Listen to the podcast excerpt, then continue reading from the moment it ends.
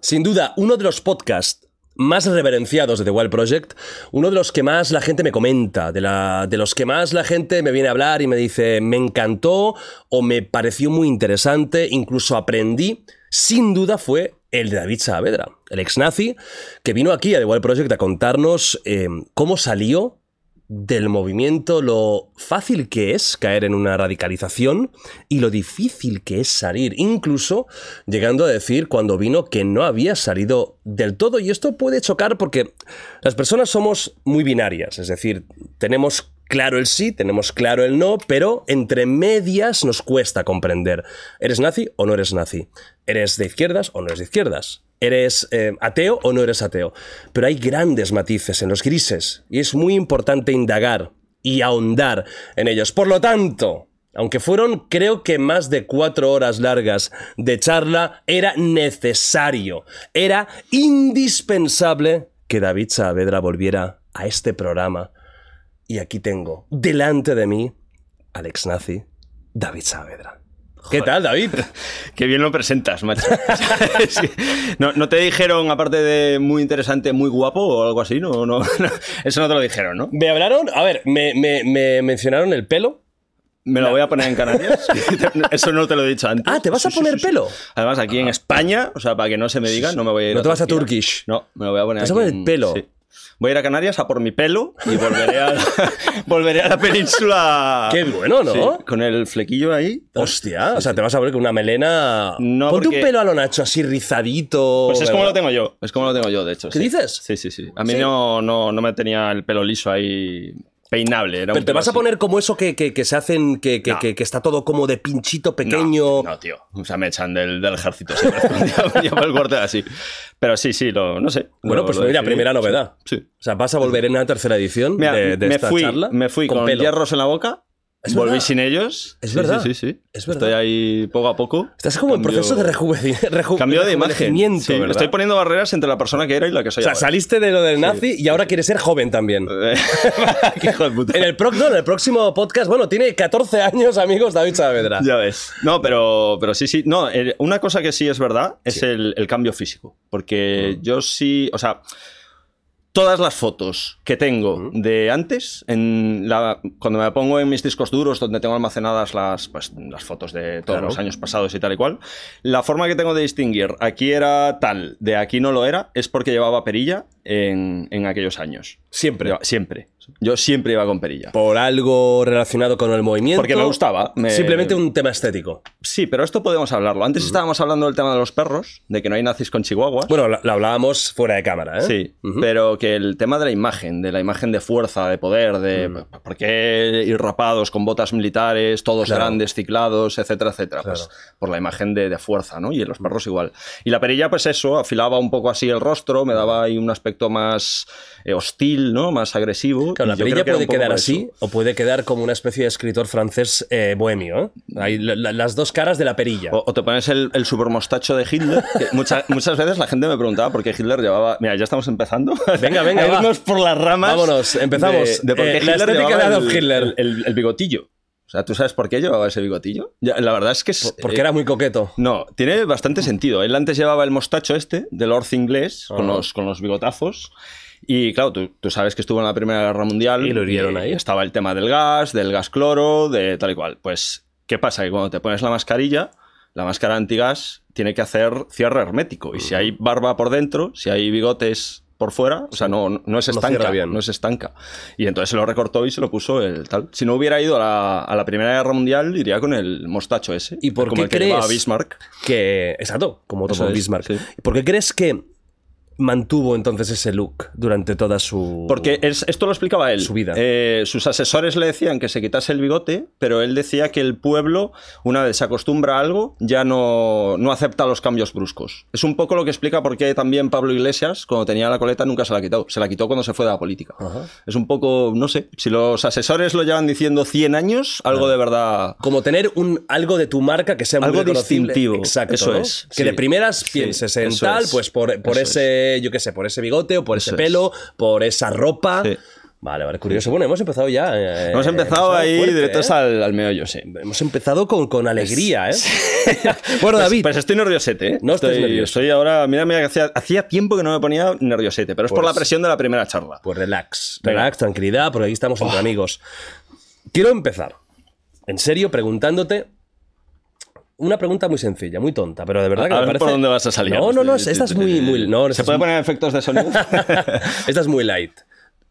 ¿Cómo estás? Y te lo digo en serio, o sea, porque tú cuando viniste la primera vez, es la primera vez que me preguntan eso, ya empezamos bien. la primera vez yo sé que tú estabas en un momento duro psicológico.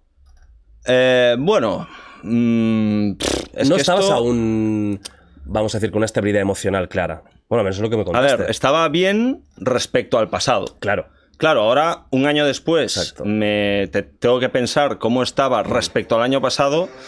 Y sí, efectivamente, me quedaba todavía mucho camino por delante, mucho trabajo. mm, bueno, aparte, entre medias, eh, sufrí el palo este de Suri, de mi, de mi- de mi perra, que fue... bueno, no- quiero hablar demasiado de esto, porque no es, no es cuestión de ponerme aquí a llorar. Bueno, la gente que tenga animales y mascotas Sí, y perros sabe lo que es sí, que se, que se sí. muera. De ¿no? hecho, fíjate, fíjate que hasta los haters más locos que hay en mi tal lo respetan eso. O sea, no se meten en plan que se joda tu perra de mierda. No. O sea, ninguno cruzó esa línea, ¿sabes? O sea, que eso lo- es. Tienen honor, ¿no? Eh, pero sí es verdad que ahora mismo me veo pff, exultante. O sea, Qué bueno. el- también puede ser que dentro de otro año, o si vuelvo, Claro que sí. eh, si vuelvo por aquí, eh, pues me vuelves a hacer esa pregunta y digo, hostia, pues aún así, aún viéndome yo también, todavía me quedaban muchísimas cosas por mejorar. Es posible. Estoy en la mierda, O, Jordi, o- ayúdame". o igual estoy- vengo en silla de ruedas porque me engancharon yendo por Madrid un día. Help me. Aquí como el de Superman, ¿sabes? El del Christopher, Christopher Reeve. No, seguro que no. Esperemos, bueno, primero me alegro mucho que estés mucho mejor y que estés más animado, más, más estable, más contento. Em, hay muchas cosas. Antes de que. Uy, la mano esta que he visto- No, es, la izquierda. Ha sido la izquierda. ¡Ojo! Es que me ha dado más rollo. Digo que... Ha sido la izquierda. Digo, pensaba que lo habías Antes superado. de que te vayas de este tema, te ¿Sí? quiero dar. No, que quiero seguir eh, con el tema mental tuyo y tal. Vale, pero Sí, sí. antes de esto, para, para, porque si no, luego ya queda un poco más forzado. Sí. Darte las gracias delante de toda España porque fue, o sea, espectacular. Desde. Es que fue un antes y un después totalmente. O sea, es que ni siquiera el libro, ni, ni salir en lo de Évole, que fue la entrevista, nada de lo que hice marcó tanto el antes y el después como estar contigo. O sea, en los colegios y en los institutos ya no hay presentación. Ya, bueno, habéis visto Jordi Wild, ¿no? Pues este es. Qué bueno. Y es, es una pasada, tío. Es que llegas, o sea, a todos los chavales, de, que es precisamente el target mío, de entre 13, 14 hasta 16, 17, 18 y más para arriba, te siguen a ti. Y entonces eso es fundamental. O sea, esa es la clave. ¿Y la gente que te dice cuando habla del- de la primera charla? Me preguntan ¿Qué mucho por ti. Ayer uno me preguntó si en persona estás tan fuerte como, como aparentas. y nada, que si que como eres, que si eres. eh, si es verdad, si es. Hay, hay mucha gente en internet que se hace un personaje. Sí, claro. Pero, y, y me preguntan mucho eso, si eres como, como aparentas ser. Dije, sí, sí, totalmente, qué por supuesto. O sea, es un tío ahí. De hecho, no es por hacer la pelota, ni, ni nada así. Bueno, luego pero- te pago lo que te debo, ¿eh? no pasa nada, te preocupes. pero es verdad que esto lo he dicho mucho, ¿eh? y lo he dicho en los colegios y tal y cual, que en pocos sitios, igual en lo del sentido de la birra, que lo, lo- lo- lo hablábamos antes, alguna más por ahí, Sí. me he sentido tan cómodo como aquí, macho. Y es que eso se nota en la entrevista. Es que no es hacer la pelota, es que se ve en la entrevista. La gente me dice, ¡buah, es tu mejor entrevista! Pues es porque estaba súper cómodo. Claro. ¿Sabes lo que pasa? Que al final yo creo que es tan importante que eh, cuando alguien viene aquí, quiero que se vaya a casa contento. O sea, no quiero que se vaya a casa pensando, joder, qué, qué encerrona, Sí. lo que he dicho que no quería, me han engañado para hablar. No, mira, aquí vienes a una conversación de amigos. Ah. Saldrán más temas o menos temas. Eso depende un poco del invitado, por supuesto. Y, y un poco de mi labor de intentar, pues también yo preguntar lo que me parece interesante, lo que creo que es interesante, pero nunca forzar las cosas. ¿Por qué? Porque ¿de qué me sirve a mí esto? Yo, yo soy el primero que voy a ir a casa también rayado, diciendo, ¿por qué le he puteado? Total. ¿Por qué? ¿Por tener un titular un poquito más llamativo? A tomar por el culo. Yo lo que quiero es que tú estés cómodo hoy, que estuvieras cómodo y que cuando vuelvas a tercera vez con una melena de la hostia, que, que estés, que estés igual de cómodo. Porque esto es lo que yo creo que, te lo juro, uno de los, una de las grandes claves del éxito de World Project, que la gente nota que Viene son charlas amenas. sí. Y la gente lo nota esto. Sí. Igual que cuando tú estás haciendo algo a gusto, lo haces mejor. Es que eh, es así, es que es, es, es muy cliché, pero es real. Cuando tú estás a gusto en un sitio, te sueltas. Se nota a Y cámara. mira que yo hablo de cosas jodidas, ¿eh? Y- me, me y- tocó hablar de cosas muy y chungas. tu temática tío, es muy pero- oscura. Sí. Muy oscura. Pero incluso en esa oscuridad se puede naturalizar. Mm, ¿Por qué no podemos naturalizar que tú has sido nazi? Que tú has estado en un movimiento radical. ¿Por qué no se puede naturalizar esto? ¿Qué tenemos que hablar? Como Es si que, de fuera gran hecho, tabú. Efectivamente, hacerlo como tabú es lo que refuerza este tipo de, de discursos. Nadie habla de nosotros porque somos la, auténtica alternativa al sistema, bla, bla, bla, bla. Claro, ese- como esa identificación de ser únicos, de ser especiales, ¿verdad? Sí, de que como somos la auténtica alternativa, el sistema no habla de nosotros, no vaya a ser que, el- que nos descubran y entonces Claro. se le vaya de las manos. Es un poco esa- ese, ese- ese tema. Pues me alegro mucho, de verdad, que la gente te. te- Sí, tío. Joder, que O te valore más por. por o, o haya sido un poco un antes un después por la charla que tuvimos. Para mí también es un orgullo que me digan esas cosas. Es como, joder. No, no a nivel para, porque tuviera visitas o no, sino, joder, a nivel personal. Y más que yo. Siento mucha empatía por ti porque me parece muy bonita tu, tra- tu trayectoria. No, no, por Creí que iba a ser, no, porque antes era nazi. Me- me parece mucha Yo- empatía, Jordi pero cuando- igual yo- reconoce su pasado. Cuando yo tenía un altar con. no. Yo lo tenía. Tú tenías un altar con Hitler. Sí. Tenía con. De hecho, es muy común eso, ¿eh? No, no es que yo fuese un friki especialmente. Eh, claro, es que eso. Bueno, todos lo erais. Porque tener un altar de Hitler, hijo mío. O sea, tenías un altar, pero ¿cómo un altar? ¿Cómo explica qué, qué tenías exactamente tú? Pues teníamos. O sea, yo, por ejemplo, el. De hecho, el, el más hardcore que he visto, el más currado, era uno donde copiaba la liturgia cristiana. En plan, el típico. No sé cómo se llama la, la pieza esta que se pone encima de las mesas de las iglesias para apoyar el libro, la Biblia. Esa pieza eh, apoya libros, no sé, vamos a llamarla apoya libros. bueno, pues un apoya libros. Atri- un atril podría ser. atril pero, de libros. pero no sé si atril es algo puramente cristiano. Un atril Pues- se puede poner en cualquier lado, ¿no? Pues tenía, o sea, eh, una vitrina solo dedicada a eso. Y, y en la parte más, eh, digamos, central de ella tenía el, el apoyalibros ese, o el atril o como sea, con un Mein Kampf que era una segunda edición en alemán original. ¿Qué dices? Y era como un libro, pues, sagrado, ¿no? Y además encaja, encaja bastante, tiene, no, o sea, no hay que verlo como una... A ver, entiendo que cualquier persona de fuera de estos mundillos, pues diga, joder, madre mía, vaya chalaos, vale, Sí. ok, entiendo que se ve así, ¿no? Pero es que tú si investigas en, qué pretendían exactamente los nazis, cómo se proyectaban ellos un- una vez, porque ellos daban por hecho que iban a, ganar la guerra. Ni se les pasó por la cabeza en ningún momento, incluso cuando la cosa pintaba ya chunga en, en el 44, a finales del 43, que iban a perder la guerra, ¿no? Y ellos lo que querían hacer era construir un credo nuevo. Querían inspirarse, igual que el cristianismo se había inspirado en las religiones nórdicas, en el paganismo, pues para construir todo su aparato, ellos querían hacer lo mismo con el cristianismo. Y las SS ya lo estaban haciendo. Por ejemplo, en los rituales de boda, de casamiento, a, a Cristo lo habían susti- sustituido, el que presidía la, la boda era un retrato de Adolf Hitler, y todos los palabras clave tal era pues raza, la sangre, la memoria de los ancestros, era un poco con, con- con la- este, el candelabro este de Yule, de, bueno, cosillas ya, o sea, la cruz por supuesto ni, ni ¿Qué es el estaba ni se lo candelabro de esperaba. Yule? Es como un, ¿cómo decírtelo? Eh, un cacharrillo, no, es que hoy no me salen las palabras, tío, como un... Me lo voy a buscar también para poner imágenes. Es, es algo puramente nazi. No, es algo puramente mm, pagano. O sea, no... Ah, es pagano. Sí. porque el nazismo. eh, luego te preguntaré por los símbolos nórdicos que. Claro. ¿Por qué se asocian tanto al nazismo? Lo, lo hablamos Porque- luego, porque ¿eh? se Porque considera la, la antigua la, la auténtica religión europea. el paganismo europeo, Sí. como esa, esa, esa- ese, ese orgullo de la Europa, ¿no? Eso que, es, que- que- sí, pues te sí. preguntaré porque muchas veces eh, no solo te- con la esvástica puedes simpatizar con estos, con estos movimientos, sino Sí, también porque es- con. viene de ahí, la svástica viene de ahí. sí. ¿No viene del, del hinduismo? Sí, pero, a ver, en- tiene muchos, muchos es, es como un símbolo que ha sido utilizado por diferentes pueblos, ¿no? Y en Europa, que yo sepa, igual alguien me puede corregir, la más antigua se encontró en Polonia y tiene 5.000 años. Vale. O sea que es un, era un culto, o sea, de- la, la esvástica simboliza el sol, esto ya lo hablamos en la, en la otra charla, y era un de los cultos solares. ¿Es esto? Es- efectivamente, Es ese es el candelabro de... A ver, eh, pues eh, mucha dureza, pero que hay un corazón que esto parece de Agatha Ruiz de la Prada, ¿eh? LGTBI. O sea, esto de aquí perfectamente podría ser la nueva colección de Agatha Ruiz de la Prada, ¿eh? Mira. Me acabáis de pillar. Pues esto es, es una medalla médica que es el, el símbolo de las farmacias. Sí, claro, Sí, esto, todas las claro, farmacias. pues, o sea, farmacias son Esto nazis. es- no, esto es la. Ah, ya, ya- ya vi que el Hostia, otro día que, la farmacéutica me, me señaló una cosa de una forma rara. ¿Dónde está, tío? La, la tenía por aquí tatuada. Ah, por cierto, luego al final del, del podcast haremos un poco de. Porque la otra vez no pudimos hacer mucho, un tour de tus otros tatuajes. Me parece bien. Va, que hay el de Rudolf Hess, que ese es como el que impactó a más gente, No, pero pues tienes muchos tengo- otros. Y porque me he quitado algunos, pero otros. Te- sí, mira, te volveré a preguntar ¿eh? por el tema de si sigues pensando en no quitártelos o va. eh, vale. Eh, volviendo a lo que a lo que íbamos, ¿no? De un poco. Porque te preguntaré no, por sé por qué le estaba hablando de esto ya. O sea, No, porque estábamos hablando, más hablado de la- del, del simbolismo y de lo Sí. nórdico, que te he dicho que lo hablaremos después. Sí, pero, Pero que- ya te que vas- Hitler ya quería hacer una sustitución. O sea, quería, constru- construir. Ah, ya me acuerdo. Quería construir, construir una nueva religión. Y entonces nosotros, como habíamos hablado de los puristas, los hooligans, los puristas eran los que hacían un copy-pega de todo lo que decía Hitler y solo eso es nacionalsocialismo, ¿no?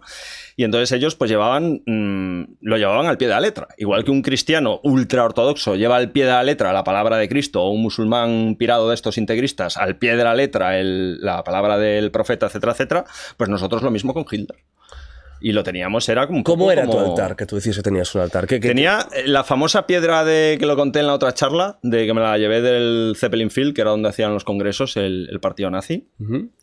Tenía mogollón de medallas, tenía el, el tema del coleccionismo, del fetichismo con, las, con estas cuestiones, especialmente en mi caso, a mí siempre me flipó y me sigue flipando la cuestión de la guerra, de la Segunda Guerra Mundial, y tengo un montonazo por casa de, de medallas, eh, cascos, lo que pasa es que el casco sí que es de recreación, no es un casco auténtico. Eh, banderas, estuve durante mucho tiempo detrás de banderas originales, entonces vas colo- colocando esas cosillas a las que haces cierta pues reverencia. ¿Tenías o- algún retrato de Hitler en ese Tenía un busto pequeñito, un, busto chiquitín. Tenías un busto Sí, de, sí. de Hitler. ¿Que presidía ese altar? Era como la, Era de, la parte como de bronce, sí. Era- le ponía los 20 de abril una vela, que es su, su cumpleaños, que antes he bromeado con esto, porque mañana, hoy, hoy es 19, ¿no? Sí. Pues mañana es el cumpleaños de, de Hitler. ¿Y, y- cuál es, cuál es el- su vela. muerte que es el que vamos a celebrar aquí? La muerte de Hitler. No, te preguntaré luego, por- porque habrá un momento más hacia el final que me gustaría hablar contigo de, era un de 30, misticismos de la época nazi. Porque hay como leyendas urbanas.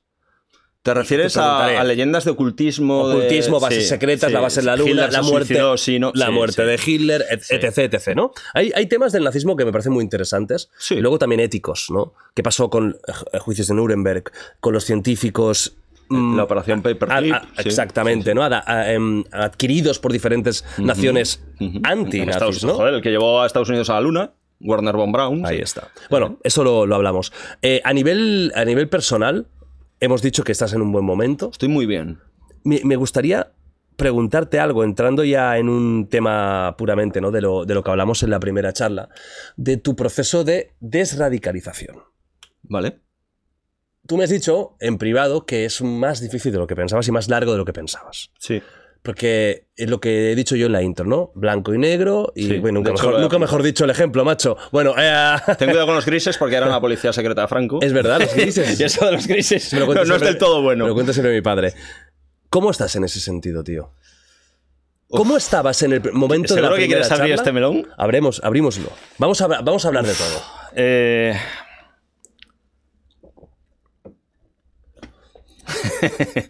es- esto es gordo. Esto es. Tiene, tiene muchos frentes esto, ¿vale? A ver, dicho. por ejemplo, el libro. Memorias de. Y así aprovecho para hacer de nuevo. Claro, y tanto. ¿dónde, dónde lo enseño? Sí, aquí mira, eh, Memorias de un ex nazi, así es la puta vida, el libro de San Jordi, amigos. No, este, este es más importante. Eh, Memorias de un ex nazi. Em, ese ex a día de hoy se me hace bola. ¿Qué significa esto? Mira, esto es un tema mm, que siempre que me lo han preguntado se me ha hecho bola en el sentido, me, me lo preguntaban de varias formas. ¿Quieres pedir perdón por tu pasado? Esa era una de las, co- de las formas que me lo planteaban. O si me arrepiento. ¿Te arrepientes de lo que has vivido? Y en las dos modalidades se me hacía súper, súper... Me estoy apuntando para no irme luego por las ramas Claro. se me hacía súper bola, no sabía qué responder. O sea, yo. Es como cuando te das cuenta de que. eh, luego hablaremos de todo esto de la cancelación, de, los tabús a, nivel social, etcétera, etcétera. Pero yo muchas veces, eh, cuando hablo de algo en público, pues hablo en privado con mis colegas, no pasa nada. mm, con según qué temas sensibles socialmente me doy cuenta de una nube negra que se me pone encima con rayos y truenos de cuidado David, lo que vas a decir como que, que como la gente lo entienda mal, te hacen la te crucifican, ¿no? Y es el tema de lo políticamente correcto y lo políticamente incorrecto. O sea, yo sé que hay un discurso políticamente correcto, que en mi caso sería muy fácil, o sea, tendría que quitarme la camiseta, coger el cinturón, empezar a azotarme, ¿no? Lo siento, perdón, ahora soy un ser de luz, me arrepiento por todo, que eso, y ya, seguro que me abriría muchísimas puertas eso, pero sería mentira. Eso sería mentira. Eh, no voy a entrar en el tema de que sigo estando de acuerdo con muchas cosas de los años de gobierno de Hitler, por ejemplo, el ecologismo, por ejemplo, pues constituir cruceros para que los obreros viajen gratis a países como Portugal, los fiordos noruegos, con todos los gastos pagados, etcétera, etcétera. Mm, y muchas más cosas de las que podríamos hablar, y es porque, claro, tú sí te. Ahora es, como que está muy guay decirse, no, yo soy antifascista, que es lo que tendría que decir. Yo ahora soy antifascista, ¿no? Pero es que si dices que eres antifascista, es, estás diciendo automáticamente que todo, absolutamente todo, dentro del fascismo es malo. Entonces estaría de nuevo yendo a esa escala de o blanco o negro, que lo enseño mucho en los colegios. Una persona radicalizada solo ve o blanco o negro, más allá de que sea nazi o sea otra cosa.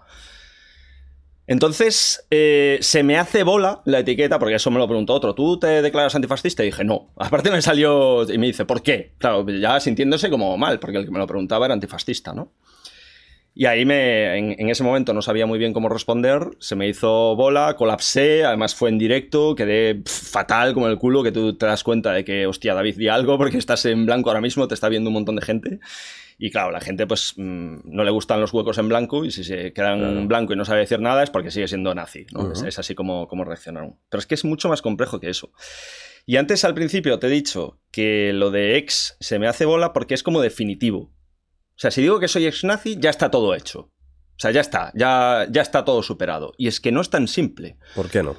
¿Por qué no? Pues primero porque me he tirado más de 20 años alimentando eh, unos determinados sentimientos de yo tengo razón, Hitler era Dios, eh, sigo viendo, yo les pongo vídeos de Hitler en los colegios, vídeos nazis, además manipulados, que sale Hitler hablando con, son discursos eh, empalmados unos con otros, que no, pero que, tú los ves y dices, habla del honor, de la patria, de luchar juntos como pueblo, o sea, cosas que a priori si no sabes quién es Hitler, si no sabes nada de él, dices, wow, pues tiene razón o qué bien habla este señor, ¿no? Pero con música de Gladiator de fondo y todas estas cosas. Y joder, yo veo ese vídeo y mira, no sé cuántas charlas he dado en institutos, ponle, no sé, 50, 60, y las 60 veces se me ponen, esto ya lo hemos hablado, los pelos de punta. O sea, sigo como vinculado emocionalmente a estas cosas, ¿no? Y te voy a decir más, y esto lo he descubierto hace poco. Igual que el tema del racismo Mm, sí que lo tengo 100% deconstruido, 100%. O sea, yo cuando veo, ahora sí, porque estamos hablando de esto, un negro por la calle, mi mente no lo considera relevante el dato. O sea, veo personas, ya no veo... Antes sí, antes iba contando los negros por la calle, la, invasión y todo Contabas. Literalmente. De hecho, había barrios en los que empezaba a contar en plan blancos, eh, gente blanca, iba mentalmente. Uno, dos, tres. Aparecía un negro, dejaba de contar uno, dos, para ver... Eh, ¿Hasta qué número llegabas de blanco? efectivamente. Iba clasificando los barrios, este barrio es un 3, este barrio es un 10, este si es 10, bien, si es un 2, es un... A ver, hay barrios que son un poco complicadetes, ¿no? Y era clasificándolos por, por números, numérico. ¿eh? Sí, sí, sí. Es una barbaridad.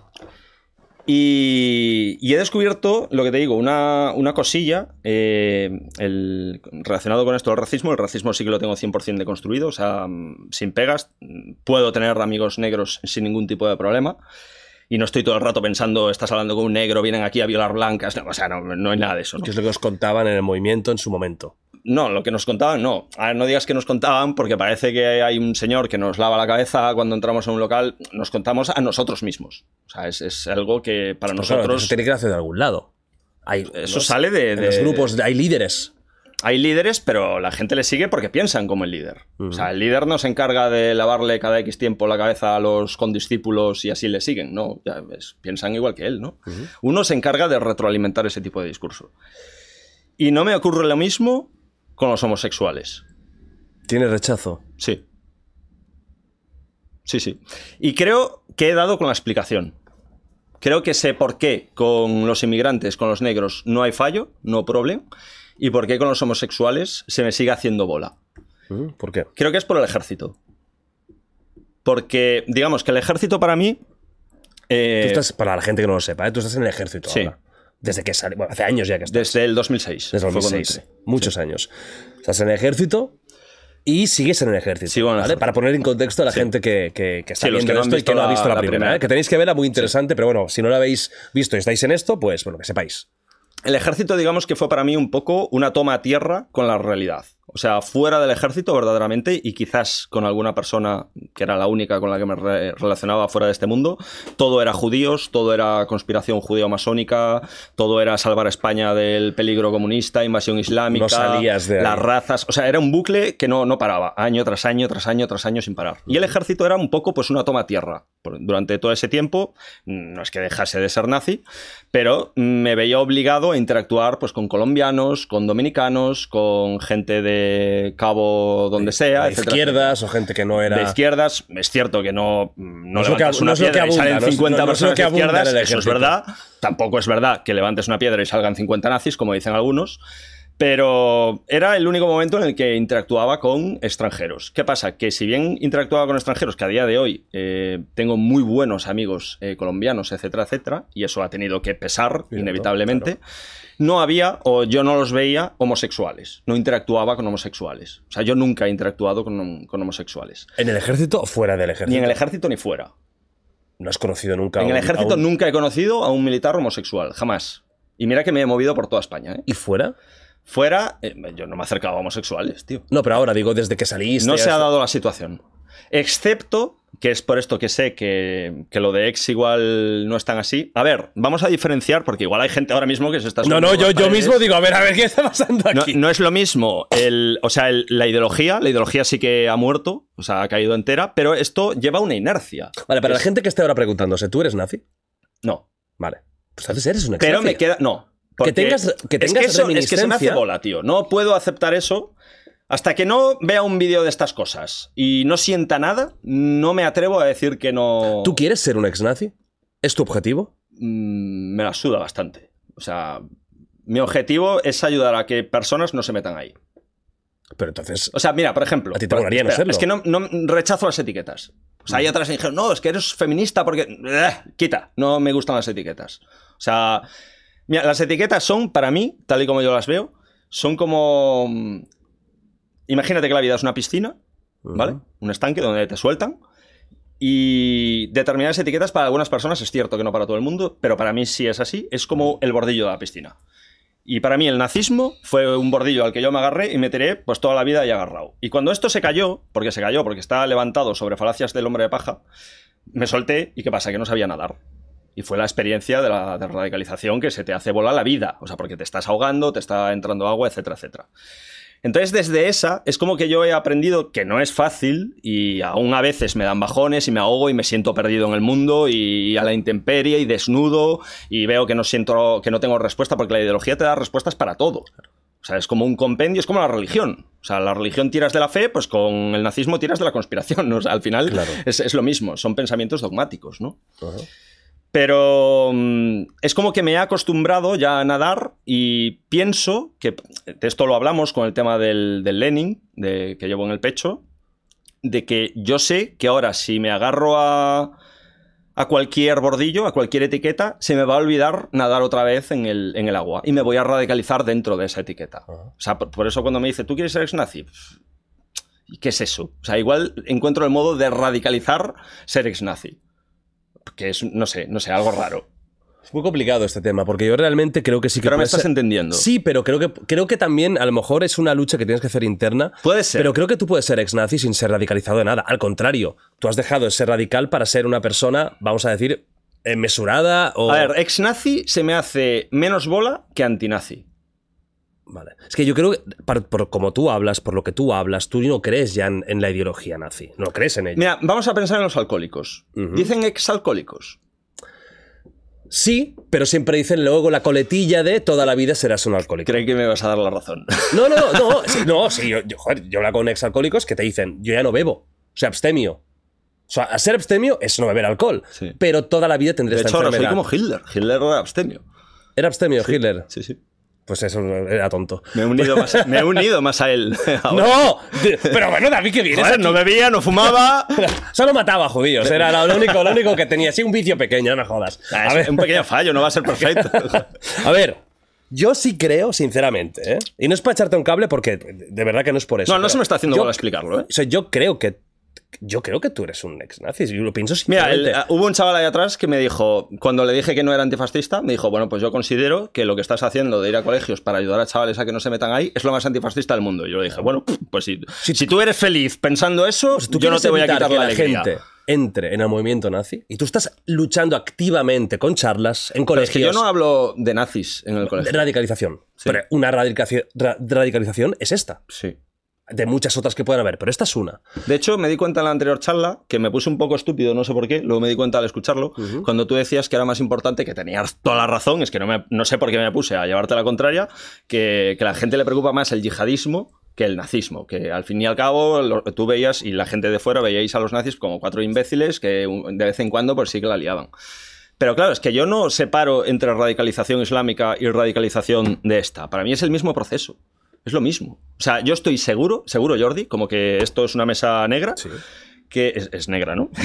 no va a ser. Sí, Que, sí. que si en vez de un documental sobre Hitler, ¿te acuerdas? Sí. Que tal, estaba mi padre viendo un documental sobre Bin Laden, se me habría ido por ahí.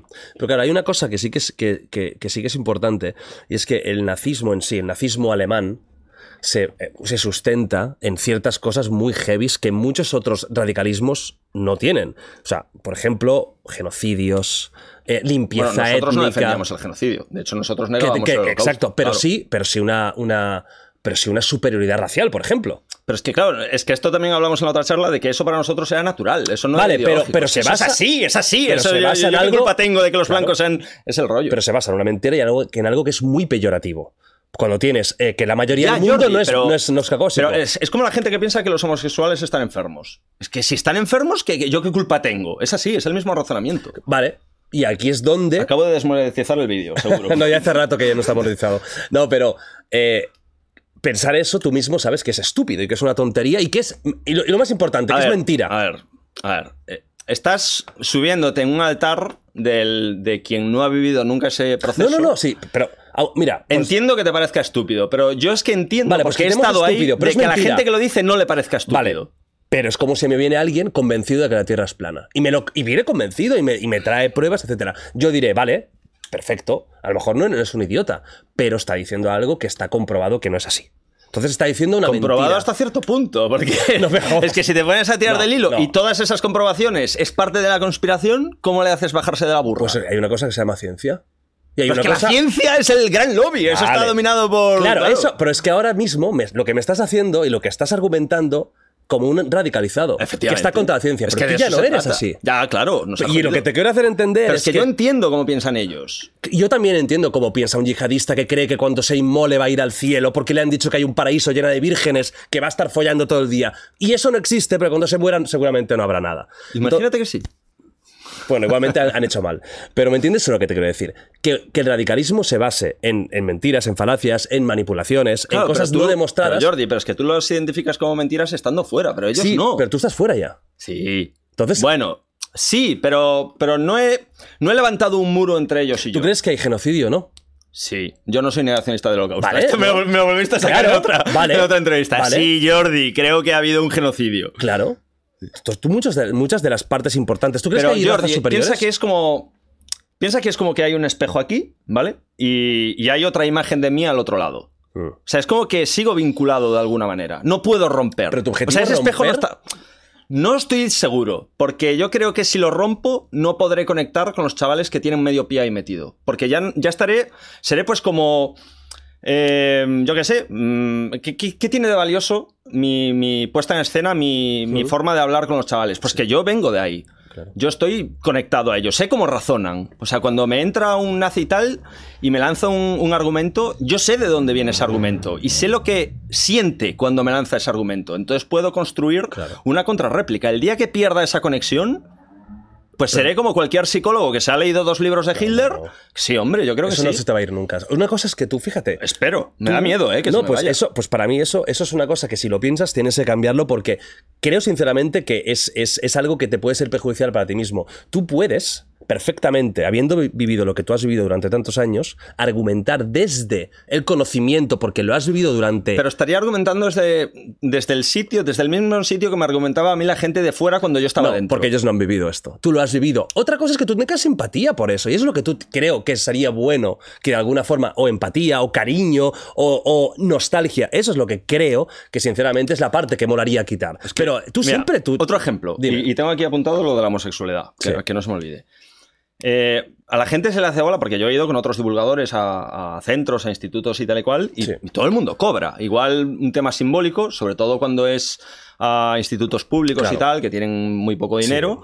Pero todo el mundo cobra. Yo no, tío. Y, y- y es que se me hace bolísima cobrar. La gente no lo entiende, pero dice, pero si es tu tiempo y joder, y estás, mm, es tu tiempo libre, tal y cual, no entiendo que no cobres es precisamente porque sé cómo lo vería yo, cómo lo vería el, el David de tal, una persona que cobra por esto. O sea, sería un discurso interesado. Mm. ¿Sabes? Si, si- si yo me presento ante los chavales diciendo, yo no cobro un duro por esta movida, lo hago en mi tiempo libre, yo soy militar, yo pago el alquiler con el sueldo del ejército, ese David de 15 años que me esté escuchando dice, wow, esto no es lo que me esperaba. Claro. Venga, no voy a cerrar los oídos, a ver qué tiene que decir. Ese tipo de cosas, eh, si no fuera porque he estado ahí, no las sabría. Y hostia, es que son muchas más. Te he puesto esa de ejemplo. Pero eso no significa tener, eh, eh, tener sentimientos por ese pasado, sino que significa haberlo vivido. Espera un momento.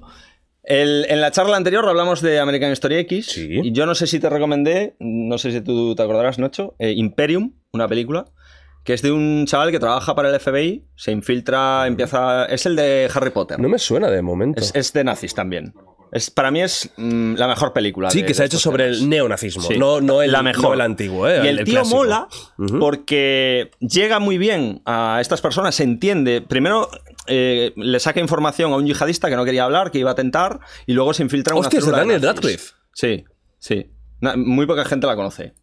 Y mola porque el tío es como que empatiza con la causa del yihadista, sin compartirla. Es como que es capaz de vincularse emocionalmente a ellos. Entonces es el, el- el infiltrado perfecto, ¿no? Es. Esa es, esa es. Hostia, pues buena recomendación, no lo había visto. Sí. Uy. Míratela, yo creo que te va a gustar. O sea, que se la vea cualquier Hostia, persona. American History X eh, con, ah, unida con The Departed, que es la de DiCaprio y Jack Nicholson, Esta que no- están infiltrados. no infiltrados. Pues Muy es, buena. a mí me Matt encanta Damon. esta película. Y aparte ves a los, a los hooligans, a los tal, y, y a los otros también, a los puristas, a los padres de familia, a los que escuchan música clásica, que son cultos, que se emocionan con la naturaleza, esos también son nazis. Claro. Claro, claro, claro. Hostia, es, es muy interesante. Pues eh, todo el mundo apuntándolo, ¿eh? Imperium Mira, con venía- Harry Potter. Venía yo aquí pensando que no iba a tener nada que decir. No, hombre. Si ya lo hemos hablado todo en la primera charla, pero no, soy, soy No, pero- un, pero me- un puto grifo. tío. no, pero me parece fascinante, te lo digo en serio, eh, tu momento. ya hemos superado la primera... Tu momento actual con el. Con el Esto es una con el batalla tema que del jodida. Sinceramente, tío, espero, te lo juro, que la tercera vez que vengas me puedes decir, yo soy ex-nazi totalmente convencido. Porque creo, sinceramente, que es una etiqueta que, Yo creo que no, tío. que te puede identificar y que no es, no es radicalista Y, de nada. y de hecho me voy a poner soberbio. A ver. No me das la razón porque tú no viviste el tema este. ¿Cómo Pero- te quedas? No, pero yo puedo haber hecho cosas muy malas en mi puta vida y es el tío que va, me ha engañado 30.000 tías y infiel. Ya no quiero serlo, no voy a serlo nunca más. Y eso es una ex, una etiqueta que no voy a tío, usar. vale, da pero igual. tú mismo reconoces que es una etapa de tu vida. Esto Claro. era mi vida, es distinto.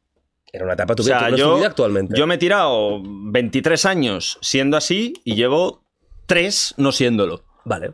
No puedo decir, es que sería una puta mentira. Decir, no, no, yo ya reniego de todo esto, eh, no votéis a esta gente que hacen llorar al niño Jesús. No puedo, es que es mentira eso. Es falso, no podría. tú no los votarías. No, joder, Pues entonces, claro, pues, pues entonces tú no lo eres. Que no los odies, que no quieras, eh, o que los puedas entender, Mírame, no significa que me- tú me lo estás eres. mirando, ¿vale? Pues mírame así. De hecho, es mi foto de perfil en. Por eso es en redes sociales así. Tengo una foto que es mi cara y la mitad en blanco y negro y la mitad en color. Vale. Mírame como dos mitades. O sea, ahora mismo te están hablando dos personas a la vez. Es como, como en la tercera de Thor que Hulk. No la he visto. Hostia. Marvel que se vaya a tomar por ¿En el serio? culo. ¿No te gusta? Se hunda mañana Disney y Marvel. Bueno, pues el Dr. Jekyll y Mr. Hyde. Ay, eso Que me gusta más. Eso, venga, tal. Pues imagínate, eh, yo he sido toda mi vida, me entiendo, Jekyll es el malo, ¿no? Sí, No, sí. Dr. Jekyll es el doctor y Mr. Hyde es el monstruo. Vale, pues yo he sido Mr. Hyde durante prácticamente toda mi vida y llevo un ratito eh, siendo el otro. ¿Vale? No puedo decir. Pero Jekyll quería matar a Hyde. Activamente. Pues seguramente el otro David quiera matar a este que está hablando. ¿Y Yo estoy, seguro, yo estoy seguro que este, el que estás escuchando ahora, es un poco loco. O sea, se me hace bola verdaderamente. No quiero que la gente piense que estoy aquí zarumba y que tengo voces dentro de mi cabeza. No, no, Eso no, no, pasa. Pero la persona que soy ahora, que es el que empecé siendo de pequeño, es- tenía que estar por ahí en algún lado. Y de hecho tengo la teoría, en mi próximo libro va a salir así, Sí. que se manifestaba cuando estaba con Suri, única y exclusivamente. Porque con Suri era, o sea, igual que ella, amor, amor puro, con Suri. Era, era la- el único ser con el que yo era, me permitía ser cariñoso, dócil, Mm. jugar con ella, no estar enfadado. Era el único momento de mi vida. Fuera de Suri, todo era. mm, los negros vienen a acabar con Claro, nosotros, odio. los judíos, odio. Que tú no lo percibes como odio. Claro, es- no, esa es otra movida. Eh, Aquella frase de yo no odio a nadie, yo amo lo mío. ¿no? Pero tú lo percibes ahora como odio. Sí, sí. Pues por eso mismo, creo que tú, aunque, aunque estás en proceso, porque es verdad que estás en proceso, tú ya no eres así. No, pero es que eso no se te tiene que hacer bola. Yo lo único que digo es que hay como cierto cordón umbilical. Eh, pues eso es lógico y es normal. Ya lo Eh, pues tenías es- cuando lo viniste que- la primera sí, vez. lo Pero que de que aquí igual no era tan. Yo, negar- no, yo creo que cuando vine la otra vez, yo pensaba que igual lo tenía roto. Y en este año te has dado cuenta que aún hay Y es por ciertos- el tema de la homosexualidad, que lo tenía aquí apuntado. Vale, tú imagínate, vale, te lo voy a- te voy- vamos a poner un ejemplo práctico en ese sentido. Venga, que no, es que es, es un ejemplo real. Hay un ejemplo real de homosexualidad. sí. Hay un chaval que, bueno, el- la persona que me salió, creo que me referí en- a Miguel, hemos hablado de él, él fue el que me sacó, sí, el que me ayudó a salir Sí, de ese mundo. El primer yo. podcast explicamos. eh. Bueno, pues este ya fuera, eh, cuando yo a medida que me iba quedando sin amigos, este hizo por, por presentarme a, pues, a sus amigos, amistades y tal. Algunos los conservo y uno de ellos es un chaval que vamos a llamarle Héctor, ¿vale? Que es homosexual. Vale, Y yo no sé si hablé- no me suena de haberlo hablado en la, en la otra charla. no me suena. Sé que lo he hablado en alguna otra, pero bueno.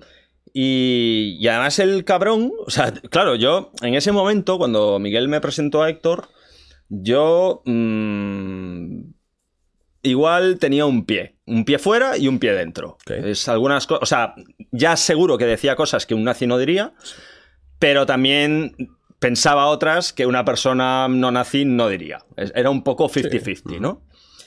Y claro, eh, cuando conocí al chico este, mm, yo dije, venga, va, tengo que abrirme a conocer otras cosas. No, no me refiero no, me refiero como cosa a, a- a Héctor, a la persona, sino Sí, en no, general, tener otras, o- ve- otra- ver otras, otras, formas, de vivir la es, vida, de, eso es, eso ujú, es. de identidades. Eh, y venga, ok. Lo que pasa es que el, el- no sé, tío. Es, es como que hay algunos homosexuales que tienen cierto fetiche con determinado perfil de tío, así yo, pues así muy, no sé, rapado, Claro. con los tatuajes, tal y cual. De una vida que viene dura, ¿no? Sí, de tío curtido, militar, ¿no? Todas estas cosas. Y el cabrón me tiraba ficha.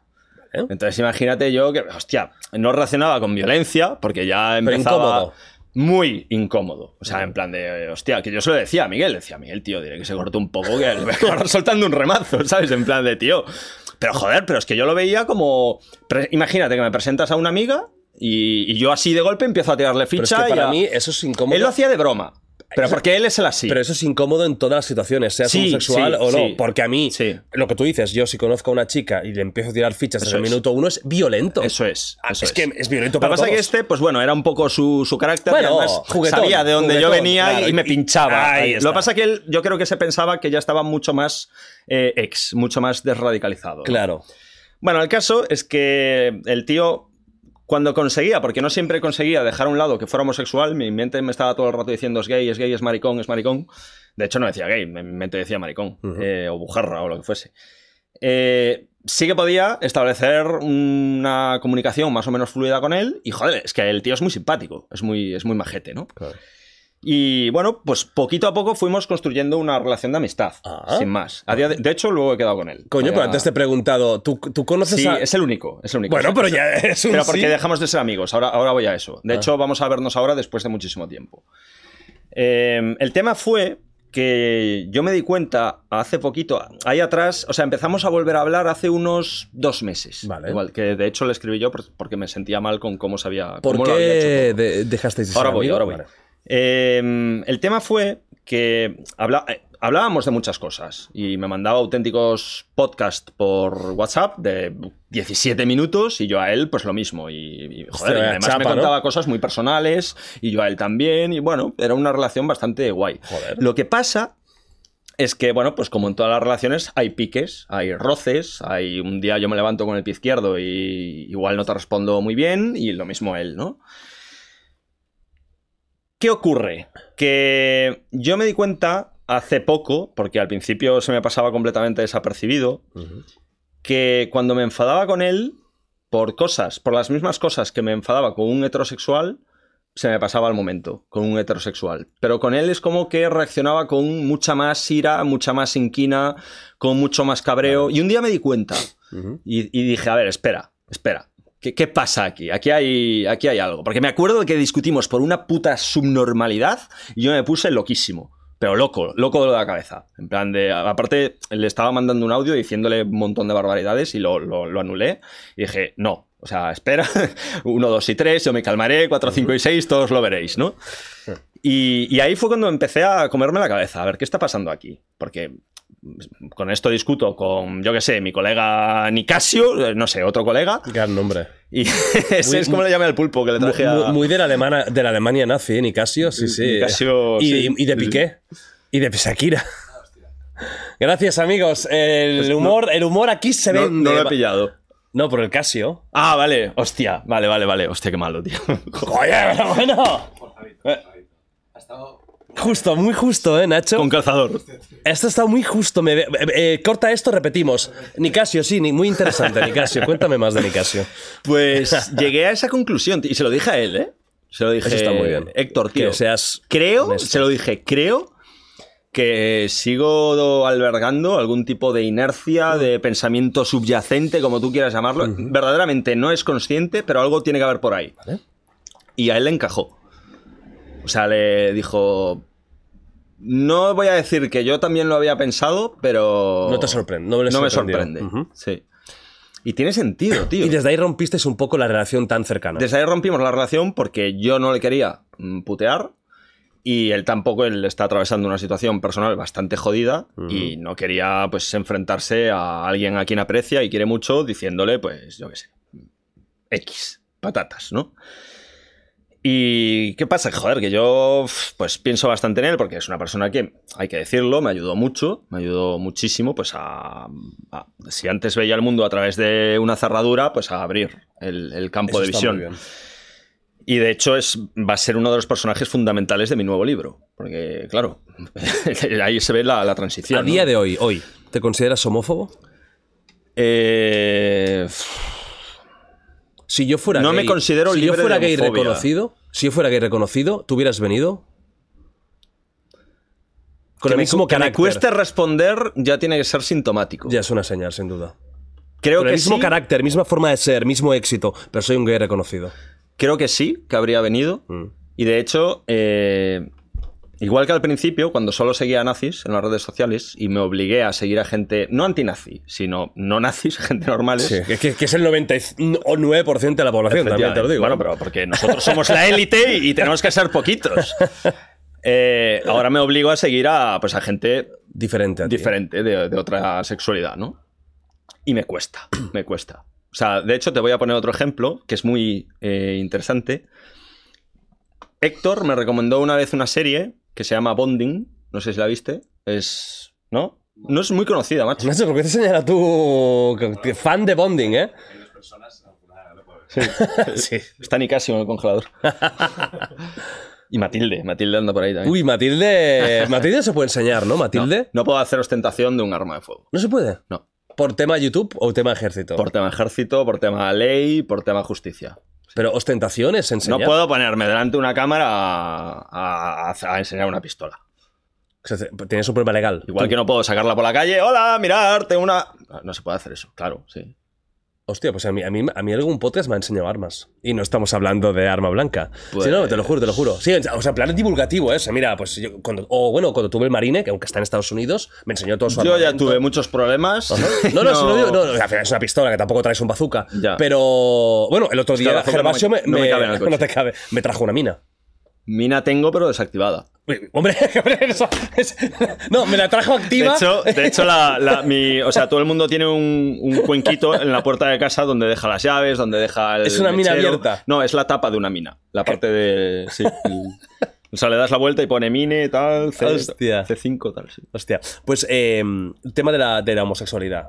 O sea, ¿te, te obligaste de alguna forma a seguir o te has obligado? Sí, es que. Ah, lo de Bonding. Eh, Ah, sí, esta me la recomendó. Me la recomendó Héctor. Joder, no me creo que esté aquí otra vez. Qué guapo, tío. Aquí co- contando cositas. contando cositas chulas. Eh, me la recomendó Héctor porque, bueno, él me notaba que, joder, que me ponía muy arisco con, con estas cosas, ¿no? Sí, ¿Y qué pasa? Que esta es una serie relacionada con el mundo del sadomaso y todas Sí, pero el estas título cosas. está claro que no iba de educación Y, primaria. y, bueno, eso es, es verdad que la, la prota es una chica que es domi- dominatrix, creo que se dice, que trabaja de eso. Y se hace autónoma dentro de ese mundo o algo así, quiero recordar, y contrata de socio a un tío que es homosexual. Pero además es homosexual eh, que tiene mucha pluma. No sé si es correcto decir pluma. O sea, Sí, yo sí. creo que si es de buena fe no hay problema. Vale. Sé que es muy exuberante, muy Sí, femenino, es, muy... Y hostia, eh, tenía, o sea, me cost- o sea, tuve que dejar la serie, de hecho se lo dije a Héctor, eh, reacción física, tío. De, de, de, o sea, m- uf, no puedo, tío, no, no puedo ver esto.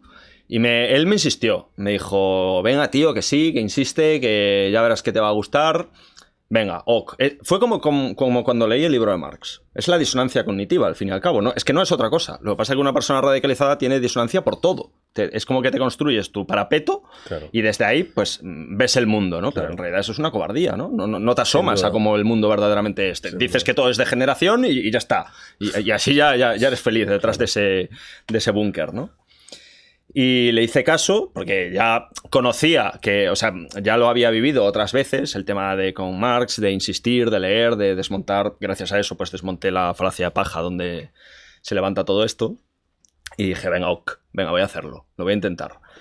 Y lo intenté, eh, conseguí conectar con la serie, se me olvidó, o sea, ya, porque la verdad, mm, esta es una serie chula, está bien hecha, son de temas así sociales, de, de- de dramas, etc. Y en un momento dado, ya mucho tiempo después, estaba acabando el primer capítulo, me di cuenta que estaba pensando, eh, porque el, el- el jefe del prota este, el que tiene la, la pluma, era muy, pues le, le hacía mucho la puñeta y le jodía y le O sea, era homófobo. era homófobo, no quería decir la palabra, le hacía bullying, tal. Y, y yo me di cuenta de que estaba pensando, joder, qué hijo de puta el tío este, qué cabrón. Y dije, hostia, espera, para, para, para. Ah, Co- bueno. Como la escena esta de Django encadenado que hace el... eh, que, que hace ahí, ¿sabes? Que, hay- que es un meme. Sí, sí, sí. Dije, hostia, ¿qué ha pasado aquí? Tal.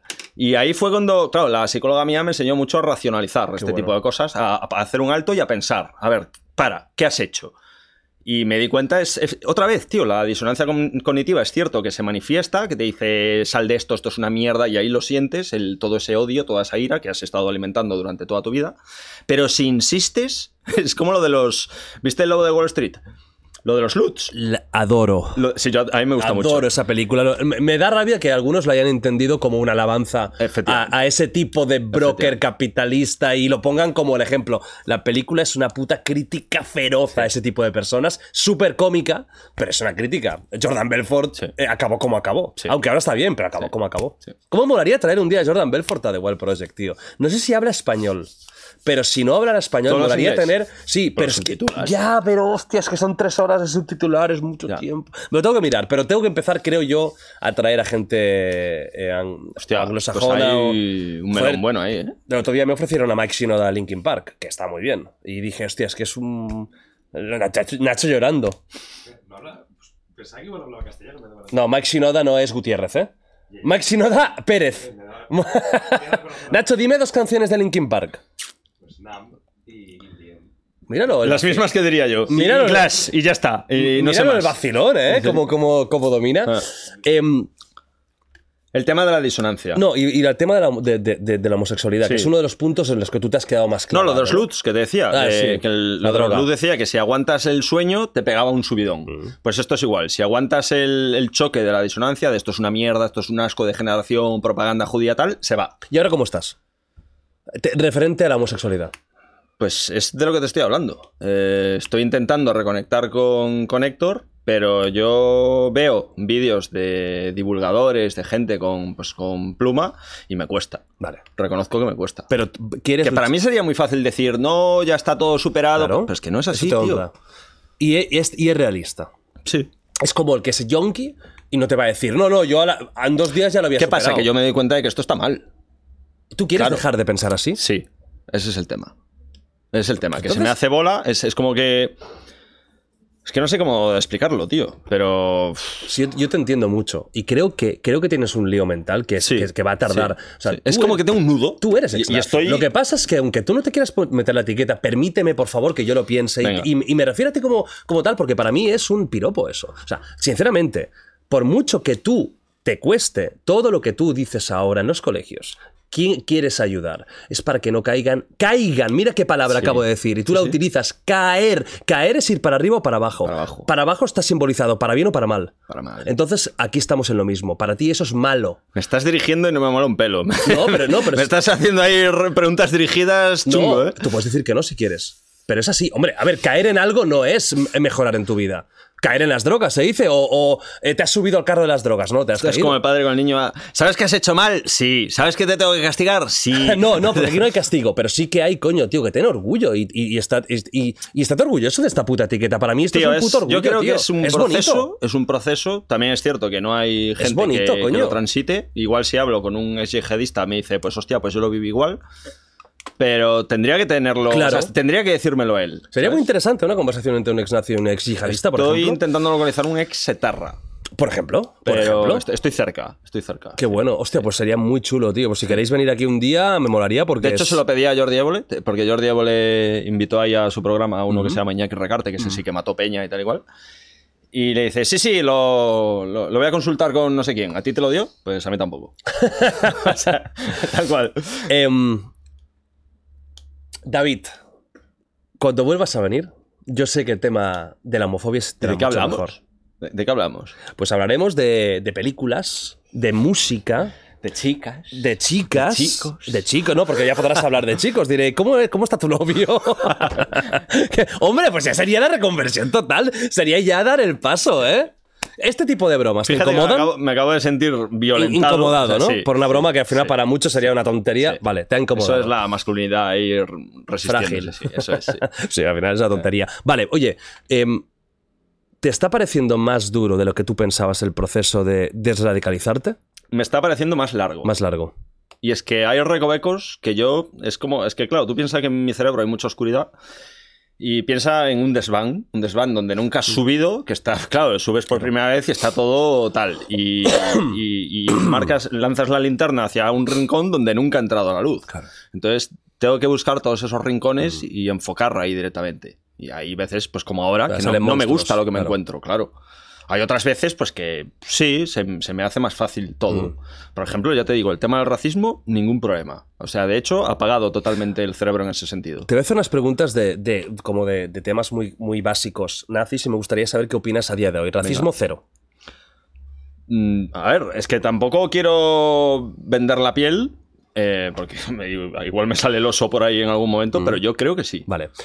¿Crees que hay algún tipo de raza superior a otra? No, Vale. Ah, ¿holo- ¿Holocausto existió? sí. Genocidio y todo eso existió. Hubo muchos holocaustos. Bueno, pero hablamos del nazi. Sí.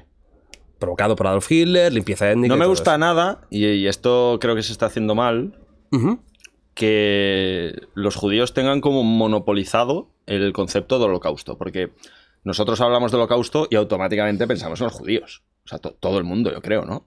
Nadie piensa en el armenio o, Sí, a- o- o en Vietnam o yo qué O sé. Camboya, el otro día O tuve aquí a. Gervasio que habló del, del genocidio que, que Pol Pot perpetró, ¿no? en Camboya. sí. Y eso no. Es, es como que le da un, un plus de, de, ¿Qué pasa? ¿Que estos son especiales? ¿O el pueblo elegido? O No sé, se me hace ahí un poco de bola y yo creo que eso habría que, que darle unas vueltas. A día de hoy, ¿qué opinas de los judíos? Otro tema básico del ahí, tío. ¿Qué opino de los judíos? ¿En qué sentido?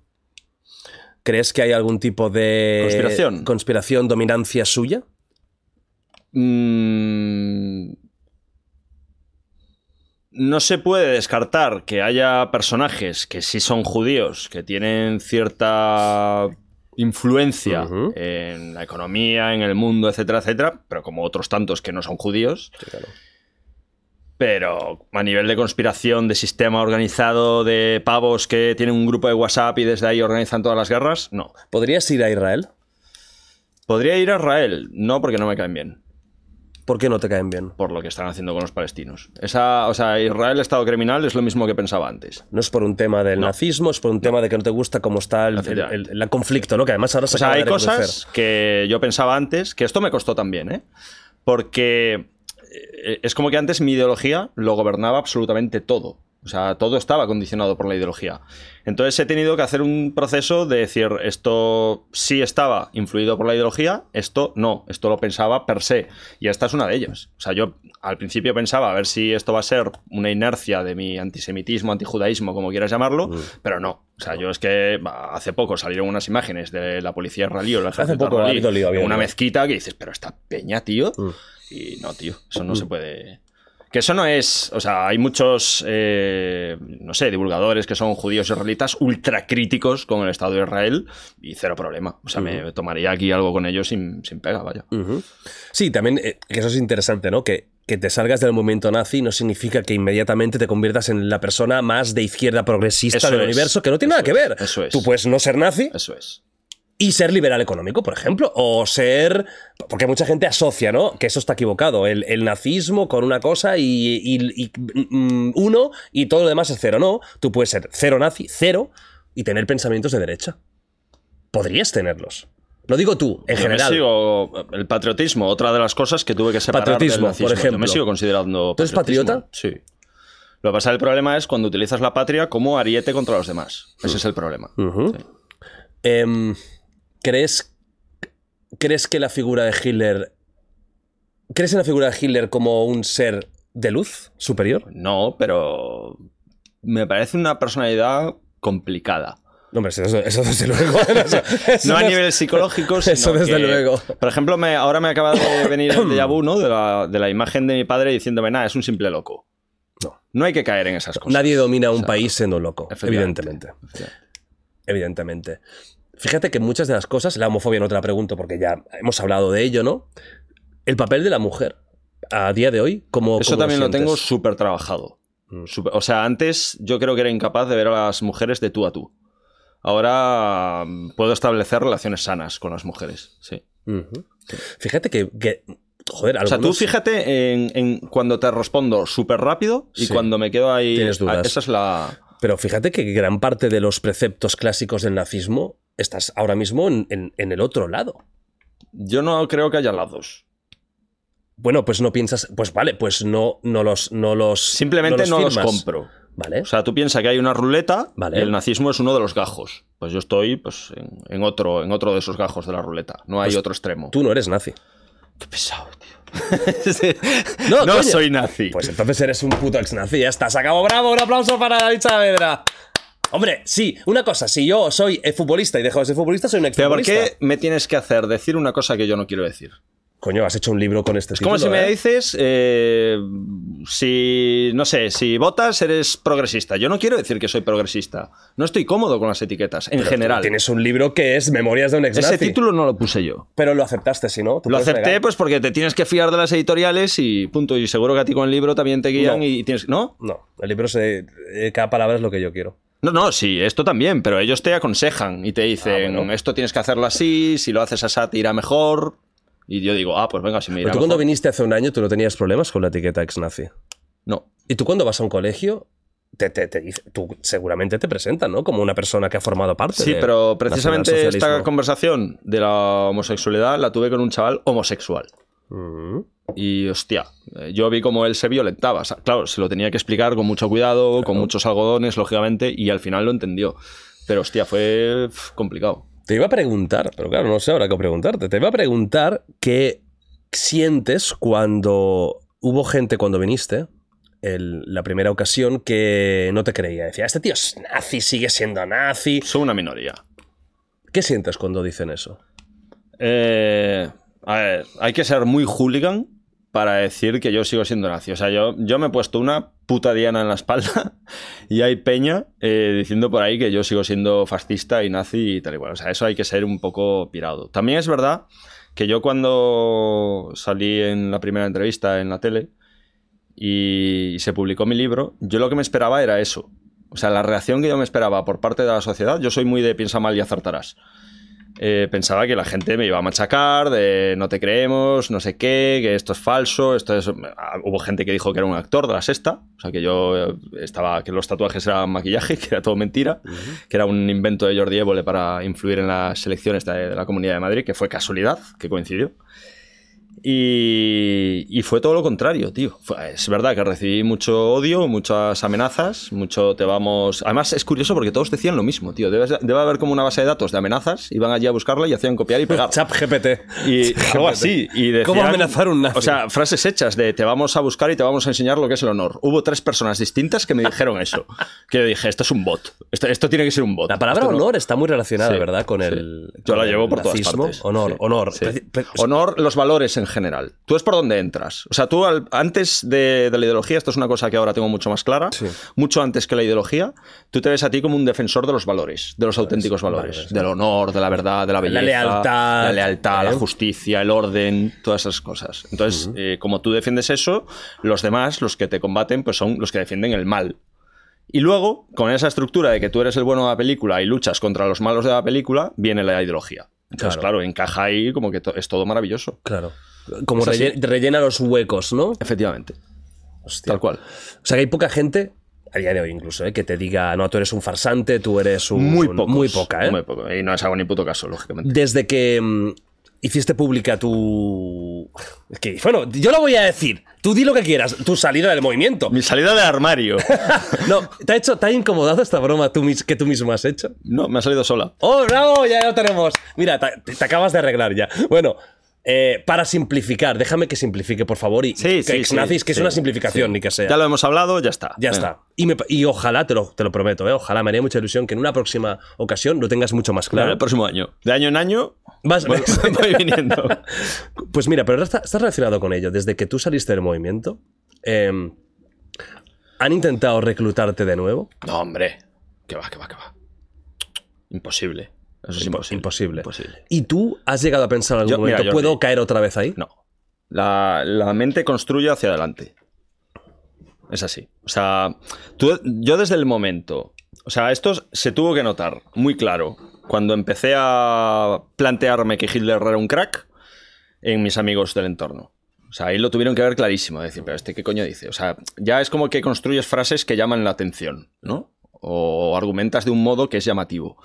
Pues de- en el momento en que yo me empecé a hacer preguntas que un nazi jamás se preguntaría, pues eso tuvo que encenderse ahí una luz de noche y dice, "Ah, ¿qué hay allí? O sea, eso es muy llamativo, ¿no? Es como si un yihadista en su reunión de antes de cortar cabezas de infieles dice, hostia, pues la verdad es que hoy me he leído el Corán y esto que dice aquí el profeta no lo veo claro. o sea, es así. O sea, claro, se quedarían en plan de, ¿qué, qué- qué cojones estás esto? diciendo? Claro. ¿Sabes? Claro. Entonces no. O sea, muchísimo antes de que yo fuese consciente de que había estado dentro de un entorno de radicalización prácticamente sectario, etcétera, etcétera, ellos ya me habían hecho la cruz. O sea, y ahí no. Y ahí, como es con nosotros o contra nosotros, No hay pues término medio. No hay término medio. ¿Sigues teniendo miedo de que te hagan algo o esto también se ha rebajado mucho con los meses y con los años incluso? Se ha rebajado mucho, Qué bueno. pero pues claro, yo muchas veces mis charlas me llevan a ir a Madrid. Y tengo que coger el metro, tengo que pasar por determinados sitios. Y si bien en mi día a día no suelo llevar ya nunca la pistola, la tengo ahí ya metida en su caja, cuando vengo a Barcelona, cuando voy a Madrid, si voy un día a Valencia, etcétera, etcétera, sí que la llevo. A día de hoy, 2023, ¿cómo definirías el movimiento nazi en España? ¿Hay fu- ¿Está fuerte? ¿Está Eso está flojo? muerto. Está muerto. Sí. Está muerto. Sí. El movimiento puramente nazi, ¿eh? Está, a ver, si algo nos ha enseñado la política, joder, ¿tú te acuerdas cuando era solo eh, PP y PSOE Claro, y era hace tantos años, sí, y cada cuatro años se pasaban la pelota el uno al otro? Y un día de golpe aparece otro partido, ¿no? Podemos. Podemos. Y ya es como que todo cambia, ¿no? Y luego Sí. aparece Ciudadanos y ya son cuatro partidos, tal y cual. Si algo hemos aprendido de esto, o deberíamos aprender de esto, es que cuando crees que ya lo has visto todo, llega la política y te enseña que, que- se abre una puerta que ni siquiera sabías que estaba ahí, ¿no? El, el tema nazi, nazi, como yo lo viví, Mm. de Hitler, eh, no existe en España. Hay- No existe. Es tan marginal, o sea, yo cuando ya estaba ya era marginal, pero ahora es marginal de lo marginal, ¿vale? ¿Qué pasa? ¿Qué pasa? Que yo cuando mil- militaba en Alianza Nacional, eh, que ya era la última etapa de, de ese partido, Alianza Nacional ya no existe, eh, notábamos, nosotros lo veíamos y además nos encajaba en esa eh, percepción que teníamos de que éramos la élite, lo que, lo que hablábamos, ¿no? De Sí, nosotros somos los, los auténticos, elegidos, somos pocos, tal y cual, somos contra el mundo, tal y cual. Eh, de que estábamos lejos de la sociedad. O sea, de que había como. Imagínate una escalera de estas a la que te subes para subir al armario que no llegas, de 20 peldaños, ¿no? Y había 20 peldaños. De un tiempo a esta parte, y gracias a la aparición de determinadas formaciones políticas, en toda Europa estamos hablando, las cosas que solo defendíamos en Alianza Nacional, Democracia Nacional, Hogar Social, todos estos grupos, ahora están en la calle. Ahora están en el Parlamento incluso. La invasión islámica, el lobby LGTBI, eh, las terapias de conversión de la homosexualidad, todas estas cosas. Lo único que falta es el tema de los judíos. O sea, el día que se atrevan a hablar de la cuestión judía, ya está. Pero o sea, ¿quién, quién, quién ha llevado esto al por Parlamento? ejemplo, yo al Boixaré este, de Vox, eh, le he escuchado hablar de la teoría del gran reemplazo. Que eso es 100% nazi. Esa teoría es 100% nazi. En Solo Estados la- Unidos también hay gente Sí, que. sí, que pero la- esos la- son nazis abiertamente, ¿no? Ujú. Y, y luego tiene otra tía, la. ¿Cómo se llama? Los Creo que en Estados Unidos se llaman Sprout Boys o algo así. Los chicos orgullosos. Proud Esos Boys. estuvieron con el tema del asalto al Trump y Capitolio. están muy relacionados, sí, sí. sí. sí, sí. Eh, O sea, a ver, que- y es, o sea, es, ha facilitado, o sea, si antes había 20 escalones, habíamos dicho, pues ahora igual hay 7. Vale, pues vamos a abrir un melón que te lo quiero preguntar después, pues que ya viene totalmente atado. ¿Vox es el partido que de alguna forma ha integrado a estos. a este reducto nazi que quedaba? ¿O hay otro partido que también lo está integrando? Eh, antes de Vox había un grupo que se llamaba Hogar Social, Sí, que, bueno, de hecho en Madrid. que lo petaron. Sí, sí, a ver, Bueno, lo petaron. No lo petaron, pero... La gente conocía el nombre. Sí, y en comparación con lo que había sido pues Democracia Nacional, que cuando juntábamos a 100 personas, pues nos dábamos con un canto en los dientes y oh, la revolución ya está hecha, ¿no? Pues estos un día, en su primer acto, eh, juntaron a 1000. Que, hostia, pasar de 100 a 1000 de golpe, sin 500 de por medio, ojo, ojo, que ya era, hostia, cuidado con estos. Eh, y yo sé, lo dicen ellos, no es que yo sea aquí, yo nunca me acerqué al hogar social porque no me gustaba un pelo por la gente que había ahí dentro y tal y cual. ¿Qué tipo de gente había dentro? Gente del fútbol, la presidenta no, no me gustaba nada, no- yo no la consideraba blanca, por ejemplo. ¿Por Me- qué? Melissa, pues porque para mí no era blanca. O sea, es que no sé quién es la presidenta. Melissa, sí, es una... ¿Pero que es, que es latina o es.? Para mí sí, yo siempre la he visto como latina. Ella dice que no, que. Bueno, pues para mí sí. Y para Alianza Nacional todo el mundo decía que era, que era latina. O sea, Hogar Yo- yo- Social era nazi. Sí, sí. Bueno, ellos decían que eran nacional patriotas o una cosa así, que son palabras que te montas pues para que no te, no te den Para cara. no decir la palabra, ¿no? Sí. Temida. Y el tema es que ellos se querían constituir como partido político. ¿Qué pasa? Que en ese tránsito apareció Vox y lo petó en Andalucía. Y entonces la gente que ya estaba pues un poco hasta las narices de militar en partidos marginales, que no jamás veía, o sea, lo veíamos claro que nunca íbamos a llegar a nada en la vida, pues dijeron, mira, yo no me voy, o sea, Vox, todo el mundo, o sea, todos los nazis que hay en Vox saben que Vox no es un partido nazi. Pero como es el único que por lo menos habla de la invasión islámica y de todas estas movidas, pues antes que estar perdiendo el tiempo o jugándome condenas en Alianza Nacional, pues estoy con esta gente. O sea, Vox no es un partido nazi. No, lo utilizan como un, un medio, podría decir. Pero hay nazis con nombre y apellido que están en Vox. Sí, pero abajo, o sea, en las capas bajas. O No sea, son. No, no. Sea, hay gente que viene de falange, eso sí, que lo sabe todo el mundo. El Boixaré este es ex falangista. Este sí que es ex. o, No sé. Bueno, no lo sé, no lo sé. No lo sé, no lo sé. Eh, pero, pero, o sea, a nivel de nazi hitleriano, arriba no hay ninguno. Mm. Y además es que, esto ya lo hemos hablado, creo, de un partido que defiende Israel, no puede ser tildado de Claro. nazi. Que tú quieras ser reduccionista y así se te hace menos bola entender el mundo hablando de nazis y antifascistas, bueno, pues allá tú. Pero Vox no es un partido nazi. Y decirlo es mentir. Lo que pasa es que sí que es verdad que en los mini partidos esos totalmente eh, de cuatro gatos lo que había, se- la mayoría se han ido, se han metido en, en Vox. La- los más eh, irreductibles siguen en esos partidos. ¿Aún siguen existiendo? Sí. Pero No, ya son asociaciones Alianza casi, Nacional ¿no? no, Democracia Nacional me consta que sí, que todavía está vivo. Y yo creo que es posible que, por lo que te decía, de que ahora el escalón es más corto entre la sociedad y este tipo de discursos, que en el futuro, no sé si de Vox, que surja una escisión o algo completamente nuevo y le vaya bien. Puede ser. Puede ser que Vox pues, se vaya haciendo cada vez más, a medida que está en las instituciones, pues rebajando su discurso. Y bueno, puede ser. Es- eh, ¿Entra dentro de lo posible? Sí. Ah, ¿Hace 10 años lo veías posible? No. Pues Esto luego- ya es especulación, ¿eh? Sí, totalmente. O sea, son opiniones de, Sí. de la sociedad, ¿no? Sí. Luego hablamos de, de un poquito más de- del tema eh, político, pero antes, para terminar con tu tema más personal, quiero hablar de lo que tú haces en institutos, colegios, que es muy chulo. Está muy bien, sí. Está muy bien. muy guay. y creo que es muy bonito. Sí. Tú vas a Instis y das charlas sobre Me llaman. tu temática. Sí. Y yo te quiero preguntar, cuando tú vas ahí, ¿tú estás viendo en los últimos tiempos como más caldo de cultivo a la radicalización? Eh, ¿O al revés? Sí, pero igual que cuando yo era pequeño era en temas de nazismo y estas cosas, más así ideológico, ahora lo que corta el bacalao son las bandas latinas. ¿Tú lo ves en colegios, sobre todo de Madrid o también en Barcelona? y- Eh, especialmente de Madrid. Y no es que lo veas, que yo lo hablo con los profesores y les pregunto. Yo siempre que voy a un instituto, siempre pregunto si hay algún chaval que se signifique dentro de estas cosas. O cosas parecidas. Mm, No suele ser, ¿eh? De hecho, lo, lo reflexionaba hace poquito, que tú seguro que lo has visto y Nacho también. No, Nacho eh, no ve nada. De cuando éramos pequeños. Nacho está aquí encerrado.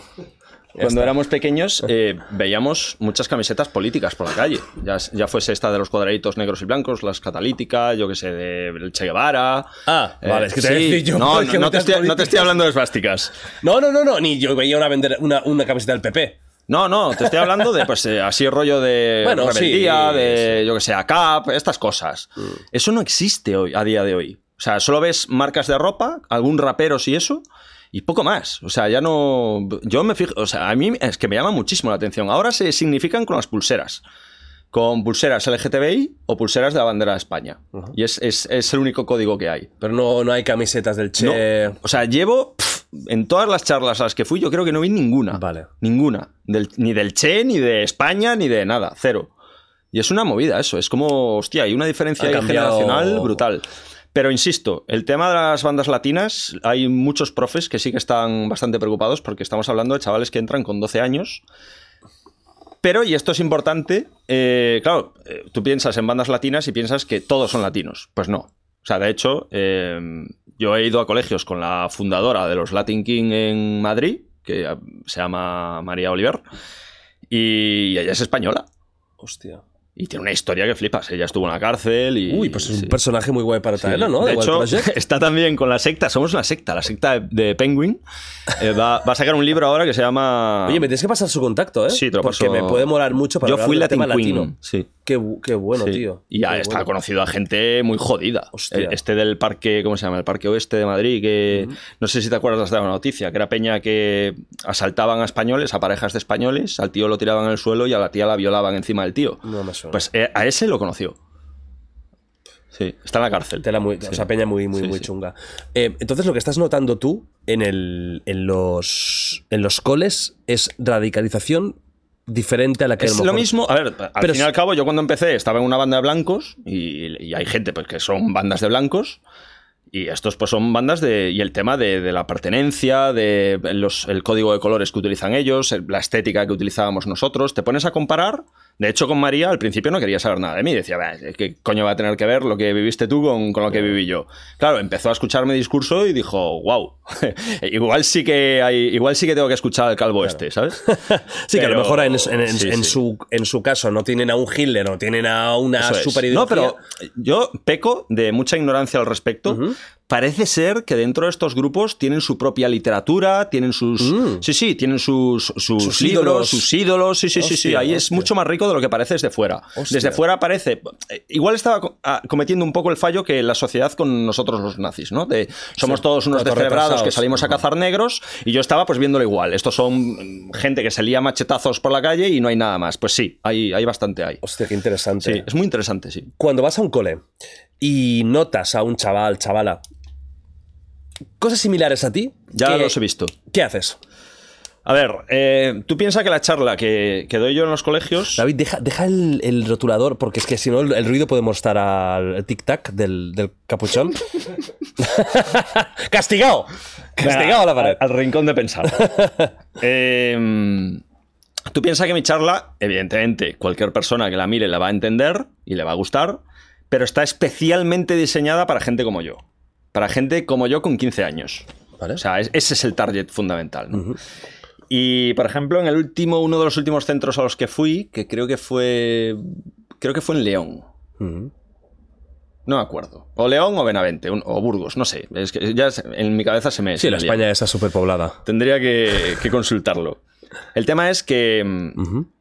Los profesores me dijeron que había uno que desde siempre, además, me, habl- me hablaban desde primaria, que ya mm, in- in- manifestaba inclinaciones hacia, hacia Hitler, hacia estos temas. Hostia Sí. puta, eso es porque los padres seguro que... No lo sé. Si no, un niño, ¿cómo sabe Hitler? No lo sé, tío. ¿No? ¿No? lo sé. No lo sé. La verdad es que el tío era grande, con 16 años ya era bastante más grande que yo, alto, tal, rubio.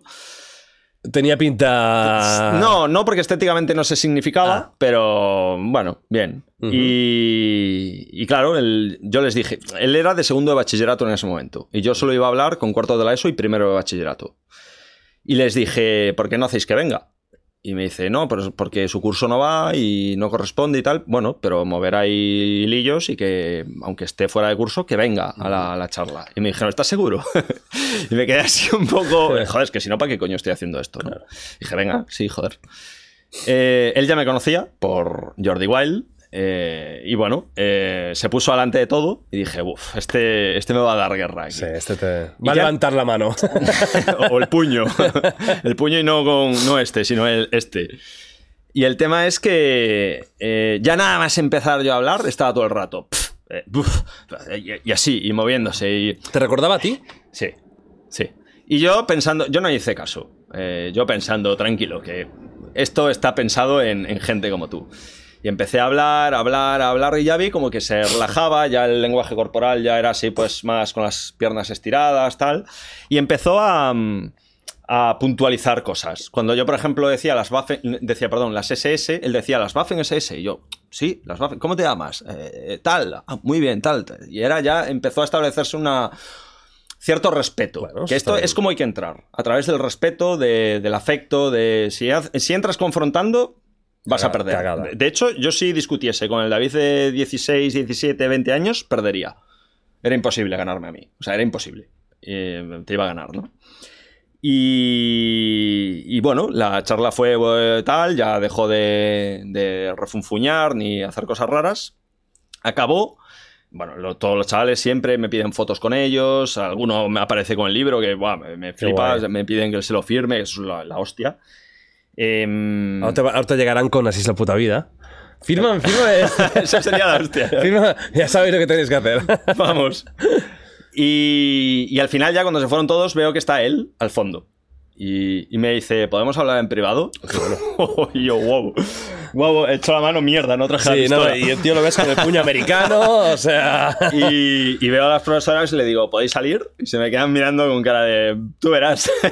que es grande el cabrón, ¿eh? Es, es- es pequeño, tiene 16 años, pero Es tiene un buen cuerpo. Ah, fue en, en Melide, allí en Galicia. Es un pueblo de Galicia, cerca de Coruña. Ah, vale. Los gallegos están fuertes, los cabrones. Yo no, pero la Sí, mayoría sí, de los gallegos joder, a, base- de, per- de percebe y cocaína. y- o sea, es y- increíble cómo Y- salen y los de gallegos. por allí, sobre todo la cocaína.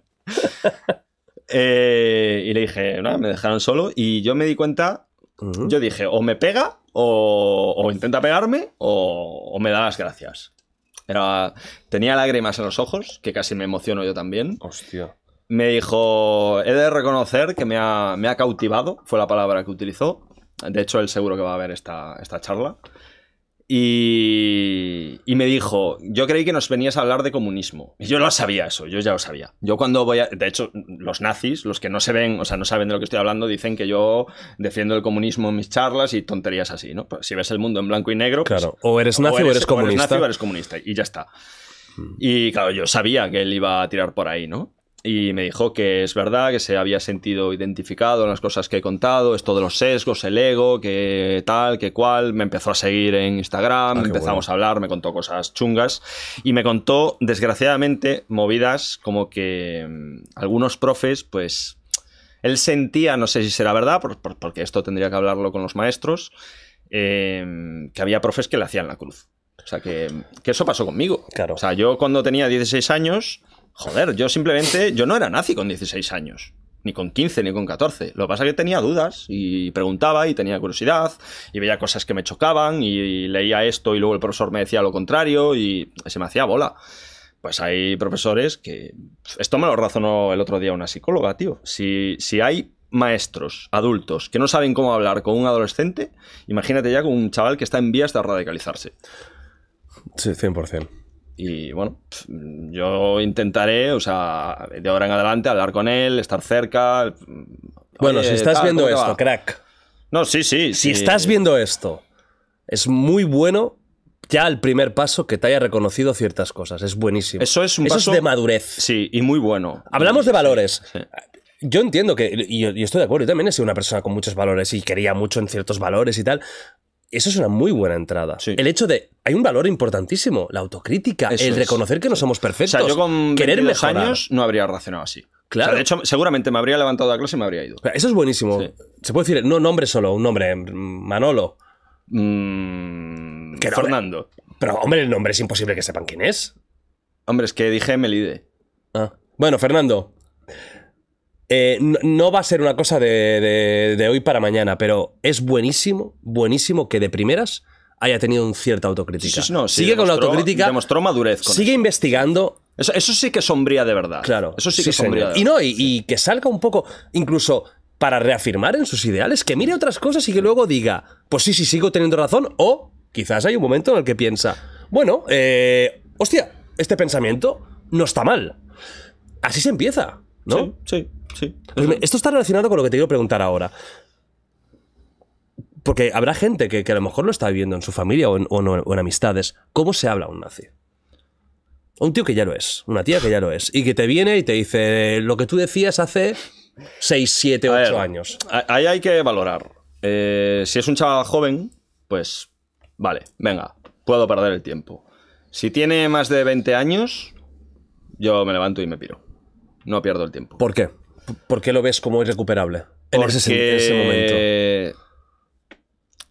Tú cuando te radicalizas en cualquier cosa, Sí. es como que te subes a un altar, y esto se lo incido mucho en esta, en esta cuestión en, en los colegios, porque tú consideras que únicamente los que piensan como tú tienen razón Mm. y saben de lo que hablan, y todo lo que te contradice es mentira, es falso. Entonces, ¿cómo abres brecha ahí? No puedes. O sea, desde el momento en que empiezas a hablar, es mentira, es mentira, es mentira, es mentira. es que no puedes llegar, no te lo permiten. Entonces, lo que tienes que hacer, la única forma es. eh, ahí atrás me invitaron a un congreso de, de psicología, los, unos chicos de, de Engrama. Y, y hubo un psicólogo, Ricardo de Pascual se llamaba, Ujú. que hizo su ponencia. Y hubo una chica, una estudiante de, de psicología, que le preguntó, eh, no dijo la palabra radical, pero ¿cómo podemos llegar a una persona que está muy enfocada en sus creencias? O sea, ¿cómo? Porque cuando, una vez los argumentos fracasan, que fracasan siempre, porque no es una cuestión de argumentos, es una cuestión de psicología, eh, y él dijo construyendo afecto. Y eso me removió mucho por dentro, porque yo me acordé de Miguel, que fue justo lo que hizo conmigo, construir una relación de afecto, de amistad, de, de- de admiración. No de rechazo y de No, decirte que eres eso es. estúpido y un, imbécil. Es que fíjate cómo es eso, Jordi, que yo consideraba que todo el mundo era imbécil, porque no pensaba como yo, imbécil, o que les habían comido el coco, o que Sí. eran débiles, o progres, o lo que fuese. Y la gente me lo demostraba que era imbécil. ¿Cómo reacciona un imbécil o alguien que yo considero imbécil cuando le digo que soy nacionalsocialista con violencia? ¡Ah, nazi de mierda, no sé qué! Es que no les da la cabeza para más, Te es que míralos, es que no tienen neuronas. reafirma en, en Efectivamente. Pero Miguel no lo hizo así. Miguel dijo, ah, que eres nacionalsocialista, ¿por qué?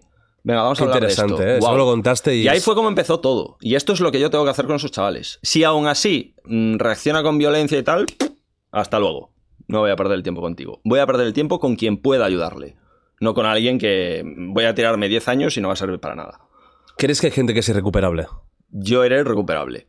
Pues tú recuperaste. Porque coincidió una ventana de desradicalización que les llamo yo y una serie de, de condiciones. También es cierto, a ver, todo el mundo, no hay nadie recuperable, pero tiene que ser en un momento, en el momento correcto. Ya, hay grados de dificultad, ¿no? Eso es, eso es. Como en los videojuegos. Sí, sí. Eh, yo ni con trucos me habrías desradicalizado. O Tú estabas en modo pesadilla. Total. Es el- ese es el del Doom, creo, ¿no? El Bueno, muchos Nightmare, juegos tienen sí, sí. modo pesadilla y tal. Y, y es cierto que si yo he podido salir, o sea, que yo era un nivel de. de, de- buah, ese, ese es el nivel, buah. Si yo he podido salir, cualquiera puede. Claro, hay que saber cómo. Y, y- y por qué herramientas y, y el momento tiene que ser. O sea, es como el alcohol. Es muy parecido. Si un alcohólico no asume que hay algo que va mal, no va a salir del drogadicto. Pues esto es lo mismo. Si no se da cuenta de que por lo que sea, que algo dentro de su cabeza no funciona bien, que está siempre enfadado, que nadie quiere estar con él porque no hay nadie que lo aguante, solo lo aguantan otros que son peores que él aún, etcétera, etcétera, etcétera, mm, hasta que no se le encienda esa lucecita de decir, hostia, verdaderamente quiero vivir así siempre, no hay nada que hacer. Tú, a día de hoy, ya, ya lo último, ¿no? Para terminar un poco por, por la trayectoria tan personal tuya, que, que hemos hablado mucho de ello, tú a día de hoy podrías tener una pareja negra, latina, asiática, o no. Sí. Podrías. ¿Podrías tener una pareja judía? No es lo más. Sí, no es. A ver, no es lo. No pienso en. Podría. Si es divertida. No, es una si buena es persona. Es una persona que es guapa, es buena y persona. resulta que es judía, pues sí. Sin problema.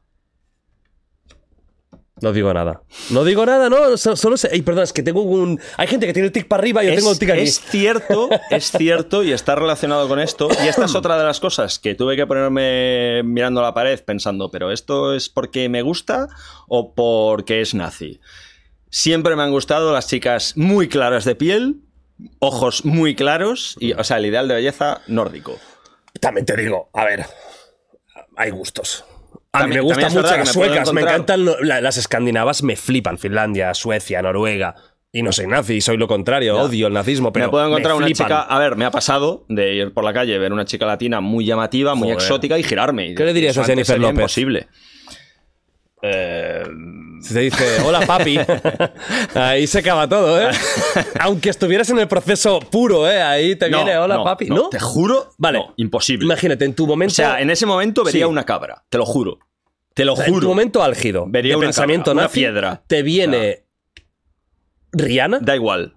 Me, me da igual. El, el ¿Sí? ejemplo es, es que es físico. Aun sabiendo O sea, que es era un famoso. bloqueo. Da igual. Es un bloqueo tan gordo. es curioso Sí, esto. sí, sí, sí. Eso lo tengo no clarísimo. funciona el cerebro. ¿eh? Sí, sí, sí. O sea, De hecho, tenía mi mejor amigo, mi mejor amigo de, aquellos años, eh, en Madrid. mm, Una vez le, lo típico, otro, otro que no tenía nada que ver, además fue dentro del ejército. eh, le dijo, ¡buah! Esta eh, pasó, era una chica latina, también militar. Ah, está buena, Y cuando no ya sé. se había ido, pues dijo, ¡ah, esta, qué, qué buena está! No sé qué. Y esta respondió, además se sonrió y dijo, es que a mí no me gusta la zoofilia. Ya no es militar. Esto hay que, esto hay que puntualizarlo también. Me- Hombre, es, es una frase dura, ¿eh? Pero es que es así. Sí, sí, O sea, así lo veía, sí, así sí, lo veíais. O sea, yo no las veía. Como humanos, casi. No, a ver, vamos a, a romper una lanza en que no es. Esto vamos a dejarlo en que era un- un- un- una broma, Sí, una un chiste. Sí, sí, sí, sí, sí. Pero es para que lo entiendas bien, para que la gente que lo está escuchando lo entienda bien, como una persona que siempre ha tenido claro que es homosexual, que cero atracción hacia los heterosexuales. Vamos, a un tío, por ejemplo, cero atracción hacia las tías, pues mm, le intentas meter que se tiene que liar con una tía. Claro. Es lo mismo. O sea, no- a ver, no es lo Me mismo. causaría un rechazo total. No rechazo, pero no hay atracción. ¿Y sabes O sea, lo jodido? La de. Y esto es, es por números, ¿eh? La de gays que habrá en el movimiento nazi. Es que no hay. No es, es imposible. No, no, no, es imposible. Lo hemos hablado muchas veces. Es no imposible, son números. Sí. Son números. Es que no, a ver, que se acabó la tontería. Hay son números. atrás, hay atrás al equivalente de, de Vox en Hungría. eh, no sé ahora mismo. Está, De Or- eh, Orbán, ¿no? Está el, el Jobbik, que son super nazis. Víctor Orbán, sí, el partido. O sea, que, bueno, Víctor Orbán el- es el presidente. Pero no es nazi, no es Pero nazi. el, su sí partido que es cierto- estaba el Jobbik, que era un partido muy nazi, y luego estaba el suyo, no- que era menos nazi. Sí, no, no es nazi, pero sí que es duro. Es extrema Sí, derecha, es extrema muy- derecha. sí. Muy nacionalista, Patriota radical, muy anti, sí, anti, sí, ah, anti inmigración, sí. Eso es. Es duro, es duro, Orbán. No me acuerdo ahora el nombre. Bueno, pues a uno de sus diputados lo pillaron en una fiesta gay. Ah, sí, coño, le damos noticia aquí, que se Claro. escapó por la ventana. Claro. Fenómeno el tío, Claro. crack, ¿eh? Y yo estoy seguro de que, de que habrá muchísimos por ahí con esvásticas aquí tatuadas. Joder, el jefe de la SSA, Ernest Rom, Hitler lo pilló cuando fue a detenerlo en la cama con el chofer. Bueno, ¿y de Rudolf Hayes no había también No. rumores? No. ¿No había rumores? Rudolf Hess no me lo toco. Y de Hitler O sea, había muchos rumores. Sí, pero más chungos. Sí, de niñas, a- ¿no? sí. De... Sí, a su sobrina, a Jelly Rawal, sí. Sí. Pero a, a Rom lo pilló, y lo, lo- lo encañonó y le dijo, además de traidor, eres un degenerado. Le dijo. sí, sí, sí. Ay, Dios mío, las cosas de... de, de, de- Cosas de los nazis. de- de los- ¿Cómo, cómo son esta gente? ¿Cómo eh? son los nazis, eh, Sí, tío? sí. Se levantan un día con el brazo derecho y ya están enfadados. Oye, bueno, Puedo rellenar aquí, ¿no? lo que tú quieras. Puede salir a cámara. Sí, no hay problema, hombre. Em, vamos un poco al tema social, ¿vale? Eh, pues ya hemos hablado un poquito, pero ya vamos a centrarnos en el tema social más que en el, en el tuyo tan personal, que yo creo que ha quedado muy claro el ¿Tema momento social en el a qué estás. nivel? No, el o sea, ahora hemos hablado mucho de ti, de tu experiencia, de cómo estás ahora. Vale. Vamos a hablar ahora de, de sociedad. Por ejemplo, ¿tú prohibirías Oh. legalmente el Aquí ya se nazismo? empieza a montar la nube negra. De cuidado, David, cuidado, David, que te estás metiendo en camisa de once varas. Eh, si prohibiría el nazismo. Sí, mira, por ejemplo, te voy a poner un ejemplo de un país, ¿vale? Alemania. Sí. En Alemania, cuando termina la Segunda Guerra Mundial, Alemania es el ejemplo de lo que no hay que hacer. Vale, y hay una serie de leyes, para la gente que no lo sepa, que prohíben. No, a ver, al acabar la guerra, efectivamente hicieron los, eh, la desnazificación del país, pero ojo que con eso hay mucho mito, ¿eh? Que hay muchísima gente, especialmente en la judicatura de jueces, que se colaron, eh, podemos hablar igual de 500, Ujú. que eran nazis. que venían de la. Venían- del- y del- siguieron del- ejerciendo. nazi. Y eso después de la desnazificación. Pero a nivel legal, eh, no, por ejemplo, todo lo que sea simbología nazi es ilegal. No, mm, eh, ilegal, o sea, es, es- no, no, hay- no puede haber videojuegos. Wolfenstein. Es- fíjate si Wolfenstein, es- le- que lo conocéis, ¿no? Wolfenstein tiene que quitar las esvásticas o no puede salir en Alemania. Sí, lo sé. ¿No? Sí, O sea, es decir, juegazo, que tío. es, es- es espectacular, ¿eh? Sí. Es- Tanto el clásico como Sí. los, la- este, bueno, reboot o lo que, Que sea. el, clásico fue el primero. El creo que fue el primer shooter eh, Sí. 3D, Wolfenstein, Sí. Wolfenstein Y la- 3D. La, música y. Buah, qué guapo estaba. Sí, sí, era época, ¿eh? Esa es la época old school.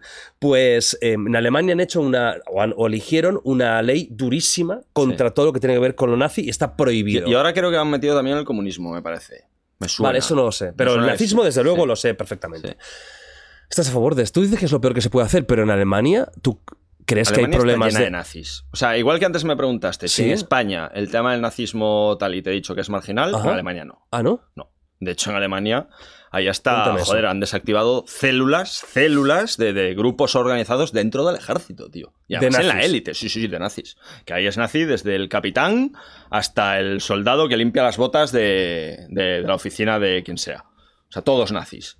O sea, una célula entera de nazis, tío. Y te estamos hablando no de, de- de los que doblan mantas en el cuartel de no sé dónde, estamos hablando de las fuerzas especiales alemanas. ¿Por qué es lo peor que se puede hacer prohibir lo nazi? Mm, he de decir que están... A ver, el tema de la exaltación, por ejemplo, sí veo bien que se persiga. Por ejemplo, la exaltación. ¿Qué es para ti exaltación? ¿Una manifestación en Madrid, por No, ejemplo? una manifesta- Con banderas nazis Es que, y- es que, a ver, aquí hay, es- me resulta complicado establecer una línea. Hmm. O sea, es cierto que hay gente que te la tira ahí a brocha gorda y te dice esto sí y esto no.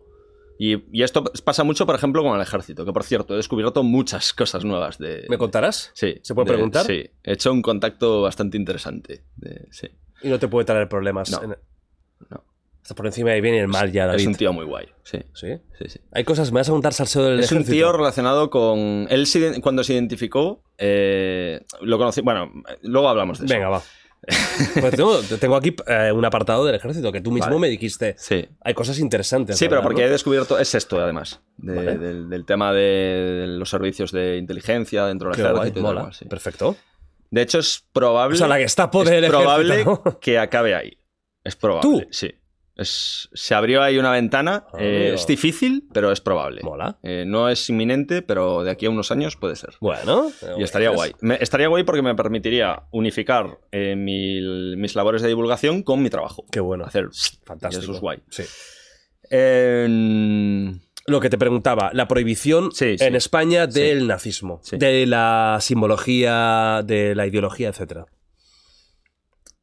En Alemania hicieron eso. Sí. O sea, de hecho, en Alemania yo me acuerdo de, de estar en Santiago de, de- en plan super nazi y encontrarme alemanas de Erasmus y tirarles de tal y echárseme a llorar. O sea, Al de- hablar de Hitler. Sí, de decirle Heil Hitler, eh, German o algo así y echárseme a llorar. Yo que he conocido también alemanas y, A y mí es eso un me tema que, parece mm, que les da mu- exagerado. mucho miedo y me es parece muy tabú. exagerado.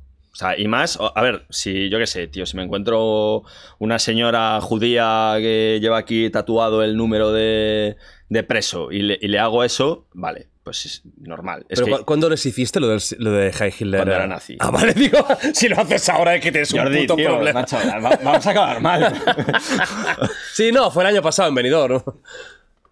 Hombre, a, ver, ahora ponte en la normalidad de, de- de- de la sociedad. Oh. Claro, que una alemana venga aquí a España, le venga un tío rapado con tatuajes y le haga un igual era del palo, yo qué sé, igual era de, los míos, no sé, bueno, da igual.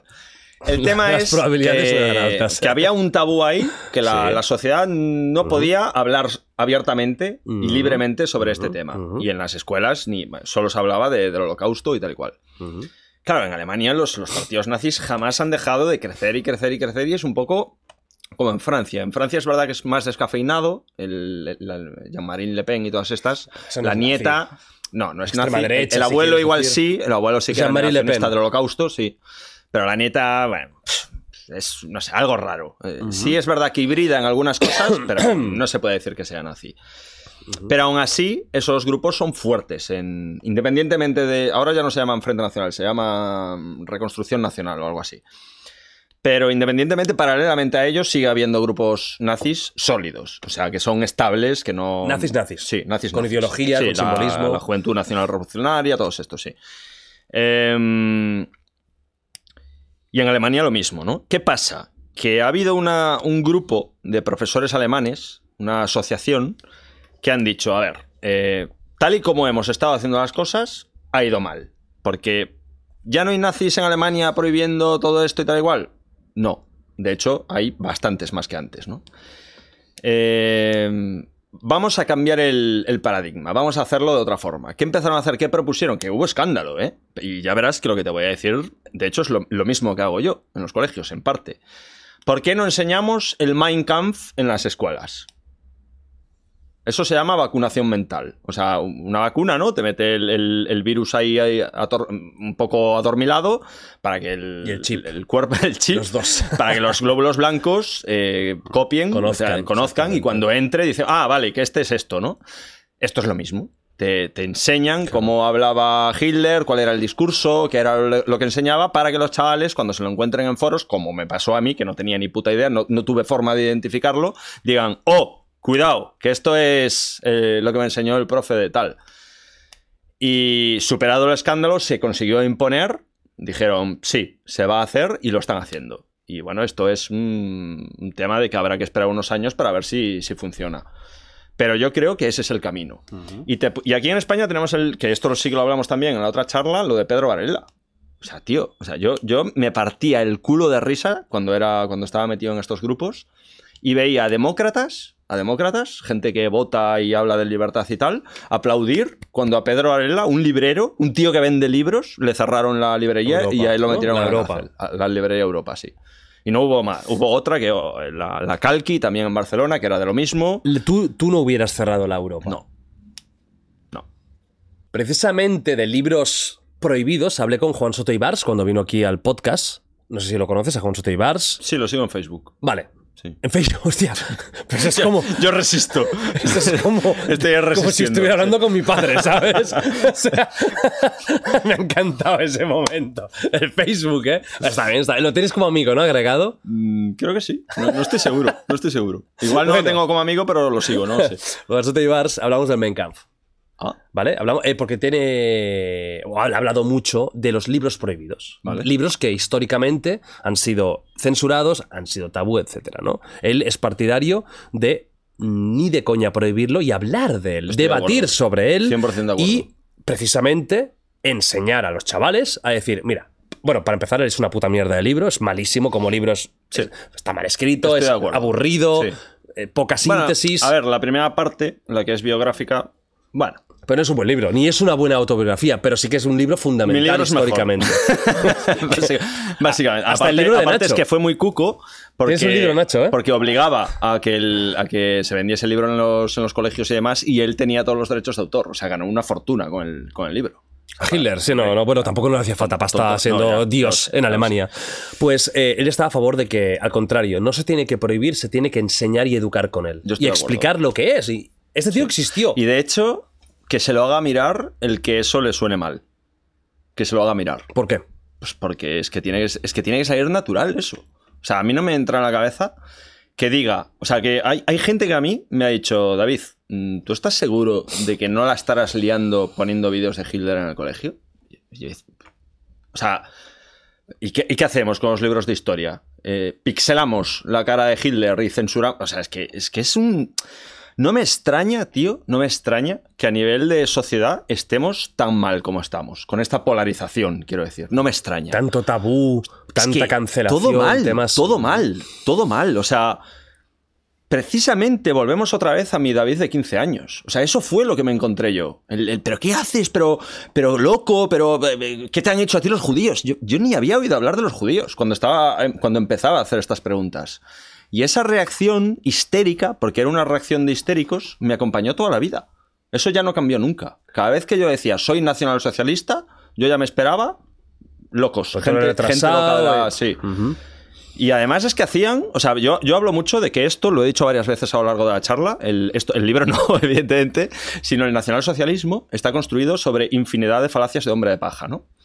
Pues la sociedad también hace falacias de hombre de paja con esto. O sea, a mí sin conocerme de nada, que alguien me dijese que yo salía a pegar a negros, decía, tú eres un normal. O sea, ¿qué- ¿de, qué me conoces tú a mí para dar por sentado eso? No, no, no, porque es lo que hacéis los nazis. Vale, ¿qué, qué libro te has leído tú? Además, así, ¿eh? ¿Qué libro te has leído tú relacionado con el nacionalsocialismo? Eh, ahí ya, ya empezaban a ponerse nerviosos. Mm, eh, no, no, porque las películas... Tío, que no me cuentes que las películas es, es entretenimiento, eso es, es, es ocio. Te estoy hablando de qué libro escrito de puño y letra por un nazi dice que haya que salir a pegar a negros. Venga, dime uno, dime uno. Eh, hostia, macho, pero es que es así, gente que no había leído nada en su vida de estos temas, daba por sentado que yo, que yo, tío, no el nacionalsocialismo, que yo, pues, mm, me- vamos, me, me- me daba sida ver negros por la calle. No es así, no es verdad. Y hay mucha, no sé, tío, mm, pues eso, falacia de hombre de paja con esto. Mira, te voy a contar un, un tema que es, para que la gente lo entienda mucho mejor, que a mí hasta me hacía gracia, me, me daba entre vergüenza y gracia. Cuando fui a, a lo de Évole. Cuando fui a lo de Évole, yo tuve que superar una serie de filtros, porque ahí no es eh, un tío, oye, Jordi, tengo aquí un chaval que fue, que, que estuvo metido en círculos nazis, y nos dice, ah, venga, va, eh, tal día, eh, que se venga y grabamos el programa. No, tienes que atravesar unos filtros, porque claro, Jordi Évole y cualquier persona, por culpa precisamente de, de estas falacias que montan los, los periodistas y demás, eh, lo que te viene a la cabeza es pues un descerebrado, lo, lo que hablamos antes, que sale por la noche, se pone de No, alcohol. y que es televisión. ¿eh? Y que es televisión y hay, hay anunciantes. Que eso es muy importante. Por eso no pueden Vale, meter a cualquier sí. persona porque hay unas empresas que si También, no le pueden sí, meter un sí. puro a la sexta, que es la sexta eh, donde estaba en La ese sexta, momento. Évole, ¿verdad? Le pueden meter un puro que flipas. O sea, es normal que haya filtros. No me parece bien, por eso a mí la tele me da asco, porque aquí es libertad. O sea, aquí La- no hay más filtro que Jordi quiere que salgas o no quiere que salgas. ¿no? La tele era, para mí, eh, de hecho nosotros hablamos de tel, o sea, no decíamos televisión, sino Tel Aviv, o sea, la capital de Israel, Sion. Y el, la S de Sion con el, el símbolo del dólar. ¿sabes? O sea, un juego de palabras ahí súper retorcido. Y, y yo sigo sin tener televisión. O sea, yo, yo la televisión... ¿Y cómo ves eh, Prime, Netflix, eh, HBO Max? El portátil. El mismo portátil que uso para hacer los vídeos es el que uso para tal. Bueno, el tema es que, claro, pues me mandó primero a dos guionistas, no sé Mm. si serían, a mi casa, pues para hablar conmigo, para ver pues cómo hablaba, si mi claro, discurso era fluido, si sabía lo que decía, si, si igual era pues precisamente eso, ¿no? O sea, es, es como que yo tuve que pasar varios filtros para desmontar el arquetipo que los mismos periodistas habían construido a lo largo de los, de los años de un nacionalsocialista. Cuando tuvieron claro que no era un descerebrado que salía por la noche a cazar negros, dijeron, venga, ok, vamos a hacer un programa con este chaval. ¿Por qué crees que mucha gente tiene este arquetipo? Claro, antes te lo Del nazi justificaba. y Antes te lo justificaba con el tema de la conspiración. Decía, no, esto es un pues un- Claro. una imagen que el sistema ha construido de nosotros. Y ahora que eres más objetivo, ¿cómo pues lo porque verías? los periodistas son unos inútiles. Joder, tú eh, hablé aquí del artículo de La Voz de Galicia. Sí. Eso pasó hace poco. Hace poco, hace. ¿Cuándo fue el Viva Voz este de Vox? ¿Se llama Viva Voz o Viva Vox? Espera, lo, lo de Galicia no fue lo, lo vuestro. Sí. De vuestra web. sí, el- sí, de que. ¿Pero eso cuántos años hace? ¿Como 20? Como 20. Redondeando, más, seguramente. ¿Y ahora qué dices de Vox? Pues con Vox, ¿cómo se llama el festival este que montó? Ah, vivaespaña.com. No sé. Hubiera volado, ojalá. No, lo, lo que. A lo mí me que- suena Viva sí, Voz o Viva que- Vox o algo así. No que, que- ¿Quién cantó que fue muy polémico? Sí, coño, que uh, invitaron a. Vista Alegre, creo que fue, hace como medio año o algo así. Bueno, no sé. El caso es que montaron un festival con. Voy a buscarlo, voy a buscarlo. Venga, te espero. No, no, velando. No, no, te espero. El título es lo de menos. Que así ganamos tiempo en. en pensar lo que vas a decir, ¿no? No, no, no, ya lo tengo claro. Es que además lo, lo he hablado en colegios incluso. Lo, el tema este de, de la prensa o de lo, lo del festival de Vox. Lo que te voy a contar ahora. No, Es que no es el festival de Vox, es el, el tratamiento que le dio la prensa. Eh, es que no. Voy a tardar mucho. Bueno, da igual. Cuentas, el da el igual, caso es que montaron igual. un festival que invitaron ahí a gente que cantaba. Viva 22. Sí, eso. Viva eso. ve- por- Viva voz, decía yo. Bueno, Viva 22, se me hizo bola en la, en la memoria. Bueno, el tema es que montaron, pues eso, un escenario gigante, invitaron ahí, fue un montón de gente y tal y cual. Vale, pues en un momento dado eh, se ve que se filtró por internet mm, cuando habían abierto las puertas y se veían pues cuatro gatos. Y en el diario público, que es que eh, no, no es que le tenga, bueno, sí, en realidad le tengo manía personal a público. No sé si lo conté en la, en la otra entrevista. Creo que no. Porque filtró, cuando todos los nazis me estaban buscando, dónde trabajaba. O sea, un periódico que se dice de izquierdas. Porque se le hizo bola que hablase bien del ejército y como es gente que odia al ejército, pues no... Eso es feo. No, hombre, mm, yo diría otra palabra, pero me quiero cortar. Bueno, ¿vale? de, hecho, de hecho, esto es doxeo y es ilegal. Tú puedes denunciar esto. Yo, de hecho, busqué para denunciar, pero como había salido en la sexta y ahora era un personaje público, ¿Se puede decir dónde vives y todo? No sabía. de hecho no dijeron dónde vivía porque no lo sabían. Si no ah, lo pero ¿dónde dicho. trabajabas? Sí, el, el cuartel, mi rango, todo. O sea, ¿qué, pasa? Que los nazis no leen público y no se enteraron. Pero, Pero lo van a leer me- ahora. Me podrían haber. Bah, ahora ya da igual. Ya, ya no estoy en Burgos destinado. Eh, Sí, bueno, que es, Bueno, es- que este es- mismo es- diario- es un maltrato, eso es, Sí, eso es un, sí. un toque muy feo de la prensa. yo diría otra palabra, pero bueno, en fin. Dila, dila, ¿con cuál? No quiero decirla. Pues no juegues con esto. Eh, bueno, que fueron malos, fueron malos. Bueno, el tema, que publicaron una foto de, de este festival, pues eso, cuatro gatos acababan de abrir las puertas y no sé si fue en Twitter o, o le dedicaron una página dentro del Sí. diario, no sé. Pero era público, eso sí está claro. Ujú. Y ponía eh, Vox pincha en su propio festival, eh, no va ni Peter, o sea, no con ese vocabulario, pero vamos, dando a entender que no, ¿eh? que no había ido ni Cristo, ¿no?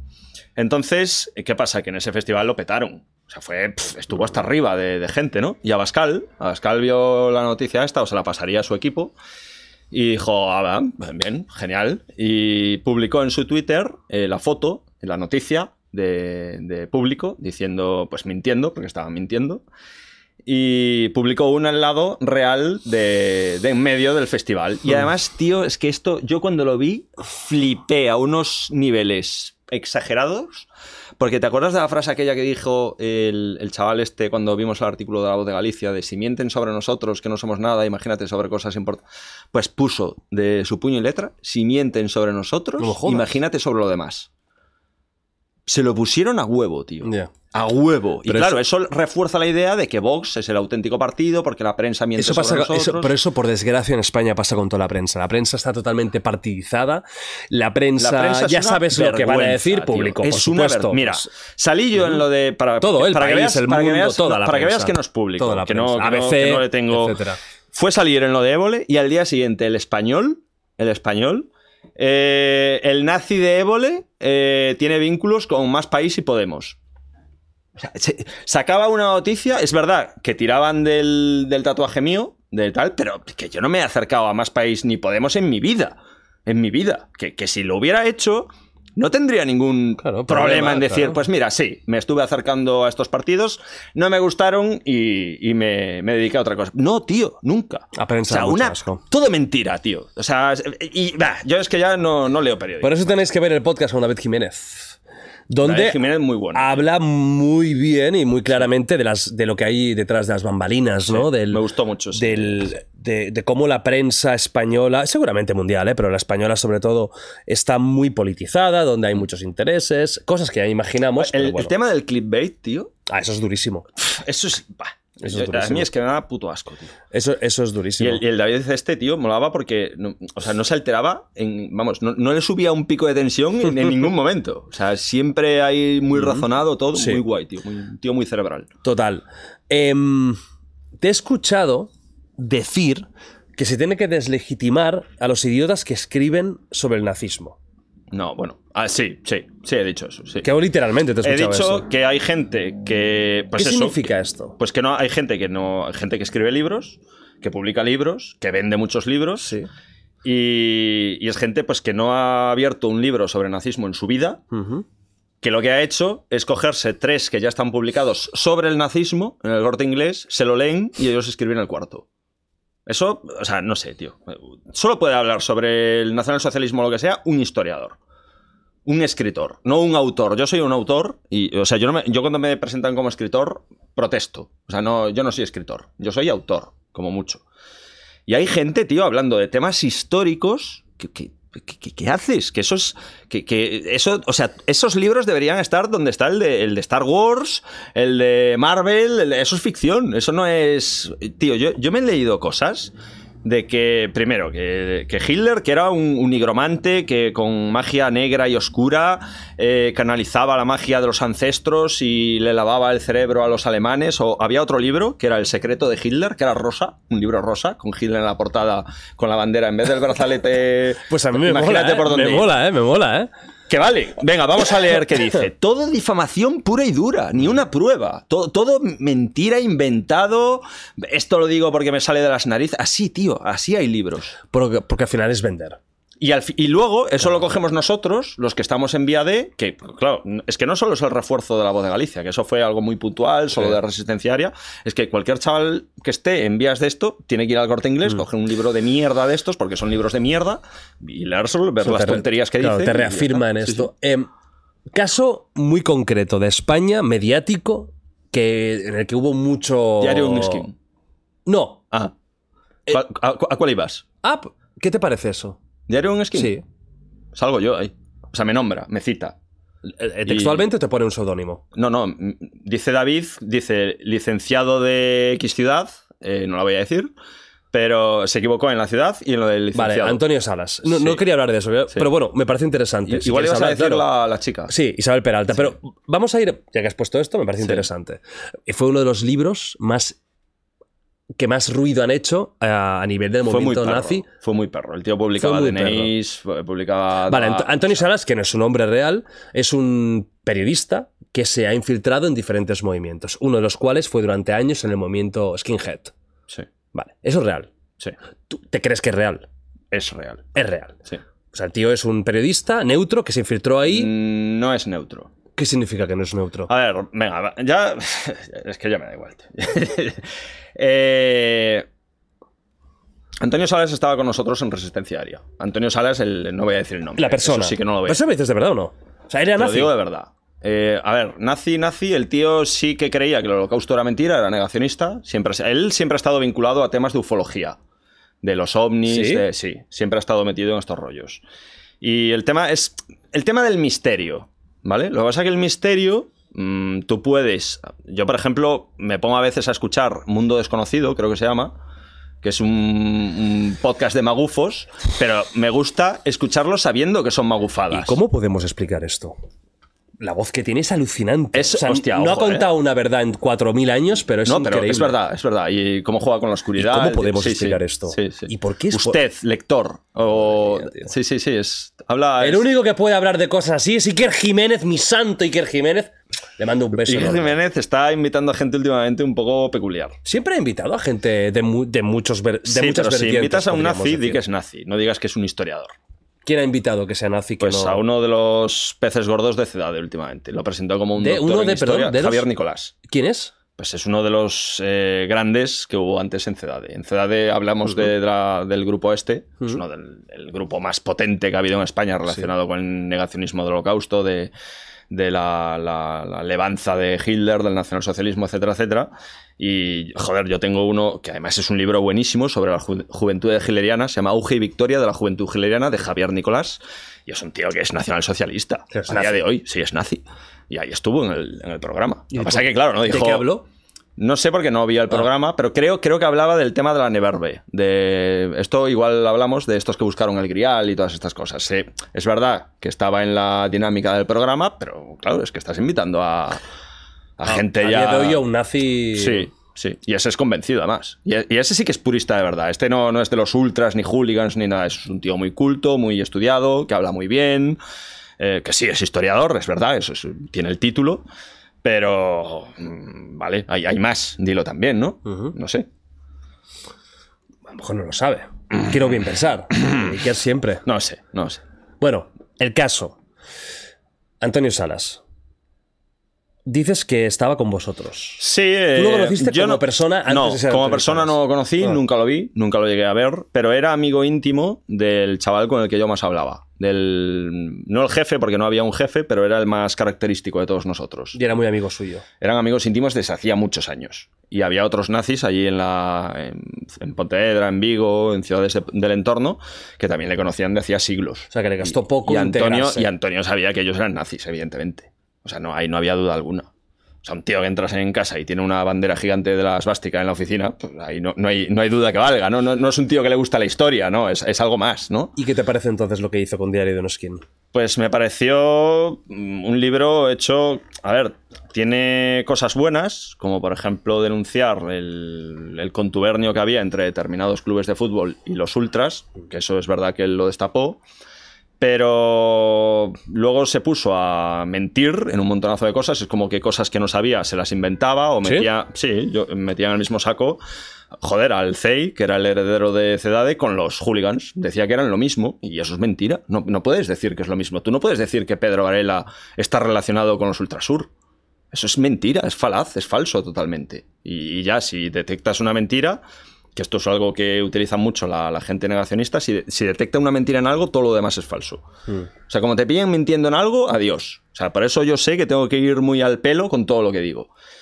Y, y bueno, el, el- el tema aparte de mezclar cosas que no tenían nada que ver las unas con las otras, eh, era un libro hecho para hacer daño. O sea, joder, daba, daba muchísimos datos. Es verdad que igual el último número del DNI o la letra te la quitaba, la censuraba, pero dónde trabajaba este. eh, yo, por ejemplo, es imposible identificar a nadie leyendo mi libro. Pero en este hubo Peña que perdió su curro por culpa del subnormal este. ¿Qué, qué, qué necesidad tienes de hacer eso? Igual gente que simplemente, pues, que volvemos otra vez a lo mismo. Si te crees lo que dicen los medios de comunicación y das por hecho que todos los nazis pues son gente que va en manada a cazar negros, pues igual lo ves hasta bien, ¿no? Ah, que se jodan, por, pues por es gente violenta, gente malvada, pero no, tío. Igual es gente pues que se sentía vinculada emocionalmente con estas cosas, que no le había hecho daño a nadie nunca en la vida, ni, ni pretendía hacerlo, simplemente se sentía atraído por estas cosas, creía que, pues como yo, que defendía lo bueno, lo bello y lo justo haciendo este tipo de actividades como pintar esvásticas en la calle o cosas así, y les jodió la vida, tío. Y eso no, a mí no me parece... O sea, no, no veo. Una cosa es que tú quieras, mm, pues eso, destapar cosas que, que no, que, no, que socialmente es bueno saberlo, que la gente no sabe, y otra que vayas a hacer daño personal. Yo tengo conflicto aquí, tengo ese. Yo no, yo no tengo conflicto ninguno. Es que además lo, claro, ahí evidentemente. Si hablara lo- con un nazi, nazi como tú no, no iría, o sea, no como tú, como tú me has dicho, no iría, es un subnormal, no, pero, pero a la vez tengo tan claro que el nazismo es algo tan malo. Es decir, mm, tiene muy poco salvable. Sí, los valores. Mira, valores hay muchos. El valor, valores hay muchos. ¿Y cuántos nazis habría puteros? No, ¿Y cuántos no- no nazis habría infieles? No, mira, ¿Me entiendes no- lo que te quiero decir? Sí. Que para mí el nazismo, lo No- siento no mucho, no tiene Sí, yo- yo nada ta- yo bueno. también considero- No salvo nada, casi nada. Yo, también considero que es bastante mal- maligno. A mí no me sirve lo de que Hitler era bueno con los perros. ¿Qué quieres que te No, diga? no, no, eh, a ver, en una balanza, no, ser bueno con los no, perros. Jordi, no. ¿Me entiendes lo que te quiero decir, no? No. Pero hay gente Eh, que. No, pero tenía cosas buenas. Bueno, no hay, no hay nada que sea No. totalmente malo. No, lo, estás- bueno. lo estamos viendo desde la óptica de fuera y hay que verlo desde la óptica de dentro. Si queremos entenderlo, hay que verlo desde la óptica de dentro. Y volvemos otra vez que lo tenía aquí apuntado lo del, lo del arrepentimiento, lo de si me arrepiento, lo de si quiero pedir perdón. Dos cosas. Primero, yo no elegí radicalizarme. Eso es lo primero. Y lo segundo, yo absolutamente todo lo que pensé, dije o hice, todo, era firmemente convencido de que era lo correcto. ¿Cómo cojones voy a pedir yo perdón o arrepentirme en esas circunstancias? Otra cosa sería que yo supiese que estaba haciendo algo malo y decidiese hacerlo así. Entonces sí. Entonces sí que tendría que hacer un duelo conmigo mismo y hablar conmigo mismo y decir, David, esto tal, y seguramente hacer el ritual de pedir perdón públicamente. Pero no es el caso, y como yo, muchos más. Y aunque no lo supieras en ese momento de que lo que pensabas era mentira, era una falacia, tú siempre hablas de las falacias del nazismo, aunque tú en ese momento estuvieras convencido 100% de que esto era así y de que tú tenías, de, de que estabas defendiendo lo correcto, Es lo bueno, era, sí. Pero una vez sales de ahí, tú mismo dices que son falacias, que son mentiras. Una falacia es una mentira. En ese momento tú puedes Jordi, igualmente Jordi. arrepentirte de, oye, me han engañado, No, me he no. engañado yo mismo y he pensado cosas que no... Que no, que No es lo bien. mismo el mentiroso que sabe que está diciendo mentiras que el que dice una mentira sin saber que es mentira. No es lo mismo. no es lo mismo. No es lo mismo. No es lo mismo. O sea, no... Pero igualmente eh, son cosas malas igualmente. Sí, sí, sí. Pero si no le puedes pedir el mismo duelo a uno que a otro. No, puedes. No, eso no. Pero imagínate que, yo qué sé, no digo nazi, ¿eh? pero yo to- toda mi vida, yo qué sé, me meto en un grupo súper anti homosexuales o anti o racista. No hace, falta, no hace falta ser nazi para ser racista, precisamente, ¿no? Convencido, tío, los putos negros, ta, ta, ta, ta. Me, me pongo ahí todo firme. Y hay un momento en el que, como tú, digo, "Uy, bueno, déjame, déjame leer un poquito más, ¿no? Y yo salgo de ahí. Aunque yo estuviera convencido, hay cosas objetivas en la vida.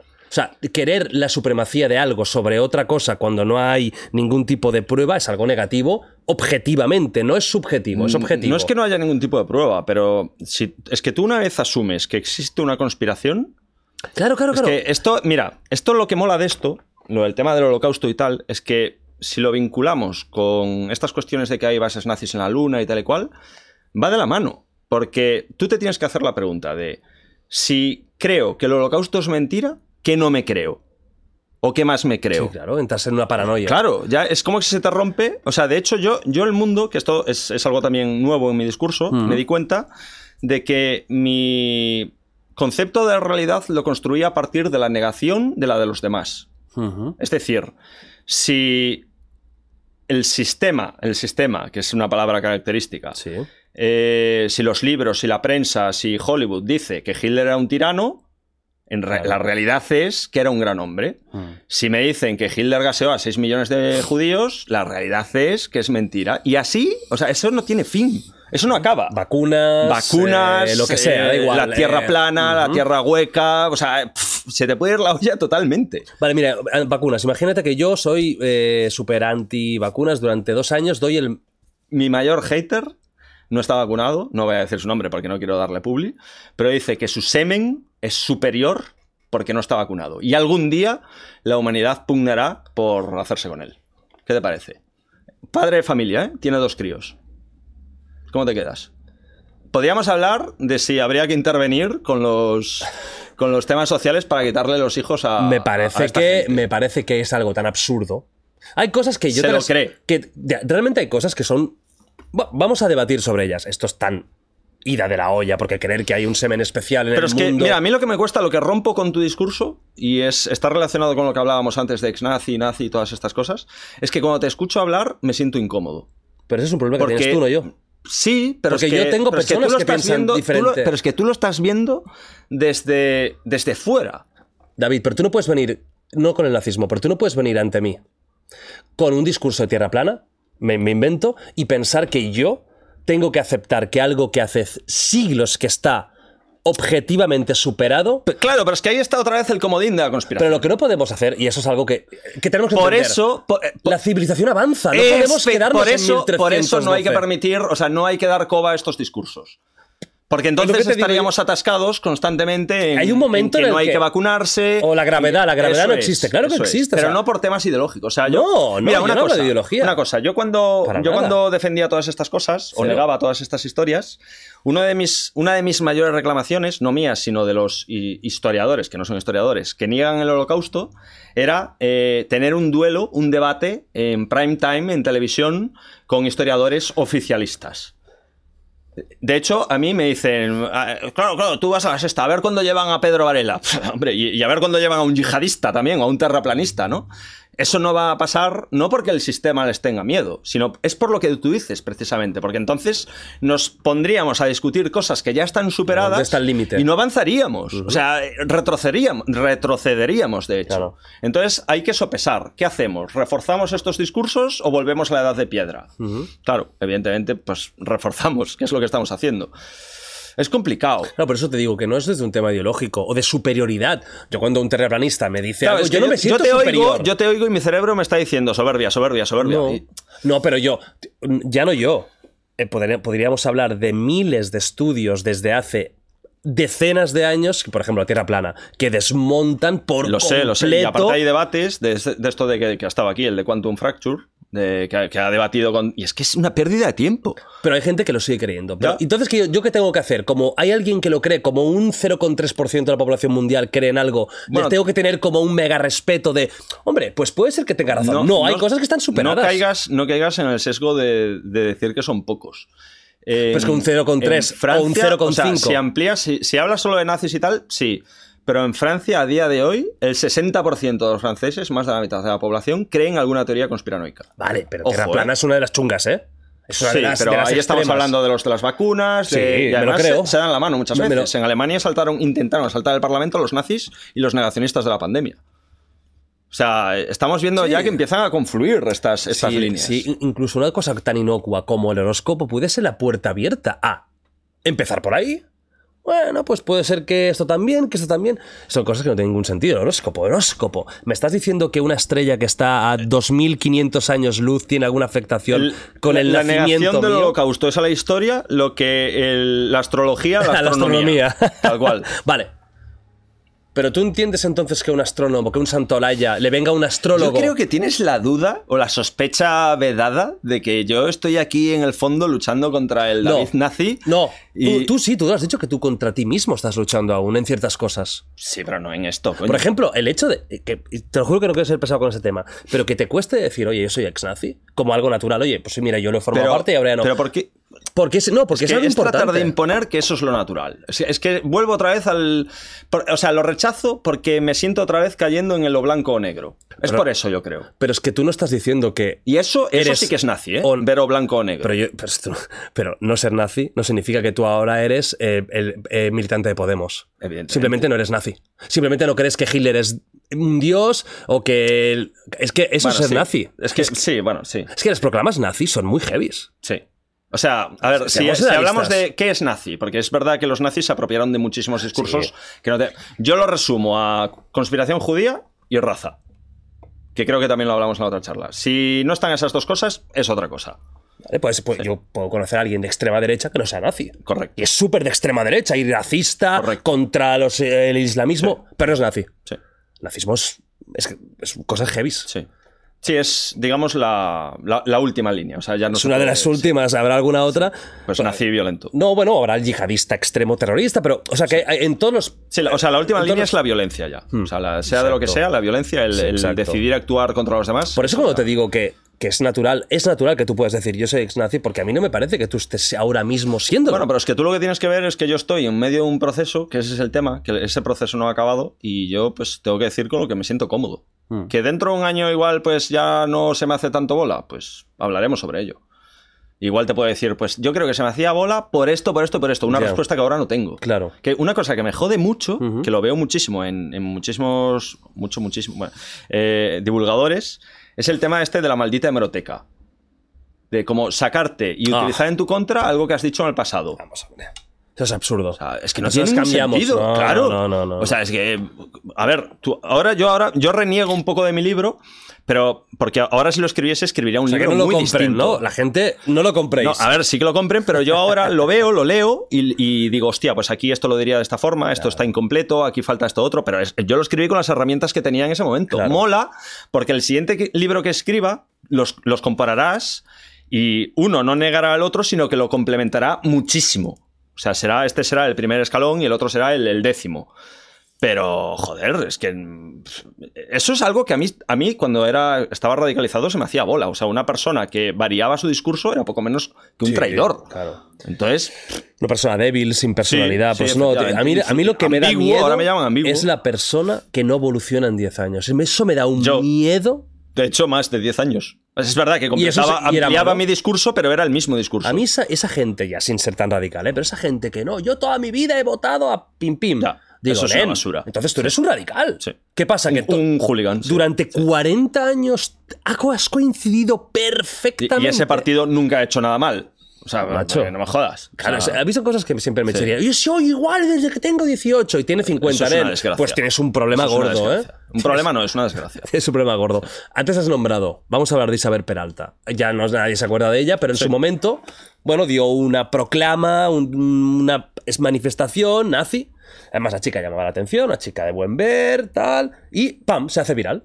A ella la invitaron, eh, la sexta, ¿puede La ser? sexta y el español, curiosamente, el español no, no, no, no se tomó a Isabel Peralta como me tomó a mí y le, le dejaron escribir todo lo que quiso. Yo me leí ese artículo con mucho, con mucho interés. Yo no lo leí. ¿Qué, qué decía en ese Era artículo punto Isabel y coma, Peralta? David. O sea, con puntos y comas, David.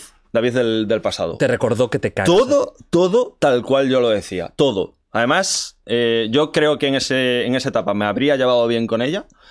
Porque el- para mí el tema de los judíos era fundamental. Eso para mí era la clave. O sea, era lo que hacía que yo estuviese con un partido o no estuviese con ese partido. Y ella va al pelo con ese tema. Judíos, a- Judíos, eh, conspiración, eh, infiltración en la economía. Que, a ver, que hay influencia en la economía, eso no lo niega nadie. Pero otra cosa es que eh, nosotros cuando estamos en estos ambientes, hay una película que me... De hecho, hostia, se me había olvidado, tengo que hacer un vídeo sobre esto, que es cojonuda, tío, es buenísima, de Will Smith, de Orcos y... ¿Cómo se llama? Eh, Bright. Ah, la de Netflix. Esa. ¿La viste? Eh, sí, malísima, ¿eh? Joder, pues a mí me encantó, Me macho. pareció una puta mierda. Pues a mí me encantó, tío. Sí. Y Van el a hacer tema... Bright 2, creo. No sé. Ah, o la cancelaron por, por el bofetón, creo. Pero iban a hacer Bright 2. Bueno, ahora como ya le perdonaron, Ahora ya- ya, ya- es ya ha colega pasado- otra vez. ya ha pasado el año. Ya le puede pegar a otra persona. Eh, el tema es que ahí, bueno, mm, sin entrar en demasiados detalles, ahí están los elfos, que son los pijos, los orcos, que son los gamberros, los gangsta, y los humanos que están ahí un poco en el medio, ¿no? Bueno, pues los, eh, él describe que, que es también de la mitología del World of Warcraft y todas estas cosas, que los orcos se rigen por una, eh, la ley orca, Que es como que todos los orcos están conectados entre sí. Pues nosotros a los judíos, o sea, iba a explicar la cuestión judía a través de Bright, ¿sabes? La, cuestión judía dentro del mundo nazi. Y nosotros vemos a los judíos como una secta, como una super secta, donde todos están interconectados. Y aunque no lo digan y aunque no lo reconozcan públicamente, es como que tienen un juramento de actuar siempre de tal modo que beneficien a los judíos. Antes que el país en el que residen. Sí, sí, es hola, decir, si son judíos holandeses, no van a trabajar en pro de Holanda, van a trabajar en pro de los judíos. Los judíos no tienen patria, ¿no? Entonces esta tía va a full con, Con este discurso. Y yo la vi y dije, buah, tío, sé exactamente en el punto en el que estás, tío. Eh, ¿Te pareció bien que estuviera en la sexta entrevistada? Sí. ¿Por? Sí, porque así la gente ve, ve el percal. De hecho, esto es muy loco, pero, o sea, lo empecé a decir de broma y me puse a pensarlo y dije, no es tan loco de llevarlo, pasa es que no querrían, de llevar a un nazi conmigo a los institutos. Un nazi convencido. Un nazi de verdad. Pero no querría. No querría porque no querría acercarse conmigo. Bueno, como es gente tan necesitada de llamar la atención y les gusta tanto que se hable de ellos, etcétera, etcétera, yo creo que igual alguno sí que aceptaría. Y sería en plan, venga, di lo que quieras, para que los chavales lo vean. En plan de, tío, o sea, no hay que tenerle miedo a ese discurso. Es, es como tenerle, o sea, es como si me preguntas, ¿prohibimos el terraplanismo? Tío, es un negacionismo igual que el del holocausto. Es, es un negacionismo científico. ¿Cómo le llamabais a lo de Ana Frank? El mito de Ana, El mito de Ana Frank, Frank. ¿no? Sí, eso lo desmonto en el libro, de hecho. Porque sé por dónde van, que de hecho eso Mira, aquí lo tenemos Isabel en Pedro la- eh, precisamente en la entrevista, ¿eh? Sí, En- sí. Con la sexta. Entonces tú permitirías. Pero ¿y si por ahora te va a poner lo que dice Habla mucha bien, ¿eh? gente? Habla bien la chica, no es ninguna descerebrada. Ahí viene. Sí, sí. Tú imagínate que la gente que, te- que esté en contra de que ella tenga voz pública y te diga, vale, que hable, pero si tú le haces una entrevista y convence a un 5% de la gente que la ve, Eso es como el que se, suma- mete. Se suman. Bueno, tío, y, 5%. y eso es como la gente que. Pero ese es un problema que ya tenemos a nosotros a nivel social de no saber pensar, de no saber razonar. Entonces, cualquiera que venga con un discurso extravagante, no tiene por qué ser el, el nazismo, se va a llevar a la gente. Coño, si es que tú te metes en el. Se me olvida siempre el nombre, el, el jefe ¿no? de los terraplanistas en internet, y tiene cientos de miles de Oliver seguidores. Ibáñez. Ese, ese. Y tiene un. Joder, y coño, el de Mundo Desconocido, tiene millones de, de seguidores. Y dice unas cosas. Joder, hay- hay- invita gente. Yo, yo dejé de seguirlo cuando dijo que, que le contactaba a él personalmente por ser él inteligencias extraterrestres de, de no sé dónde. Los habla muchos de ellos. Y ese tío ha tenido a nazis en el programa. El Felipe Botalla. Ese, vamos, era uno de. de- ¿Sí? Lo que pasa es que no es nazi de, de esto, sino, bueno, De- yo les llamo criptonazis, que nazis así de, del oculto, ¿no? Pero el tío es abiertamente. O sea, hay una relación, por lo que dices, Entre ¿eh? el- sí, entre el entre el mundo misterio- ocultista, Hostia. misterio, fantasmas, Mira. ovnis y nazis. Jordi, ¿tú te acuerdas de las revistas Más Allá y Año Sí, Cero? claro. Esos tenían Joder. artículos no nazis, pero que te presentaban a los nazis rollo cool, o sea, de... Sí, sí, sí, sí. Sí, como sí. de las búsquedas de. Bueno, hablaremos de ello, ¿eh? De las Es como que, que te enseñaba, o sea, no... Yo, yo no estoy diciendo que no, no sé, no podría afirmarlo, que no hayan publicado nunca un artículo del holocausto, de crímenes, no estoy diciendo eso. Mm. Estoy diciendo que yo me he leído artículos en esas revistas donde dices, wow, quiero saber más, molan estos nazis, ese, ese palo. ¿no? Claro. Te lo presentaba como algo interesante. Bueno, Isabel, descansa en paz. Está desaparecida en combate total, ¿no? sí, Nunca porque mejor cayó dicho. el, el grupo en el que estaba. ¿Cómo se llamaba el grupo ese? Frontal. Siempre son, siempre nombres son nombres así. épicos, Sí, ¿eh? Sí, porque tú te, pre- tú te ves a ti mismo como que estás en una O sea, eterna no, lucha. No se podrían llamar, yo qué sé, partido del movimiento del café. No se llaman así. No lo veo, Jordi. Siempre es orgullo patrio. Claro, pero, Jordi, pero porque, pero porque tú te, te ves a ti mismo, o sea, la percepción que, te- que tienes de Sí, ti de mismo es que estás en guerra con el sistema. Entonces siempre es ahí No, frente y- esto. frente- Exacto, y no, y mucho orgullo Eso y es, eso es. fuerza patria. Joder, el primer grupo que monté yo, el primer grupo que éramos dos. Nos, nos llamábamos División 88. O sea, ya ves tú. Mira, el que engaña un poco con el 88. título es hogar social. Que tú lo, lo, lo Sí, hogar de social, cero sí, y dices, sí. "Ay, pobre, deben ayudar a la gente necesitada. Esto es buena gente. ¿eh? Ah. Ahí no hay tanto. Está bien el- hecho. Ese estaba inspirado en un grupo que había en Italia que se llamaba Casa Pound, que yo estuve allí. ¿Ah, sí? Sí, estuve en Italia. Está, En Italia también hay bastante de esto, ¿eh? Sí, sí, sí. sí. Bastante ami- bastante amigo. Lo tenían muy bien montado, sí. ¿Sí? Y eran gente pues que hacían lo que hacía Hogar Social, pero ellos fueron los primeros y sirvieron de inspiración para muchos grupos a lo largo y ancho de toda Europa. ¿Qué opinas?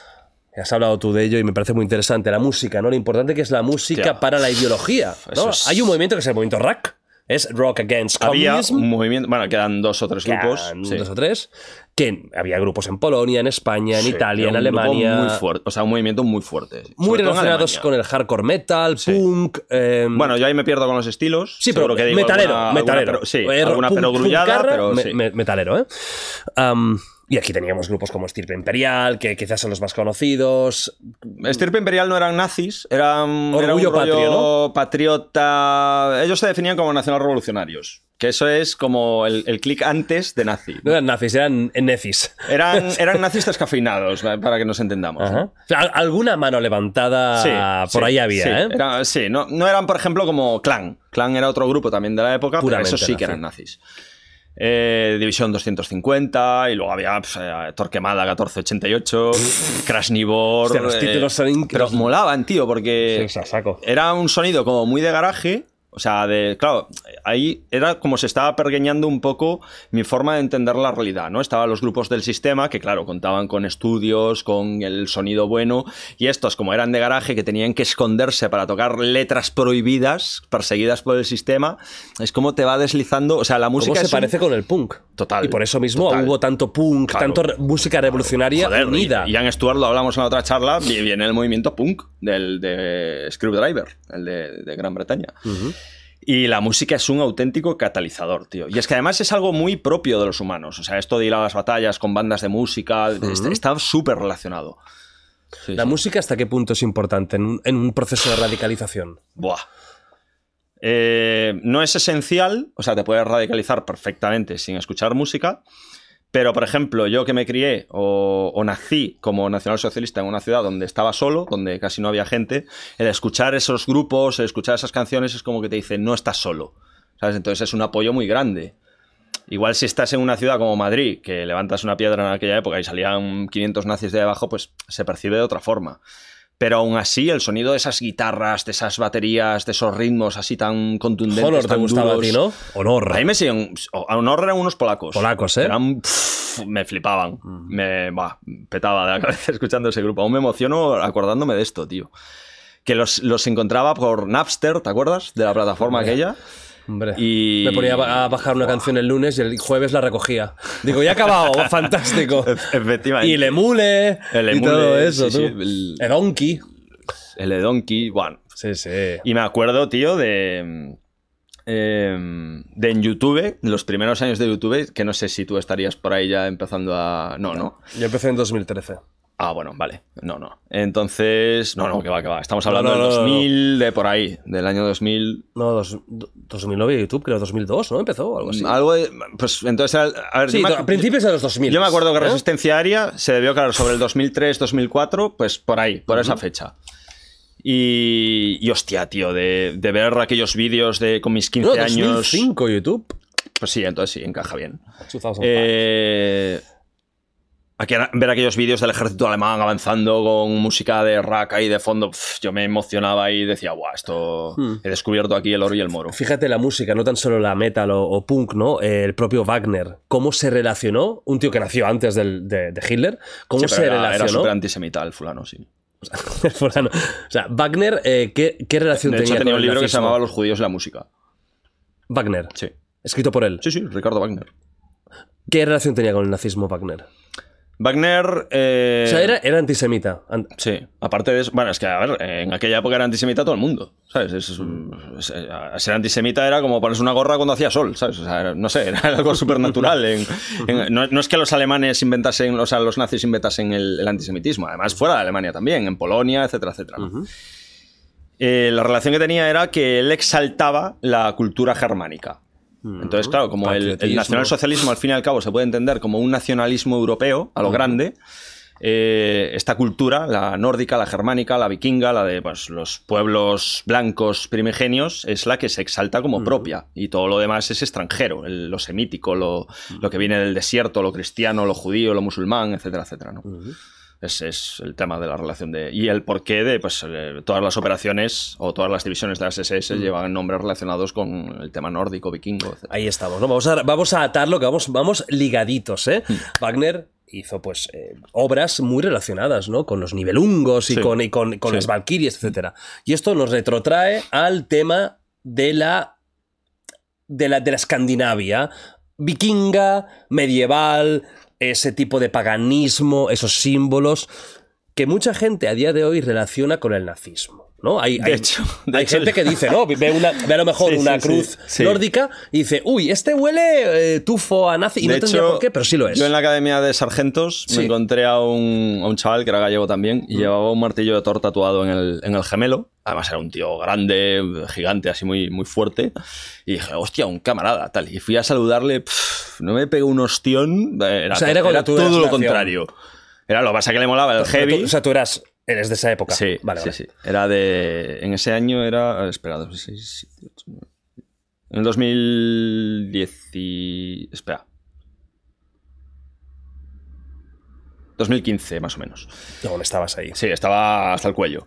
Y no me pegó un ostión, de hecho se convirtió en mi enemigo automáticamente. Porque me dijo, ah, que eres de estos. Eh, Claro, es que. Ahora no, somos amigos, pero. Thor o el martillo es de heavy, es de ahora Marvel. simplemente le gustaba hay el gente heavy, que se lo tatúa por Marvel, ¿sabes lo que te digo? Pero sí que es cierto, y esto no se puede negar, ¿no? De que hay una relación entre el simbolismo nórdico Sí. y el nazismo. ¿Y eso por qué? Es por lo que te he dicho, el tema de ellos. Tú cuando estás eh, vinculado a todos los niveles, emocionalmente, intelectualmente, sentimentalmente, con una ideología, todo lo ves a través del filtro de la ideología. Todo es ideología. Los homosexuales son ideología.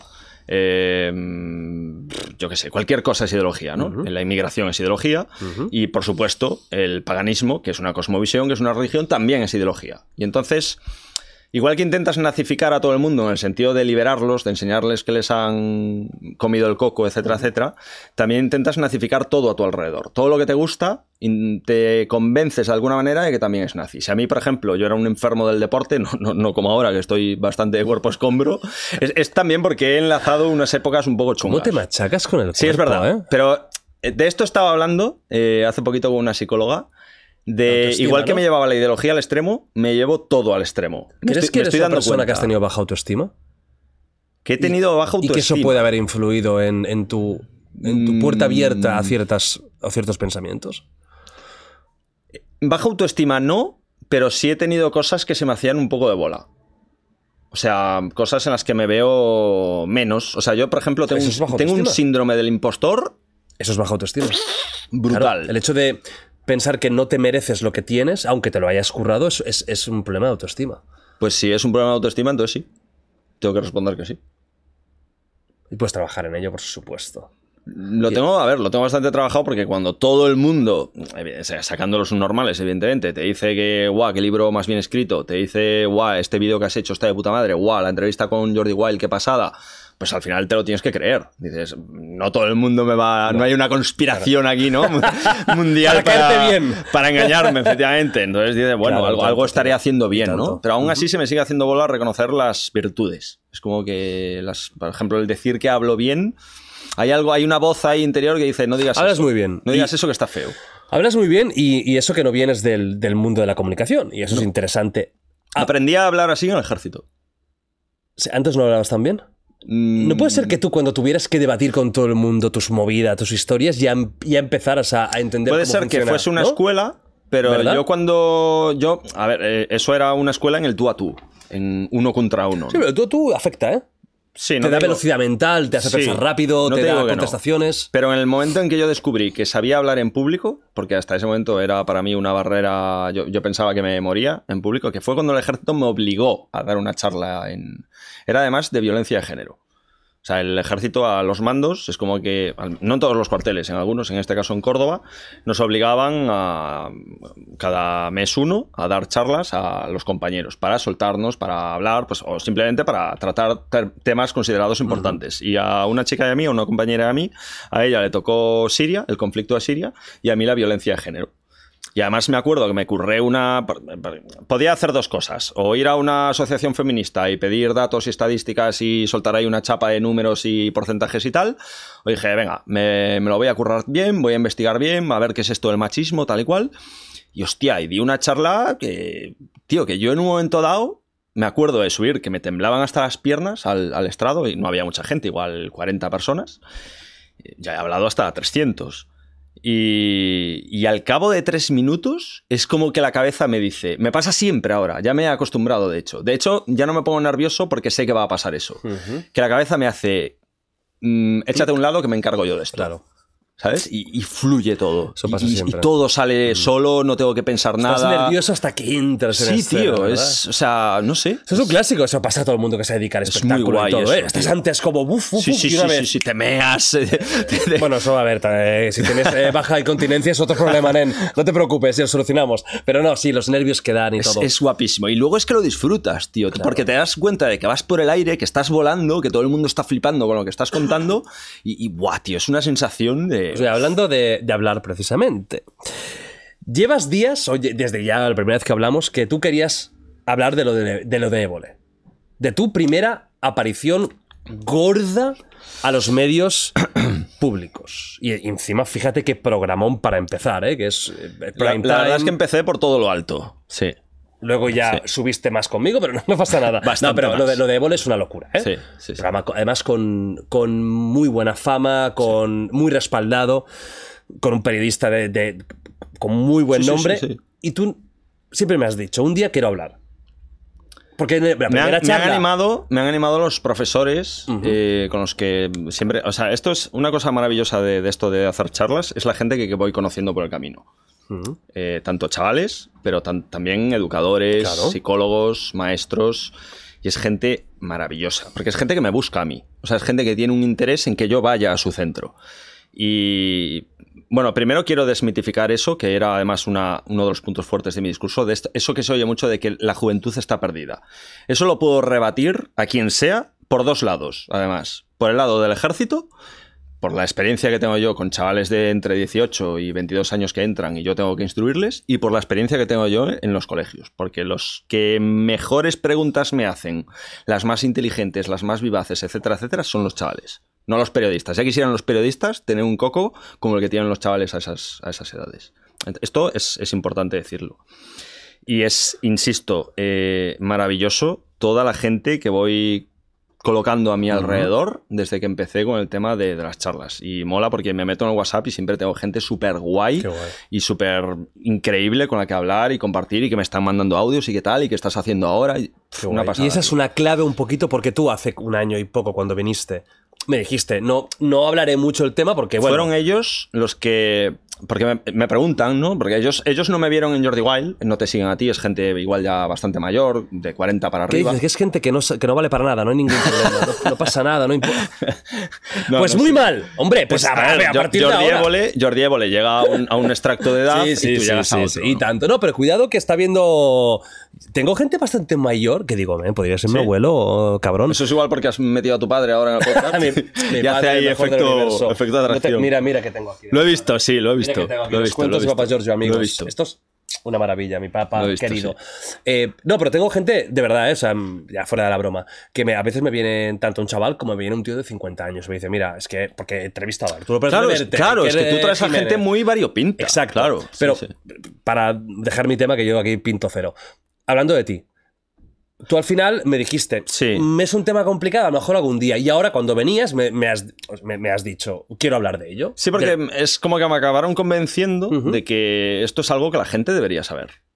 ¿Qué pasó con Jordi Évole en su programa? ¿Por qué estás dolido? ¿Por qué no te gusta como... A ver, es, es curioso, ¿vale? Esto es. Te puedes enrollar lo que tú quieras. eh, esto es complicado para mí porque es, es como que tengo dentro contradicción. Porque. ¿Por qué? A ver, eh, porque gracias a Jordi Évole yo he conocido a gente mm, que es clave en mi proceso. Gente que me ha ayudado, o sea, no puedo decirte lo que me ha ayudado de tanto que lo ha hecho. ¿Sabes? De, de- de entender cosas, de descubrir otras, de apoyo, de respaldo, a todos los niveles, ¿no? Y eso fue gracias a salir en, lo Évole. Entonces, yo lo veo un poco como que, imagínate que estoy en el desierto, a punto de. Me he perdido en el desierto, a punto de morirme de sed y de hambre, de esto de que tres segundos más y estás muerto, y aparece Jordi coge un vaso y empieza a escupir dentro del vaso hasta que lo llena. Me lo da y, y además planta un zurullo no- al lado no- no mía y dice, seguro que tiene proteína porque ayer cené bistec, ¿no? Entonces, claro, yo como estoy desesperado, pues me bebo el vaso de, de escupitajos y me como el zurullo. Es y me duro. salva la vida. Hombre, la metáfora es dura, ¿eh? Pero me salva la vida, ¿no? ¿Me salva la vida o no? Supongo. Pues me salva la vida. El caso es que, claro, si luego me lo encuentro en el futuro, igual me cago en sus muertos.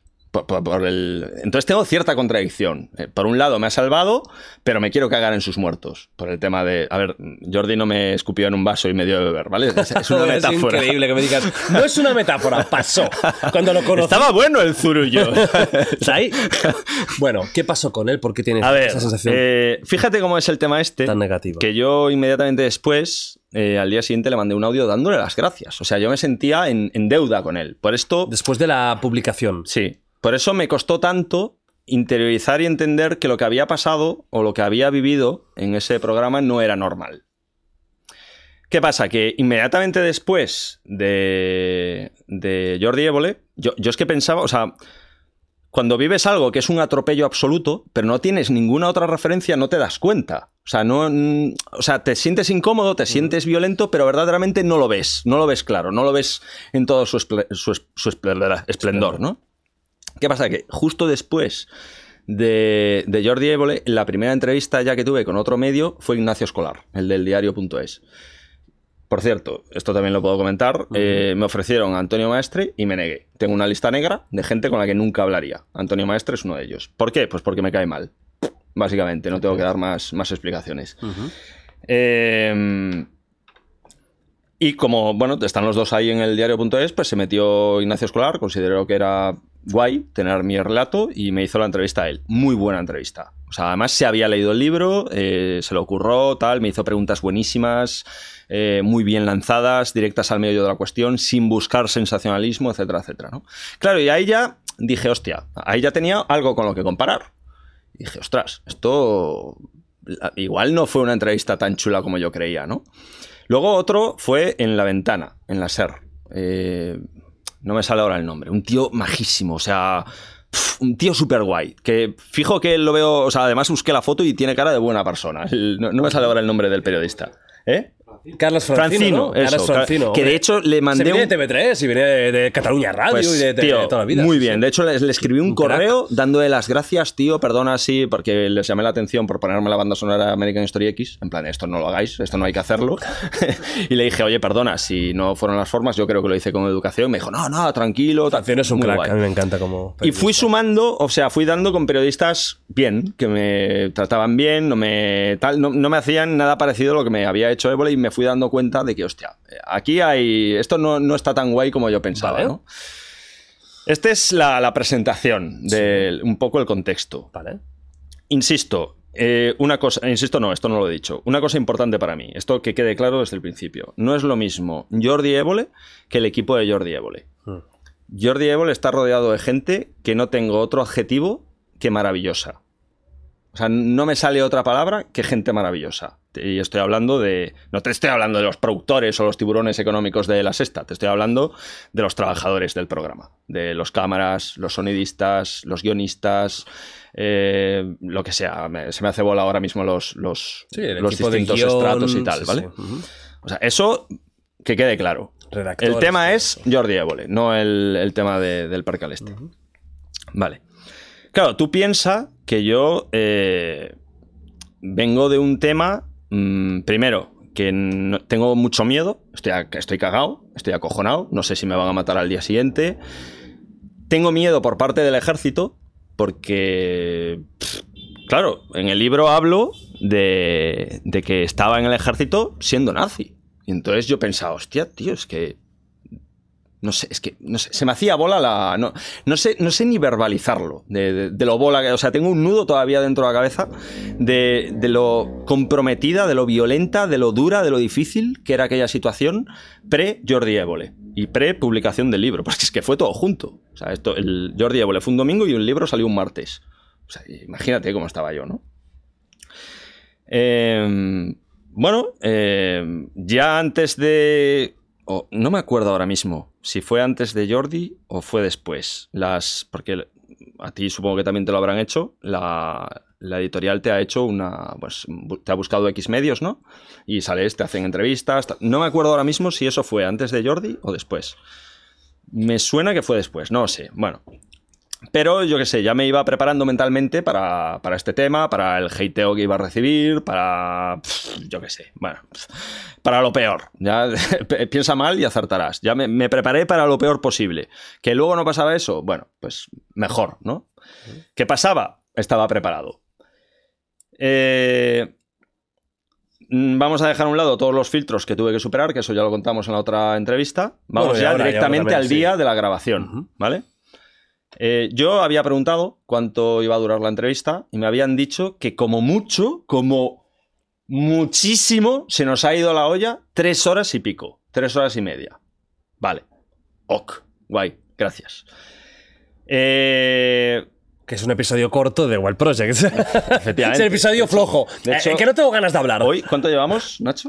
Pues yo creo que llevamos casi tres horas, o sea, 2.45. Lo vamos a superar. Sí, vamos a sí, superar. sí, sí, sí, sí. Eh, vale, entonces, claro, tú, o sea, en el momento que esto fue un hotel en la carretera de Palencia, dirección Palencia, a la salida de Burgos, ¿vale? Oscuro ahí, ¿eh? Sí, La sí. penumbra, ¿eh? Además Sí. te hacía como más aún Sí. aura de, de, de- Mo- de- Mola porque con poca, luz, con poca luz soy más guapo. O sea, se, se me ven menos los, los defectos. Se ve más pelo, ¿eh? Se ve más pelo ahí. No, a ver, en serio. Eh, el tema es. Bueno, ellos habían buscado dónde hacerlo, tal, habían localizado ese tal. La verdad es que estuvo bien. Además, joder, mola porque te explican el tema de la luz, de los efectos. De, joder, la verdad es que aprendí un huevo esos días, macho. Y, y claro, tío, yo me acuerdo, no se me olvidará, es una de esas cosas que se te graban en la memoria y ya te acompañan hasta que te mueras, de entrar en el hotel y ver el percal. De, pues igual que ahora, o sea, lo que pasa es que esto era la primera vez que lo veía. En aquel, ahora ya estoy acostumbrado, ahora ya ni, ni- ni- ni me doy cuenta de que hay cámaras y todo eso. Pero en aquel momento, insisto, con todo lo que traía, con todo el miedo, con todo el proceso, que todavía estaba en el proceso, ahí sí que era bastante más reciente, la, la desradicalización y todo esto, el alcoholismo, etcétera. Hostia, tío. uf, estuve a punto de salir corriendo, tío. Tuve que hacer un dominio de mí mismo, de decir, me piro. Me piro de aquí, o sea, no, no quiero hacer esto. Y me tuve que, como violar a mí mismo, de decir, pa'lante, ¿sabes? Eh, Jordi Évole impresiona. Es un tío bajito, es un tío con gafas, cara de buena persona, pero impresiona, porque es un tío que ha entrevistado, joder, a lo Al más Papa. gordo. Al, al Papa no sé, pero Sí, a sí, Aznar, sí, a Francisco, ¿no? A gente muy. Sí, sí. Joder, a gente, no sé si a No, Hugo pero Chávez. no me compares Maduro con, con, A Maduro, eso. A, a Hugo Chávez no, ¿no? No, hombre, sí, el presidente de Venezuela es igual de importante que el Papa. Hombre. Sí, pero no es lo mismo, coño. yo lo veo figuras al mismo. Trae a Maduro, venga, trae a Maduro. Yo, no, a Ma- a Maduro no. Voy a traer a, Bu- a Bukele. A Nayib Hostia, Bukele, Nayib Bukele, Bukele, tío. vente. Quiero, quiero hablar con él. Bueno, sí. Eh, y bueno. Sí, lo ves y Domino ahí un poco tal, veo a Jordi, que hasta ese momento nunca lo había visto. Esto es importante, ¿vale? Que eso te lo explican. Porque es como que juegan con la naturalidad, que eso está bien. Eh, si yo hablo con Jordi antes, o con el que me entreviste antes de lo que vamos a hablar en tal, eso se nota. Es como repetir lo que habéis hablado. Es como repetir y esas cosas, cuando digo algo llamativo, eh, pues imagínate lo de los homosexuales, eso ¿qué haces? ¿Qué pones? Pues no te sale, ¿sabes? Y no es tan fresca la entrevista. Claro. Eso tiene todo Eso el sentido, todo el sentido sin del duda. mundo. Ok, pe- sin pega ninguna. Eh, Llegamos, eh, nos presentamos, sí que nos saludamos antes de, de empezar a grabar. Dice, hombre, hola David, tal, se me acercó. Hasta ese momento todo bien. ¿Cariñoso? Sí, cordial, cercano, me atrevería a decir. Campechano incluso, o sea, bien. Eh, bueno, y en un momento dado ya nos sentamos para, para empezar con el, con el percal. Ya estaba todo el mundo preparado en sus puestos. Claro, yo me esperaba, pues como hizo Nacho, ¿no? Lo de silencio, tal. Y eso pasó también con Macarena Olona, que dijo, ah, ya estamos grabando. Que te coge, que bueno, yo no me lo tomé mal. A mí eso no me mola nada. A mí Que no tampoco- avisen antes de A grabar mí tampoco, no me gusta. porque dije, hostia, menos mal que no. Lo pensé para mis adentros. Menos mal que no dije, yo qué sé, pues una broma. Que ellos lo pueden vender como, bueno, eh, no hay nada que esconder. No, no es lo mismo con una cámara, Da aunque igual. tú digas la verdad, Nada. que fuera de cámara. Ojalá todo fuera eso. Porque si no, que estos que van de tan realistas, que enseñen el WhatsApp y lo que escriben, a ver qué hay adentro. Me Que parece se, bien. se tiene que avisar, es un tema de ética, tío. De Bueno. respeto al invitado. Bueno, a mí la verdad es que me A mí- a mí eso no me mola, no me mola. me sorprendió y además dije, hostia, ya, igual que Magdalena, dije, hostia, ya estamos grabando. Y dice, sí, sí, aquí no, no se desperdicia nada, me dijo. Bueno, sin pega. Eh, creo que fue la entrevista. mm, además, lo hice mal porque había dormido poco. Joder, voy a hablar con Jordi Évole es al día siguiente. Había dormido poco y como soy subnormal, en vez de tomarme un café y ya, me tomé como tres Red Bulls. Y estaba súper acelerado. Tan acelerado que no pensaba con claridad. Y estaba, joder, estaba. Es que me acuerdo que estaba ahí como el día que me examiné para conducir, No, que me que temblaban que es las piernas. entrevista, que- que sí, es estaba, esto. estaba muy jodido. Y insisto, constantemente pensando, madre mía, el ejército me van a echar, o sea, esta ya sé que va a ser la definitiva. El, el ejército es lo que más miedo me daba. Más incluso que me pegasen una paliza al día siguiente. Y ya lo sabía, ¿eh? Se lo había avisado, se lo había advertido. Ten cuidado con cómo me planteas algunas cuestiones, que no quiero tener problemas más con el ejército, ya he tenido suficientes para toda una vida, etcétera, etcétera. Vale, ok.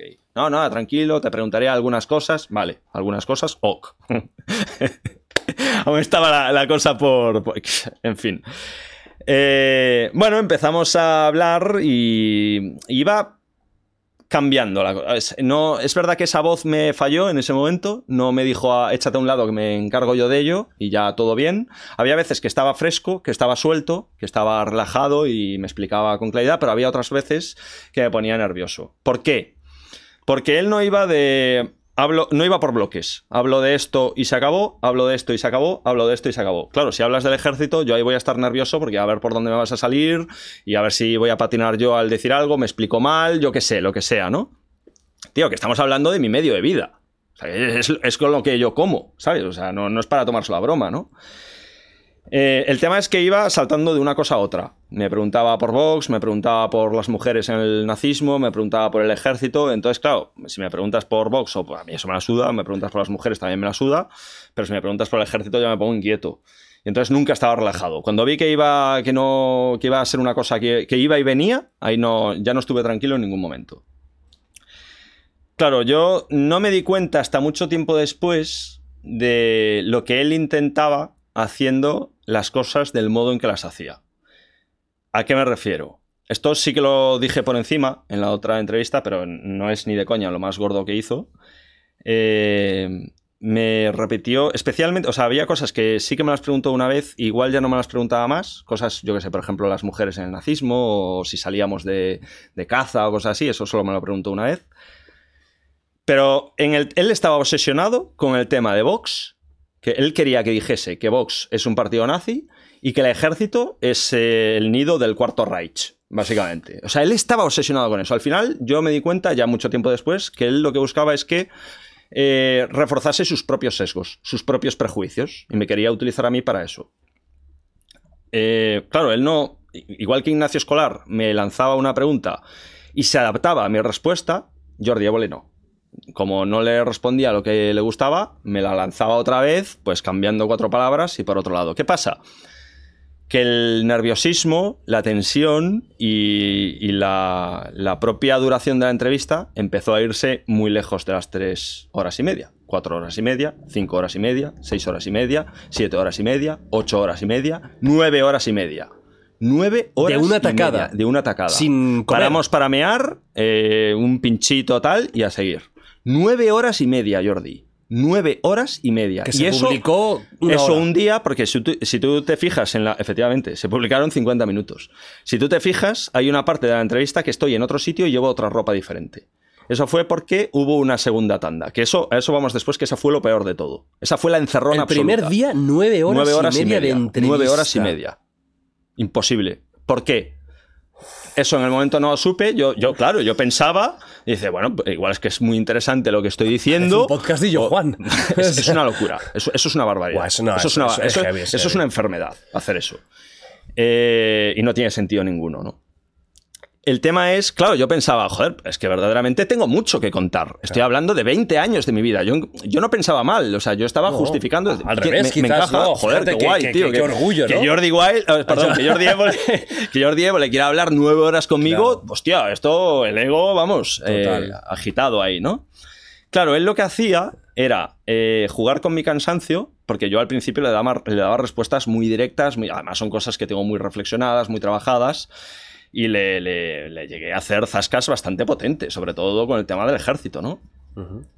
Eh, pero claro, él no se daba por satisfecho, me hacía las mismas preguntas a las dos horas, a las tres horas, siempre me repetía las mismas preguntas, siempre, siempre, siempre. Cada hora me repetía las mismas, solo con Vox y con el ejército. ¿Qué buscaba él? Que presa del cansancio, presa de los nervios, presa del agotamiento, pues dijese algo que se pudiese interpretar como que efectivamente es lo que él quería que dijese. Y entonces no iba a emitir el zasca que le metí con el tema de mm, X relacionado con el ejército de los nazis, sino que iba a emitir eso. Ahí ya, mal. Sin embargo, eso, aún pareciéndome una manipulación y una cerdada, porque es una cerdada, eh, ahí te la suda la persona que tienes delante, no buscas lo pedagógico, no buscas enseñar o intentar ayudar a otros a partir del relato que tiene esta persona, que es único, porque no hay otro como yo en España. Pues no, vas al sensacionalismo barato, a un tío que diga que. El Vox- politiqueo, ¿no? Politiqueo, sí, ¿no? Parece que, ser. que, bueno, pues que en, en los cuarteles adoramos a Hitler y así, ¿no? El- el- bueno, pues lo- lo- como él debe odiar al ejército y estas cosas, pues sin más. Aún así, eh, si hubiera quedado ahí la cosa, bueno, me parece sucio, me parece Mm. para no volver a Jordi Évole. Por cierto, no se cobra por ir a Jordi Évole. O sea, me, me preguntan, ¿cuánto te pago? No, sé, no te pagan. O sea, por, por ir a la televisión, luego volví también a TV3, que, que eso no sé si fue peor, ya, ya hablaremos si quieres. Pero no, no, no se te paga por ir a la televisión, porque se considera que te están haciendo un favor. O sea, estás promocionando pues tu libro, tu historia, y la televisión pues llega a Yo no pago gente, nunca a los entrevistados y tampoco cobro. Porque creo que se, se- se desvirtúa la conversación. Yo, Sí. yo pago a mis hecho, yo no- tertulianos, yo no pero a mis, a mis invitados no. Estoy de acuerdo contigo. Porque se desvirtúa. A mí, ¿Sabes cuántas veces me han, me han escrito mails para venir cobrando? Nos interesa hablar contigo de tal, tal, tal. Siempre digo que no. Aquí no, aquí no cobra nadie ni se paga a nadie. Porque entonces ya no es una conversación de alguien que quiere venir a hablar contigo. Es una conversación de alguien que está haciendo Sí, parte de su sí, trabajo. negocio, sí. Por eso odio las charlas promocionales. Me vienen actores, Yo nunca cantantes. cobré. Bueno, miento. Una vez sí que me querían pagar en, en un congreso de supremacismo que me invitaron los Mossos de Escuadra, que ahí fue donde conocí al contacto este del que todavía no hemos hablado. Y ahí me querían pagar la, la- la Generalitat de Cataluña 300 euros. Otra cosa, es, otra cosa es si yo me quieren contratar para dar una charla donde se van a utilizar de mi imagen para vender entradas, ahí yo voy a cobrarlo el caché que me dé la gana. Vale. Y tú tendrías que hacer igual. Yo no pero, cobro por nada. O sea, no. Pero eso es. Aunque, aunque sea bueno, eso es un tema personal. Ya. Pero desde luego, aquí ni cobro ni pago. E invitados. Porque me parece sinceramente que desvirtuamos la entrevista. Yo en el tema de colegios y a cualquier sitio que vaya solo cobro el desplazamiento. Es cualquier persona. Normal, Al sí, principio ni dietas, eso, ¿eh? Al principio ni eso. Lo que pasa es que cuando me di cuenta de que perdía dinero dije, hostia, esto. eh, mínimo, mínimo. El gasoil y Claro. el tren. Que a ¿Qué mí, a el billete de Mira, tren que son el- 5.000 euros. Es lo que me ha No, costado ni venir. coña. O sea, el- como mucho, 60 euros de gasoil y el billete de tren, como yo tengo descuento de militar, me sale tirado. no, que sí, O que sea, sí, me sale una... es de broma. Y además es por eso, porque a mí presentarme ante los chavales diciendo que no cobro por esto, que es un discurso 100% desinteresado, hostia. Mira, yo en la tele no sé porque la tele está llena de anunciantes y lo que cuesta Salvados, por ejemplo, bueno, Salvados era en ese momento, ahora es lo de Évole. No sé, no sé si fue Salvados o lo de Évole. Creo que salvados Vale. lo de Évole. Igualmente, ahí hay un montonazo de anuncios Sí. y lo que se paga ahí, lo que cuesta eh, lo de Évole o el Salvados, brutal, es una millonada Sí. por episodio, ¿no? Solo en producción, pagar los cámaras, eh, maquilladores, etcétera. Yo no sé si ahí es lógico pe- pedir pasta o no. Yo no he pedido pasta por entrevistas, eso sí que no. Y tampoco te digo, no, no quiero cobrar. O sea, ahí en ese punto puedo entenderlo, el hecho de que no haya dinero para una entrevista. No para que te hagan un A ver, favor. yo una persona que cobra por que se dedica a eso, la divulgación, me parece normal. Ah, no, eso- su puto eso es lógico, claro. Sí, pero es yo que lo hago en mi tiempo libre, que yo, yo me dedico a otra cosa, al, al ejército y tal y cual. Vale. Llevamos que nueve horas y media. Que esto ya es una muy mala señal porque, y por eso odio la puta televisión a nivel de entrevista. Claro, yo cuando no es en enteré- directo. luego me enteré de que Aznar, que Aznar es perro viejo y se las sabe todas. eh, cuando fue al programa les puso límite. Tienen una hora, me preguntan lo que quiera y a la hora se acabó. Eso o pactar. Pero eso solo lo sabes cuando, si eres un cuando te han. Claro. Vas ahí de inocente de, de tal y, y te, la, te la lían. O sea, tú llevaste nueve horas y media con preguntas capciosas. Preguntas jodidas y, y me mantuve, porque eso te da un chute, estar ahí te da un chute, y fue lo que me salvó. Le mantuve el relato constantemente. Vale, o sea, dices no- que esto no es lo peor ni de coña. No, que si se hubiera quedado ahí. después. Vale. ¿Qué Si pasa se- después? Si se hubiera quedado ahí, pues eso. Si me vuelve a invitar, le digo que no, que no me interesa y ya está. Vale. Y punto. Lo peor vino después. Eso sí que fue ya a nivel encerrona, a nivel de mentir y a nivel de. O sea, ser mala persona. De ser escoria directamente. O sea, escoria. Eh, vamos a ir hacia atrás en el tiempo. Yo cuando estuve en Córdoba, eh, allí en eh, Córdoba hay muy poquitos nazis, no es como Madrid, o sea, venía de Madrid, eh, Córdoba fue mi, mi siguiente destino. Y allí yo seguía siendo tal. Sí es verdad que eh, venía de, esto no sé si lo conté en la otra charla, de superar una enfermedad que casi me lleva al otro barrio, una embolia pulmonar, Sí. Sí, sí, me y suena, ahí, eh, a nivel ideológico, cero. Pero verle las orejas al lobo. Estuviste muy jodido. Sí, te predispone a luego aceptar otras cosas mejor, ¿no? A, a no poner el culo tan duro. Y, y allí en Córdoba, pues había un grupo de cuatro chavales. Solo me relacionaba con. a- más allá del. O sea, fuera del cuartel, con cuatro personas. Cuatro nazis. nazis. Uno de ellos era un chaval que se llamaba Paco, Paco Molina. Un tío majísimo, era además súper joven. A mí era el que mejor me caía de todos. Fíjate que estoy hablando en, en pasado. El, el que mejor me caía de todos. Un chico súper vivaz, súper despierto. O sea, no el típico, porque luego había otro por ahí que era un normal. Eh, que era el- además era el, el- el estereotipo de con es- estética skin, muy violento, o sea, había apuñalado, había estado en la cárcel por apuñalar a no sé cuántos, o sea, en fin. El nazi cliché. Un imbécil, era un imbécil. Además le escuchabas hablar y te dabas cuenta de que un poco tonto debía ser, no era muy, no era muy normal. Y, y Paco no era así. Paco era un chaval, a mí me recordaba a mí mismo, muy, muy curioso. Claro, ya era una curiosidad sesgada, que solo iba en dirección por los nazis y tal y cual. Pero aún así, joder, con él tenía muchas, mm, muchos debates o muchas conversaciones que no podía tener normalmente en determinados círculos, ¿no? Y joder, lo llamativo es que era muy joven, tenía 16, 17 años, creo. Sí, 16 años me suena. Y con esa edad, joder, la verdad es que apuntaba a maneras de llegar a ser un líder, un, pues, un ejemplo o alguien importante dentro del mundillo. ¿no? Ese chaval desapareció en Córdoba. Yo fui el cuarto, último que lo vio. Desapareció por completo. Desapareció, o sea, se lo tragó la tierra. Mm, Lo último que supe es que una cámara de Méndez Álvaro, de la estación de autobuses de Madrid, lo había captado y a partir de ahí desapareció. Eh, claro, cuando él desapareció, la policía interroga a todo el entorno de chavales. eh, pues normal, eh, la policía lo que hace es buscar cosas disonantes. Eh, porque si un tío dice una cosa de un día y otro dice otra que no tiene nada que ver, dice, ah, hostia, ¿aquí qué pasa? Claro. Pero bueno, no, no hubo nada tal. eh, estuvieron investigando ahí un tiempo.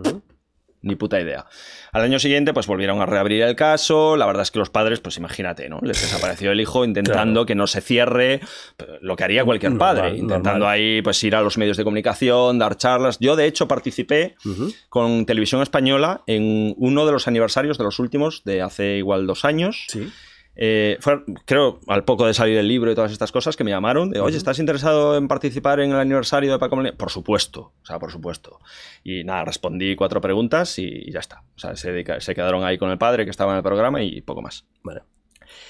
Nada, eh, volvieron a reabrir el caso, nos volvieron a llamar a todos un año después. Pues un año después, con las movidas que tenía yo en la cabeza, me acordaba del 40%.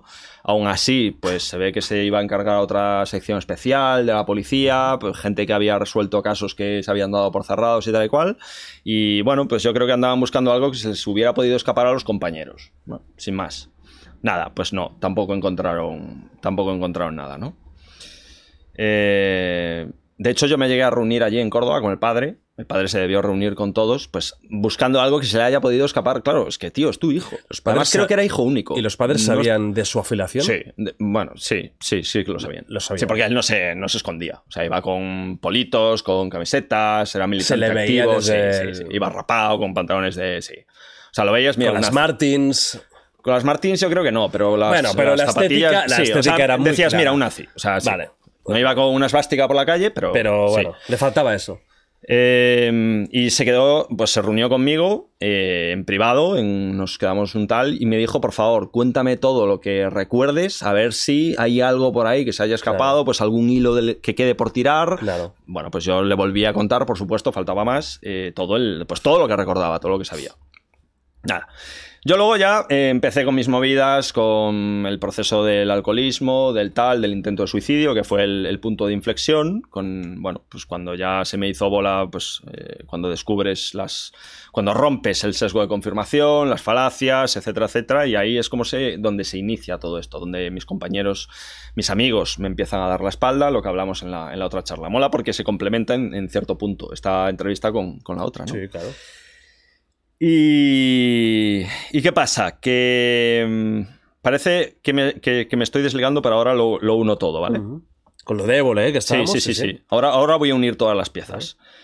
Eh, est- estoy yendo por un lado, por el medio y ahora falta el otro. ¿Qué pasa? Que después de terminada la entrevista, la primera entrevista con Jordi, yo estaba jodido porque, mm, claro, no se me había activado ese talento interior de cuando yo hablo fluido, de, joder, yo me, di, me, me fui a casa con la impresión de que me quedaba mucho por hablar, mucho por explicar. Sí, nueve horas y media es poco para. Sí. para... no, pero porque nueve horas y media, pero siempre los mismos temas, Jordi. Sí, y sí, él, sí, y él siempre me tiraba de lo mismo, no me dejaba ir por el tema de que el radicalismo es algo amplio, no me dejaba. eh, me- aparte, me censuraron, eh, no me dejaron hablar de mi libro. De hecho, me llamaron la atención, me Porque dijeron... no querían me que hicieras como promo- Joder, yo lo decía, no, porque esto hablo en mi libro, pero me salía solo, no, no es que fuera un rollo comercial mío, me salía así natural. Me dijeron, no vuelvas a hablar de tu libro, me lo dijeron así. Yo, bueno, me lo dijeron con una sonrisa, pero bueno, vale, me, me sentó así un poco, vale, ok. Eh, y de hecho borraron todas las partes donde hablo del libro. el- Hombre, es que de nueve horas y media, lo que puedes montar ahí. Que, aunque vayas con la mejor de las intenciones, de 9 horas y media a 50 minutos es una manipulación.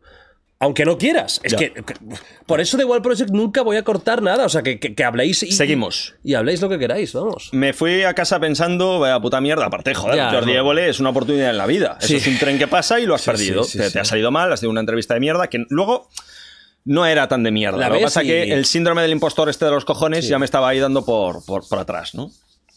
Entonces, ¿qué pasa? Que al cabo de unos días, joder, porque la gente... Los, lo- el, el equipo de producción de Jordi, que me conocían, que había Sí. estado con ellos un montón de tiempo. Por cierto, me estoy olvidando una cosa. Un- Una cuarta cosa que no he contado. Vale. Eh, me habían escuchado hablar bien con el. Oye, di que ese licor te lo he traído yo. Este licor nazi del año, no, no porque es 1900 negro. del año 1942. Ay, ay, ay.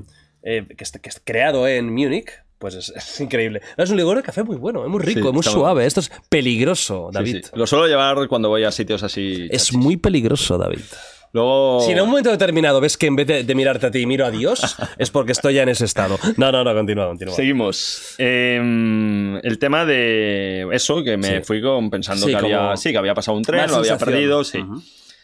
Y ellos, el equipo, sabían que yo hablaba mejor, que podía dar una Claro. cara mucho más mm, Locuaz. locuaz, ¿no? Entonces, un día, después de yo decirle a Odín, Odín, por favor, dame otra oportunidad para ir a lo de Évole, me escribe la, una de las guionistas eh, y me dice, David, eh, tengo una buena noticia. Eh, hemos estado hablando con Jordi y fíjate ya mintiéndome desde el minuto uno. Hemos estado hablando con Jordi y le hemos convencido de que tú puedes dar mucho más, de que, pues, lo, joder, lo que yo pensaba, ¿no? De que tú puedes explicarte muchísimo mejor. Hemos visto que efectivamente hay algunas partes que son mejorables, que tú puedes abarcar mucho más o explicarte de otra manera. Hemos decidido invi- invitarte a Barcelona para tener una segunda entrevista. Y yo, hostia, el- imagínate, o sea, Subidón. subidón de guau, qué pasa. Segunda oportunidad. Diciéndoselo a todo el mundo, a mis padres, guau, como, como vendiéndolo como un triunfo. Tú- O sea, ahí están preparando el cepo para los osos, ¿no? Ajá. Por supuesto, me, me pagaron el hotel, me pagaron el viaje, me pagaron el tren, todo. todo. Ahí, to- Eso eso, eso- las cosas buenas hay Sí, que decirlas, sí, sí, pero también hay que decir lo malo, ¿no? Claro, claro. Eh, antes de esto, ahora tengo que decir la otra cosa que se me había, que me acordé que me he apuntado. Mi programa, eh, esto también lo hablamos, creo, en la otra charla. Al principio iba a ser, sí, eh, lo hablamos. Iba a ser doble con una chica, una mujer, perdón, que había estado en Rusia, tal. Bueno, sin más, irrelevante. Pero eso fue evolucionando. luego ya estaba claro que iba a hablar solo yo.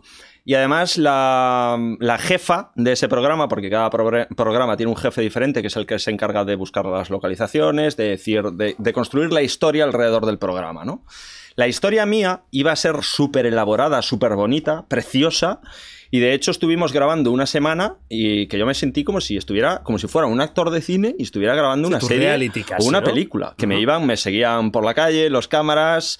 Eh, el tema era, el, el contexto era que era un viaje, un viaje de David, se ve a David viajando, no se sabe muy bien a dónde va, se le ve a David pues en el coche, que me metían la cámara dentro del coche, eh, David en hoteles, parando, leyendo libros en hoteles, se, está preparando algo a, a la vez que viaja, ¿no? Pero no, no te lo dicen.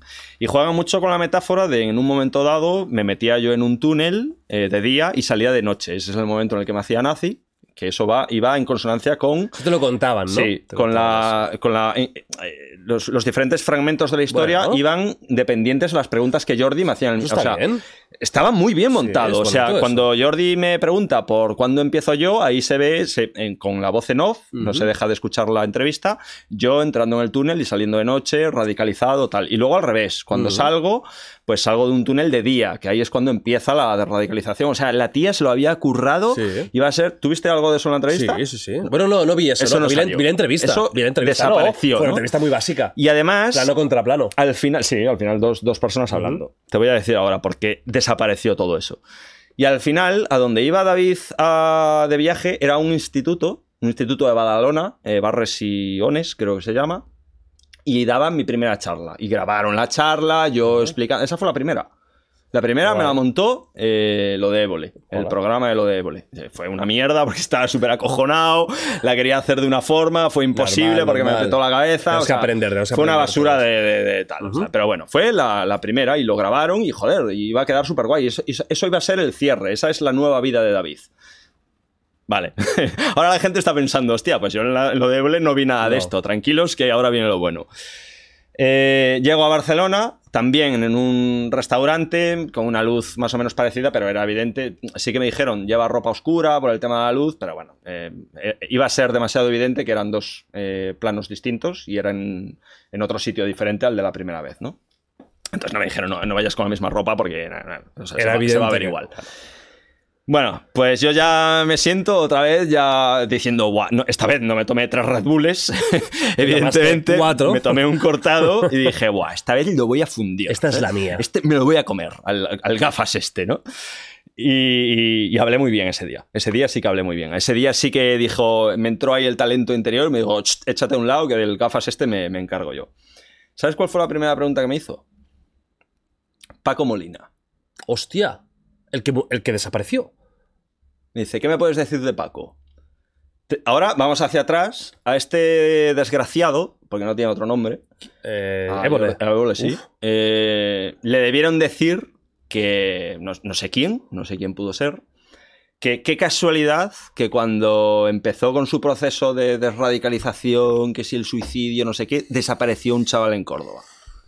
Claro, entonces este en su cabeza de, de chorlito unió las dos cosas dice, claro, este se intentó volar la cabeza porque tiene algo que ver en la relación de este chaval.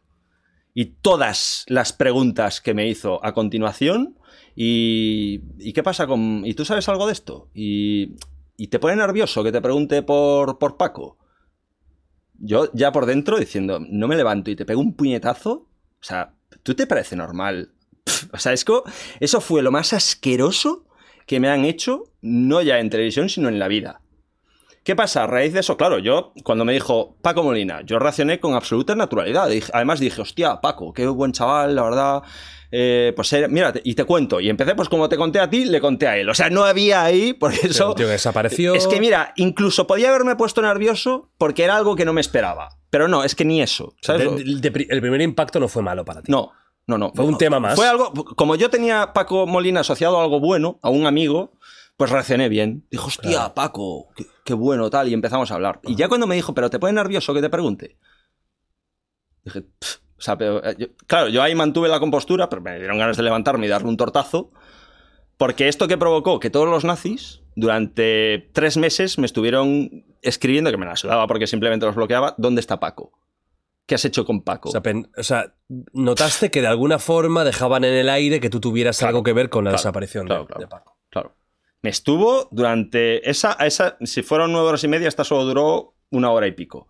Y fue el tema estrella. Y me habían este? dicho que era pues para completar la otra. que- pff, tío, o sea, y además, eh, para meter el tema de Paco, que no había nada que sacar, eliminó todo lo del viaje, todo lo del colegio. Eso desapareció. Solo para meter esa puta mierda. Que si quieres, mira, si quieres utilizar el programa para darle mm, visibilidad a la desaparición de Paco Molino, de Molina, perdón, te lo compro. Venga, adelante con eso, claro que sí. Pero hijo de puta. O sea, ¿qué, qué intentas? ¿Qué, o, o- o qué sospechas? ¿Que yo tengo algo que ver con la desaparición de un chaval de 16 años? ¿Imbécil? Pff, eso fue. Eso yo dije, buah, tío, es que. es- ahí peté, chaval. Pero es que aún no, es lo, aún no acabó. O sea, Ah, hay más cosas. aún no acabó. Aún hay más cosas. Pues eso es una encerrona. Eso es. Sobre todo porque te po- el motivo de ir tío, ahí. y sabiendo que yo vengo de, de- pues de lo que vengo, tío, que yo vengo a esto, o sea, vengo a la sociedad para ayudar, para echar una mano. Yo no soy... Tío, que me estoy... o sea, que me he puesto una puta diana en la espalda, que estoy recorriendo toda España ayudando a chavales, tío. Y vienes tú, cerdo... Pff, Mira, es que me viene, me, me sale todo el odio de... de ¡Buah, tío! De, de- pff. Eso es de asqueroso. Y aún hay más. Y aún hay más. Con hay el más. tema este del Lo que programa. pasa es que este ya no es eh, ya no es relacionado directamente con Jordi. Ahí ya sí que no tuvo ¿Tú nada crees que ver. que él por eso tiene que ver con todo esto? ¿O es su equipo? ¿O es la dirección que le obliga a hacer estas cosas? No lo sé. No lo sé. Pero él es el que pone la cara, tío. O sea, tú no nombre, puedes tratar a la gente que invitas así. No puedes hacer eso. O sea, eso es. Tú imagínate cómo me quedaba yo. tú- O sea, le dio munición a los nazis, tío. Le, le dio munición a los nazis. estuvieron durante meses, claro, evidentemente se acaban cansando de, de dónde está. Bueno, o sea, ¿dónde está Paco? ¿Qué has hecho con Paco? Hijo de puta, asesino, asesino. Pff, que a ver, que son nazis, ¿sabes? La gente normal no me decía nada. De hecho, la gente normal Eso fue anecdótico. le, le pasó hasta desapercibido el tema. No, no sospecharon, porque eso eh, se publicó solo una pregunta, o dos, como mucho, pero no la de. ¿Y no te pone nervioso? Y tal. Esa no él la él buscaba, él estaba ahí dándome con el cuchillo a ver si saltaba por algún lado. No, no sé, tío. Hay que ser retorcido. No, es que, es que no, no. no lo concibo, tío. Y mira que ya pasó un año y pico, ¿eh? Y me sigo poniendo de, de que me sale bilis por. O sea, me sale un tumor hablando de, de esto. Pero no es lo último. Eh, una vez ya estaba todo grabado, ya estaban, ya habían editado el, el programa y todo eso, ellos hacen una publicidad, una publicitación, ¿no? Van preparando a la gente Sí. con, van lanzando flashes en Twitter. ¿no? En plan del próximo programa, pues lo, lo van pre- presentando ahí, te- te- clips cortos, que por cierto, uno- el, el tema del colegio, eh, yo hablando en tal, sí que lo soltaron ahí, en Twitter, pero no en el, no en el programa, claro. Ah, Lo- no lo- salió. Lo vio mucha menos gente. ¿no? Vale. Y, y yo les decía, eh, por, por cierto, una vez eh, en la entrevista de nueve horas y media, eh, fuimos al baño, coincidimos en el baño y le dije, porque me, me hizo un, un interrogatorio exhaustivo con el tema del ejército, me decía que me iba a hacer tres o cuatro preguntas, me hizo 800. Le dije, oye, tío, ah, espera, se me estaba olvidando otra cosa también importante. Porque es como que se alternan cosas de cerdo con cosas de bien, gracias, ¿no? Y es verdad, es verdad, esto me habría parecido muy mal que se me hubiera olvidado, que yo me quedé muy preocupado pues porque, tío, de todas las cosas que, dice- que dije, hubo cosas que pues me expliqué bien y otras que no me expliqué tan bien. Que, es verdad que no patiné, pero... mm. Y una, no Jordi, sino una de las guionistas me dijo, si quieres, te enseñamos, que esto no lo hacen nunca, según me dijeron, te enseñamos las respuestas que has dado en, en X temas y si tú nos señalas alguna que te puede traer problemas en el ejército, la eliminamos. Muy bien. Sí, Eso está muy bien. sí, eso está muy bien. Seleccioné una que estaba relacionada con el tema del alcohol, que es cuando yo estaba súper pedo siempre, y efectivamente la borraron. O sea que Eso es- es, eso lo que te digo, hay que decir bien. lo bueno Sí, y sí. hay que decir lo malo. O sea, si 100%. yo me pongo ahora a decir todo lo malo y no digo lo bueno, estoy mintiendo. Total. Eh, hay una segunda parte. Luego con lo de Twitter, que yo les seguía diciendo, por favor, por favor, tener cuidado con el tema del ejército, que a mí esto se me hace bola. Vale, ¿sabes, qué- ¿sabes cuál fue el primer Twitter que publicaron? Lo tengo, todavía lo conservo. Eh, militar. eh, espera, ¿cómo puso? Puso ejército, terrorismo y otra palabra también súper chunga. O sea, ejército en la misma frase que terrorismo y, y no sé, no, no me acuerdo de cuál era la otra, pero muy, muy jodida O sea, también. ter- eh, Y peté de la cabeza. o lo que sea. O sea, ahí te juro que tuve una regresión. Ahí, ahí este volvió. Dijo, estos putos judíos, te juro que me salió, tío. Estos ratas asquerosas, ya lo sabía yo. No te puedes fiar de los... pe-". O sea, peté, tío, peté de la cabeza. Peté porque ya me veía en la calle. Me, me veía ya, en plan, aparte, eh, le escribía a la guionista, me habéis jodido, ya sabía yo que no me podéis, que no me podía, que no me podía fiar de vos. Petando, tío. pet- o sea, perdí los papeles. Literalmente perdí los papeles. Totalmente. Se me fue la olla, ¿no? Y ¿qué pasa? Que Jordi se enteró, me llamó por teléfono y me dijo, David, ¿qué pasa? Yo me cago en Dios, que no sé qué, que ha pasado esto, que mira lo que han publicado, que os lo dije, os lo dije mil veces, que, que esto no, no podéis poner esto, que esto es mentira, que el ejército no tiene ninguna relación, que el ejército me, me- me hizo la vida imposible por estos... Joder, tío, pues lo que, lo que había vivido. Dice, vale, ok, eh, es verdad, tienes razón, eh, no es un Twitter muy... Eh, como dijo, muy... Bueno, que, que no, no venía a cuento. Y claro, ahí me di cuenta de que eso no lo había publicado Jordi, sino un equipo de redes sociales de, de lo de Évole. Que es gente que yo ni había visto, que serían dos retrasados, que no tenían nada de, de idea de, de mi historia, de lo que yo... Tío, tenían que haberles avisado. Tenían que haberles dicho, oye, Que a lo mejor no es, no es ni su culpa. Vale, pero tenían que haberles dicho. Ahí alguien Claro. cometió un error. Sin duda. Por omisión. Porque yo, mira que insistía en Sin el tema duda. este. Y me dijo, venga, eh, ¿te parece bien que publiquemos esto otro? Y me dijo otro, que era pues homófobo, machista, racista. eh, hablamos con un ex nazi y tal, pero no salía la palabra ejército. No se vinculaba, no había forma de vincular al ejército con estas Y cosas. te pareció bien. Y le dije, a ver, me pareció, me siguió pareciendo violento, pero dije, venga, vale, ok. Y fue el que pusieron. Tardaron dos horas en quitarlo, que dos horas en el Twitter de Évole es mucha gente, pero sí que lo quitaron. Sí que lo retiraron. Y ese ya fue el final, pero ahí, tío, Jordi, créeme que peté de la cabeza unos niveles. Ahí se me fue la olla, tío. Hablando con mi viste- editora, con Yolanda, diciendo, Yolanda, porque son unos no sé qué, porque... Te salió el nazi, ¿eh? De ahí. Me salió la violencia, no el nazi. Em, cuando viste la entrevista, ¿qué pensaste? No la vi. ¿La has visto ya? No, No la has visto. no. ¿La verás? La única que he visto es la tuya. Y no la, la he escuchado. Y no verás la... Es Entonces tampoco sabes cómo la- cómo la trataron. No, porque cuando, cuando la emitieron, yo, o sea, Yolanda sabía que no iba a ser capaz de verla. Yolanda es mi editora. Sí. Tú tienes otro, ¿no? es Sí, un tío. Gonzalo. Gonzalo. Grande Gonzalo, siempre arriba, Gonzalito, mi chileno favorito. Eh, Yolanda Cespedosa me iba diciendo en tiempo real lo que estaban hablando en la charla. Ahora estáis hablando de esto, ahora tal, sale Paco Molina, estás hablando de él, eh, se te ve bien, se te ve tranquilo, tal, así. ¿Algún día quieres que la verás? No. Se te hace duro. Mm, Es un mal Asco. rato, es un mal, es un mal rato, ¿no? Es un Sí. mal rato que... A, Es a que, día de mira, hoy... Fíjate, Sí. fíjate se me hacía. Me acuerdo de una que se me quedó grabada de lo, de, lo, de lo repugnante que me pareció esa pregunta en ese momento. de, de cuando yo hablé del bullying que sufrí en el ejército. Sí. Bueno, pues el tío odia tanto el ejército que dijo, o sea, tú, a un- o sea, yo me gustaría saber si a una víctima de bullying de otra cosa que no sea militar le diría eso. De, bueno, pues David, a mí me parece que si no te echaron no te debieron hacer tanto bullying. O sea, pero ¿en serio, tío? O sea, ¿en serio? O sea, hubo una cabeza, o sea, una parte de mí que dijo, Rebobina, ¿de, verdad te ha preguntado eso?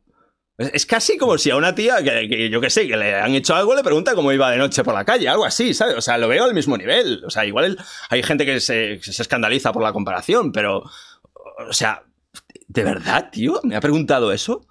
¿El tío que supuestamente es top en el periodismo de las entrevistas en España? ¿Crees que es mala persona? Creo que no tiene escrúpulos. Y, y de decir eso a que es mala persona, pues hay poco.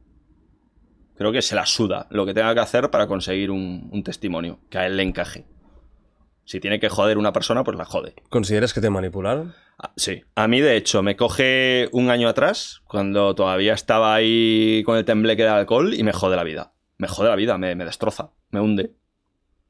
Incluso te podría haber llevado a retorcer. Coño, es que podría, podría, pues que un puto loco eh, de Córdoba viese eso, se creyese de verdad que yo tenía algo que ver con el chaval y viniese a por mí de, de verdad. Y, tío, Y te matara. y me matara o me hicieran algo. ¿Y qué? Luego que, ah, no, perdón, me, me he equivocado, ¿no?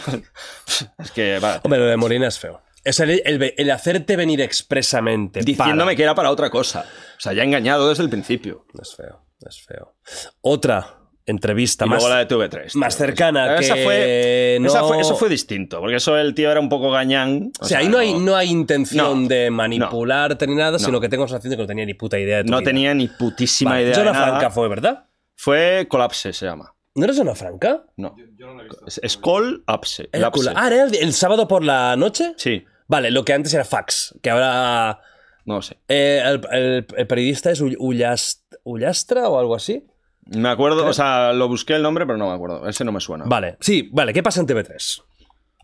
TV3. ¿Esto hace qué? ¿Tres meses? Mm, Sí, no hace mucho.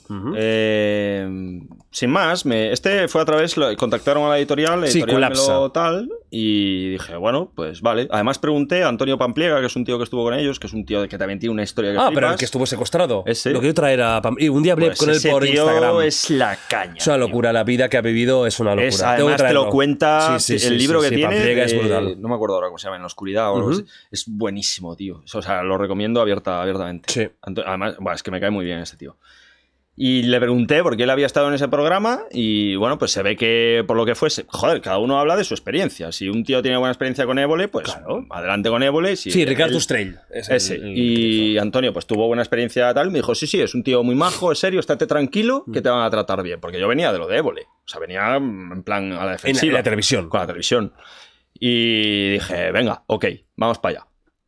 Eh, claro, me contacta una chica muy maja, que era la, bueno, la que te saca los billetes y todas estas cosas. Me Sí, ofrecieron la el avión. producción siempre es maja, ¿eh? Sí, sí, O sea, sí. La gente de producción es maravillosa. de hecho, al, ¿eh? al día siguiente les dije, mira, me parece horrible lo que habéis hecho conmigo en este programa, no me lo esperaba, ni me respondió. O sea, una vez ya, Ah, una desaparecido, vez ya había hecho todas las gestiones, Hombre, eso que te feo, vaya al bien, menos chaval. un, un posit diciendo, oye, mira, sorry, ¿sabes? Ahí en, en- Ya está, es, la- es la tele. Yo entiendo que debe ser así. sí. Tele es una puta Sí, mierda. de- debe ser así. O sea, sí. yo- Igual hay alguno, igual hay alguno por ahí pues que hace bien las cosas O sea, tal. yo no me dejaría hacer una entrevista en la tele ahora. Mm, yo- A no ser que fuera en directo. Si es Sí, en directo, en directo sin sí. cortar, Esta- vamos a de hecho, esta fue en directo. sí, es O verdad. sea, que fui porque fue en directo. Pero aún así, telita, telita. Vale, Pero ¿cómo esto, esto no tuvo nada que ver, ¿eh? Esto simplemente el tío, pues, mm, se le hizo bola a la entrevista, no tenía ni puñetera idea de quién era yo. ¿Qué notaste cuando llegas? Que no tenía ni puta idea de nada. O sea, de, o sea, el equipo, es que eso no es culpa suya. O sea, él. eh, claro, esto me lo explicó otro periodista, otro serio, no Jordi Évole, eh, de- en el sentido de. A ver, esto es gente que va a full, que no tiene prácticamente tiempo para nada, y es un equipo de investigación o documentación el que se encarga de hacer. Bueno, pues él, ahí- él llega seguramente. ¿Quién entrevistó hoy? David es. Saavedra. ¿Qué Pues es? El Ese es inútil, nazi, tal. el inútil estaba ahí. O la inútil, no sé quién sería, ¿no? Pues que le, le debieron decir que yo era de Antonio Salas, diario un skin o algo Combinó- así. Y se le hizo bola en la, en la cabeza. Una cosa que estuvo un poco fea, que bueno, que yo puedo seguir entendiéndola por el tema de que es TV3, que es, eh, en Cataluña pues tienen ahí un tema con el catalán y tal y cual. Bueno, aquí, este- este- de hecho estoy en Cataluña, se me había olvidado, ¿no? El, el rollo de, de, de que les dije, me lo preguntaron primero ellos, de, oye, ¿entiendes el catalán? Y dije, pues no. O sea, no entiendo, pues, eh, tío, si soy un tío que lleva un año viviendo en Cataluña y no entiendo el catalán, pues riñeme. Pero no, pues no, nunca estuve Claro, aquí, ¿no? Evidentemente. No pasa nada. Eh, si quieres te hablo en gallego. en catalán, en catalán no. No, no, no sé. Ah, vale, vale, perfecto. Ya se lo decimos a, a producción o a no sé, no sé quién me dijo. Vale. Aún así, el día que fui, eh, cuando estás entre bastidores, antes de meterte ahí en el plató, se lo dije a la, a la encargada de- del, del tema este. Le dije, oye, mm, sabéis que no sé catalán, ¿no? Porque yo los veía que estaban hablando en catalán todo el rato. De todos modos, en la entrevista de antes habían entrevistado a una chica inglesa y le habían dado un pinganillo, Ah. y entonces le iban traduciendo en tiempo real, que podían haber hecho la charla dental y a mí me, me iban traduciendo y no habría habido ningún problema. Pero no sé por qué, pues también fallaron ahí. Eh, bueno, pues el tío presenta, hace la presentación, yo me doy cuenta, porque al final el, el catalán Es eh, no, no es vasco, ¿sabes? Es, pillas las cosas. Es verdad que no puedes mantener una conversación, pero lo pillas eh, por ahí la- las cosillas, ¿no? Y me di cuenta de que me estaba entrevistando, pero en catalán. Y ya me sorprendió, porque claro, ya estaba yo ahí sentado, ¿no? Tú no tenías pinganillo No, ni nada. no, no. Y me empieza a hablar en catalán. Y, y claro, yo empiezo, yo empiezo a mirar a la gente en plan como en Pulp Fiction, el, el Vincent Vega ahí cuando, cuando, Cuando hace. tira, ¿no? Cuando hace Eh, Comor. Claro, en plan, ¿qué, qué pasa aquí? Bueno, alguien se. o sea, yo hasta ese momento pensaba bien. Que era un fallo. En plan, sí, nada, se le habrá hecho bola, no se lo habrán dicho. Oye, perdona, que no entiendo el catalán. Luego me dijeron que es que, que para que vean su audiencia, de que ellos intentan hablar en catalán, no pasa que tienen que adaptarse porque el, el entrevistado pues no pilota, etcétera, etcétera. Eh, Que es un. Bueno, no voy a entrar a valorar eso, pero no me. No, pff, eh, ¿Te- sin más. ¿Te enterabas de la entrevista? No, no, me habló en, castellano. Me dijo, Ah. ah, perfecto, no, no hay ningún Ah. problema. Te hablo. No, pa- es pasa nada, David, Vale, te hablo vale. en castellano. Eso es otro tema, No, pero ¿eh? espera, espera. no, no vendas la piel antes de, de cazar. Y empezamos a tal. Y yo ya me di cuenta, o sea, a ver, tío, ya llevo un año y medio más o menos haciendo divulgación, ya he publicado un libro, he publicado eh, un montón de vídeos, un montón de podcasts, está el tuyo. Tío, eh, yo creo que es evidente por dónde va ya mi discurso, ¿no? Y empezó, pues, eh, capítulo 1, párrafo 1, versículo primero, palizas. Eh, y salías de caza con tus... Y yo, yo ya cuando vi dije, hostia puta, tío, este va a Otra ser vez, nivel. otra vez. ¿En serio, tío? Claro. Y ya, pues, a ver, la verdad es que yo creo que lo hice bien, porque mantuve las formas todo el rato. Hombre. Eh, ya, claro, ya, venía con muchas tablas. Aún así, pues estaba incómodo, pues porque, tío, eh, además el tío saltaba de una cosa a otra, mm, rompía el, el hilo conductor del tiempo. eh, en fin, era, era un poco complicado, YouTube pero. la entrevista y muchas críticas de la gente. Sí, sí, sí, sí, le dieron bastante cera, de hecho. Sí. Sí. La entrevista, a ver, es, Mira, es yo- muy mala. Porque es muy mala, pero escucha, mira, interés. incluso empatizando, inclu- incluso empatizando, porque hay muchísimo. Tío, que somos 47 millones de españoles. Y hay millones y millones y millones que no saben ni que yo existo. Sí. Y claro, la- la- el- que esto es verdad, el prejuicio que tiene la sociedad es de que un nazi pues sale a pegar palizas y tal y cual. Entonces yo entiendo que el entrevistador empiece por ahí. No, me, parece razonable. Es que yo, yo te hice la pregunta en su momento. Sí, Porque sí, es sí. Sí, no, no, no, pero que, joder, que está bien. Es interesante, y claro. yo, de hecho, debería empezar a grabar vídeos hablando de esas cosas. Claro. Ok, te lo compro. La violencia. Pero es que el cabrón no se adaptaba. O sea, es como que tenía un, un guion de preguntas. Pregunta uno. Eh, sobre las Palizas. palizas. Y la pregunta dos era, ¿y, y- y qué sentíais cuando pegabas palizas? Algo así, ¿no?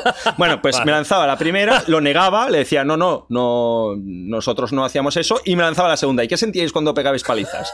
Y yo ahí ya me empezaba a sentir, bueno, a ver, eh, Seguro que no ¿qué estoy hablando con el, el ordenador de Vodafone o, o este tío, hay, hay alguien dentro a los mandos? O sea... Y esa fue la dinámica durante toda la entrevista. O sea, el tío no. Es como que tenía que volver otra vez. Sí, como un guion, un Sí, guion. un guion. Vale. El primer gesto ya que empecé a pensar en levantarme y marcharme. Que, ¿Llegaste a pensar eso? Sí, y- pero no lo hice. Habría quedado yo mal. Sí. Habría quedado como el culo. Mal educado. O sea, menos mal que no lo hice. Sí. De hecho, quedó él como un mal educado por cómo llevó la entrevista y yo quedé, pues bien. Mm, Sí, sí. Eh, yo creo que gané seguidores ese día. Estoy, estoy bastante seguro. Sí, sí. Fue duro porque fue, lo, joder, fue incomodísimo. Pero yo te digo, no tiene nada que ver. O sea, volvería a ese programa, a pesar de todo, pero a, a lo de Evelyn ni de coña.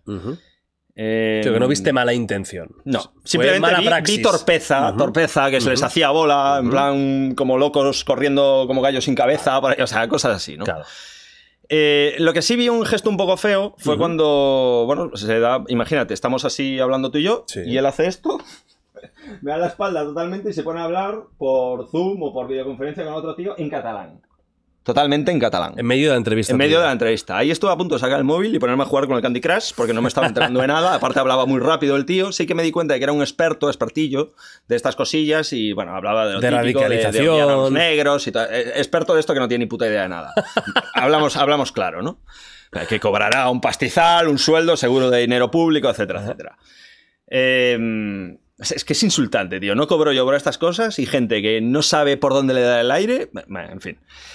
Em, y luego se da la vuelta y dice, ¿qué, qué opinas? Y, y vuelvo a... ¿Sabes ya? En plan de... ¿What? O sea, ¿qué, qué está pasando aquí? A ver, yo... ¿Qué, qué, qué estamos haciendo? Tú tenías que haber dicho, a mí me hablas en cristiano, en el 39 no pasaba esto. Y sea, ahí fue- sales como un campeón. Fue- ahí ya me di cuenta de que aquí está algo, algo estaba yendo mal aquí. O sea, esto, aquí hay algo que no funciona. Claro, como insisto, más o menos pillas, Sí, pues sí, sí. salí un poco al paso con lo que había cogido un poco por el aire, pero claro, una respuesta de mierda, porque era lo que había pillado, no lo claro, había no dicho. pillas el- e incluso Eso el tono, ¿no? es. Cosas importantes del lenguaje. Y luego él tenía el libro a mi lado, Ujú. a- o sea, al lado suyo, y dice, bueno, has escrito aquí Memorias de un Snazi. Bueno, por lo menos es mi libro, no es otro libro, ya. Tienes aquí a- ya- así, eh, los cuentos de Papá Giorgio, Imagínate- increíble, ¿no? Imagínate que ya tiene otro libro y digo, bueno, hasta luego. Y dice, bueno, y hablas de palizas en este libro. Y le digo, ¿cómo? Sí, sí, de, de pegar palizas. Y le digo, no. Y me dice, sí, sí, aquí hablas de palizas. Y le digo, no, no, aquí no hablo de palizas. Que sí, que sí, que luego te lo enseño. Y yo ahí otra vez volví a pensar, o sea, ¿de verdad me está explicando lo, lo que sale en mi propio libro? Ahí yo creo que él debió ser honesto, debió ser honesto y decir, "Mm, bueno, no sé, la verdad es que no me lo he leído. Tío, no pasa nada, no pasa nada, eres humano. No pasa nada por decir que no te lo has leído, tío. Eh, la gente sabe más o menos cómo era la televisión, el que no lo sabe Sí. lo intuye, que es un jaleo, es una jaula de locos. Cada, sí. Cada poco, o sea, que no tienes tiempo igual ni para comer. Además, eran las 11 de la noche, llevaba desde pff, mil horas encima ahí. Aunque es un programa semanal, no diario. ¿eh? Da igual, Que pero lo entiendo más muchos- en el diario. llevaba muchas horas grabando. Yo podría, yo no me lo iba a tomar mal. Joder, he tenido mucha gente que además me lo ha dicho. No me he Claro. leído tu libro, pero es verdad que me he visto vídeos tuyos, tal, y has- han sido buenas entrevistas. O sea, para hacerme una buena entrevista no tienes por qué leerte mi libro, no es necesario. Y no, no, no quiso ser honesto y tiró. Siguió. Bueno, bueno, luego te lo enseñaré. Yo, bueno, vale, pues, pues luego enséñamelo, a ver si lo encuentras. Y, y creo que ya no hubo así ninguna más. Pero fue, Fue muy raro, tío. Fue pff, muy extraña. Moló porque había público y yo hacía bromas, hacía chistes y les oía reír. Ahí me- Claro. o sea, al público me lo metían. Pero reían en catalán, ¿eh? Reían con acento. Da- Con acento es Sí, luego, el, eso, ¿eh? luego el público, al, al final, cuando estaba esperando el taxi, se me acercaban, oye, muy eran todos mayores, gente muy mayor, Ah, bueno. abueletes y muy majetes todos. Oh, sí, ya. Y luego el, el típico este te acerca a contarte la mili, porque no estuve destinado, tal, que se le, se le llenaron los ojos de lágrimas. ahí. De la película y... Buah, sí, o sea, sí. bueno, las, las entrevistas que has tenido en tele, pues no es lo mejor del mundo. No. Insisto, Son dos a casos muy TV3 diferentes. volvería. Son, son dos casos muy diferentes. Uno es torpeza, lo que tú dices, y, la, y el otro, por lo que tú has vivido, sí que hay cierta mala intención y jugar un poco con un eh, novato, porque tú eras un novato del medio. Venías de casi salir de un movimiento sectario durísimo. Venía saliendo, saliendo de, Claro. de una secta y un tío, tío que. joder, hay que decirlo, a nivel de salud mental en ese momento No era en- endeble. Era endeble. Es que me podía haber hecho mucho daño. Mucho. No se dio el caso porque ya llevaba mucha terapia detrás, mucha Si psicología. etcétera, Jordi Evo le etcétera. ve esto y te llama, ¿le No le cogerías el el teléfono? teléfono, No. le, no le cogerías el teléfono. De hecho, es que la última fue mucho tiempo después, tres meses después, lo de Iñaki Recarte. Digo, sí, sí, ahora hablo con él. Pues, no hablo con nadie. Se la suda el tema. Si te escribe y te pide perdón, o te dice que, que- que- No me va a pedir perdón. si lo hiciera. Pues ¿Crees acep- aceptaría las disculpas. Ahora el gran Fantamayo de Évole te va a escribir en su nombre. Hola, soy Évole. A Tamayo le suelo comentar historietas y siempre me responde con corazoncitos y sonrisitas. Es un fenómeno, un personaje total. Bueno, Oye, por lo menos responde, ¿eh? Que una persona con tantos seguidores que te responda, hay que aplaudirlo. Sí, muy bien, muy bien, Tamayito. Bueno, hemos hablado de, de tu trayectoria. Nos estamos dejando el tema de, de los Mossos, de escuadra, del contacto mío del ejército. No sé si quieres ir ahora sobre eso. Aquel que te conté que, he descubierto cosas nuevas del ejército. Ah, lo del de- ejército. Sí. Claro, es que, que no me has dicho mucho. ¿Por dónde porque- quieres ir ahora? Claro, ¿Cu- ¿Cuánto llevamos? Llevamos am, unas 3 horas y 35. Hostia, nos estamos acercando. ya, ya, malamente, ¿eh? Malamente, estamos ¿eh? No, me- acercando. no me mola el rollo, ¿eh? Es una locura, tío. Que te lo juro que Vamos yo a pensaba. "Oye, cerrar. No sé, no sé de qué vamos a hablar esta vez. Bueno, David, ha sido un placer tenerte aquí. Espero que te vaya muy bien en San Jordi con el libro. Y un saludo para Évole. Bueno, no me dejan ir a firmar libros. eh, ¿no? No, Pues- se lo propuse a la editorial, pero no me, me ponen excusas, no sé por qué. Yo creo, a ver, yo creo que es Al principio algo- yo me negué, porque les dije, oye, espero que. Al principio, cuando salió el libro, que no sabía si me iban a matar al día siguiente, les dije, eh, espero que contéis con que no voy a firmar libros por un tema de seguridad. Claro. Pero luego me vine arriba y dije, en la anterior feria de no sé dónde, Ujú. y no, no quisieron. Dijo, no, porque mm, ya está, no sé, a mí me suena una excusa. No, a ver, sí que es cierto que las editoriales, una vez ya pasa el boom, van a, a Sí, los, a los sí. nuevos que, que- que También, este también te digo han- que esto fue bastante curioso, porque claro, las editoriales te hacen un... Yo no sabía nada de esto, esto lo fui aprendiendo sobre la marcha, te Sí. hacen un estudio de mercado para ver eh, la aceptación que puede tener y en base a eso hacen las primeras ediciones. Joder, las, eh, yo hablo con autores así que tienen librillos y, y su primer libro y tal y cual, y la primera edición igual son pues 400 libros. Pues a mí, claro, luego cuando me has dicho los que publicaron tuyo ya se me fue la olla totalmente, pero en mi caso fue 11.000 ejemplares. Uf, es mucho, ¿eh? Es mucho. Es muchísimo. Para un tío que no tiene un canal de YouTube, que no tal, que no cual, es, es demasiado, ¿no? Y yo creo que pensaban que iba a volar de las estanterías. En plan, como Diario un Skin. Sí. Diario un Skin fue, fue, fue Un una locura. hit. Se, se- se metió dinero en la cartera a lo bestia, ¿no? Un mega hit. Pero lo que parece ser, y aparte como yo no paro, no paro de moverme, que es un libro que, se, que no para de venderse. Se- va a estar siempre vendiéndose. Quizás no un boom total, pero que es muy regular. El, el primer año creo que se vendieron 4.000, que está muy bien. Joder, o sea, para un tío salido de nada. El segundo año 3.500 me parece. Y el segundo pues igual agotó ya la, la primera edición. Qué O sea que, bueno, no, vamos estoy, a- estoy muy contento. Vamos a por la segunda. El tema ejército.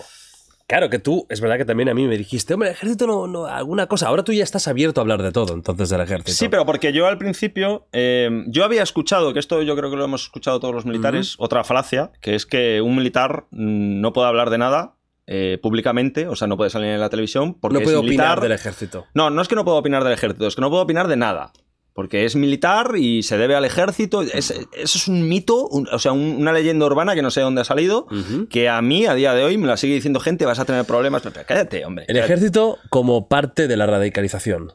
¿Qué? Eh, yo eh, defiendo el ejército como parte de la desradicalización. Y ya hemos hablado de esto, de mi toma a tierra con el tema Sí. de mi interacción con los... O sea, yo, yo creo que es fundamental que en mi deconstrucción del tema racial, del tema racista, eh, mi toma de contacto con, con el ejército. No ha sido así con el tema de la, de la homosexualidad. que también habrán, pero no pero- saldrán del armario, no querrán decirlo, pero Sí, evidentemente sí, por sí. números no hay otras. Que no, no hay. Estadísticamente tiene, tiene que- Evidentemente. tiene que tal.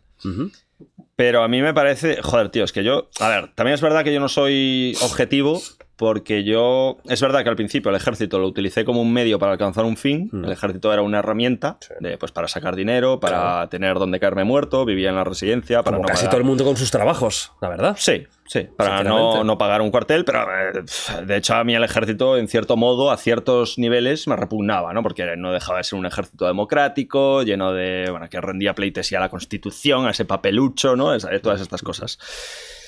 Pero a medida que iba tal, descubriendo, buceando, conociendo dentro de la vida militar, que la vida militar es algo maravilloso, o sea, yo pf, me he sentido, aparte de esto que has dicho, que es muy importante, de que todo el mundo mm, considera su trabajo como un medio. O sea, que, que no hay una vinculación entre la persona y el trabajo. Mm, De la mayoría de gente. Mucha gente Mayor- sí. sí, Aquí pero somos no. afortunados, pero. Pero no es algo- No es habitual. Y tío, o sea, Ujú. yo es que me he sentido muchas veces de, de dormirme al raso mirando a las estrellas después de haber estado todo, la- todo el día entero en el campo al aire libre, uf, diciendo, tío, es que soy un puto privilegiado, tío. O, o- o verdaderamente a la gente que le gusta el deporte, yo, yo lo pensaba, tío, es que me están pagando por hacer deporte por las mañanas cuando hacemos gimnasia, ¿no? No sé, son muchas cosas y ya pues la- un día te destinan a un conflicto bélico en el que te vas a jugar la vida y ya no será tan. Ahí ya no será tan. No, tan- tan- tan- romántico, ¡Ay, las estrellas, qué bonito! pero No, mira, aquí, aquí lo, que, lo que sería tal. Yo, Claro. una, una cosa que leí mucho de gente que ha vivido esto, de tal, es que sí, al principio van ahí la patria, España o el país que sea, En un conflicto, pero al hablas. final sí, pero al final eso desaparece y es el compañero. Tú estás ahí por tu compañero. Y es verdad que el ejército eh, ahí pervive ese espíritu de hermandad, que en la sociedad debería ser el espíritu de comunidad, que no existe, desgraciadamente. ¿no? Pero en el ejército es como que ahí sí que perdura. Y te sientes hermano de todo compañero. Y eso es muy bonito, tío. O sea, que vayas a donde vayas, eh, sabes que tienes hermanos, o sea, camaradas de armas, eso es un sentimiento precioso, tío. Precioso. Y eso no tiene nada que ver ni con banderas, ni con ideologías, ni con Un mierdas. tema emocional con otra persona o con otras Eso es, personas, eso es, ¿verdad? tío. El, joder, el...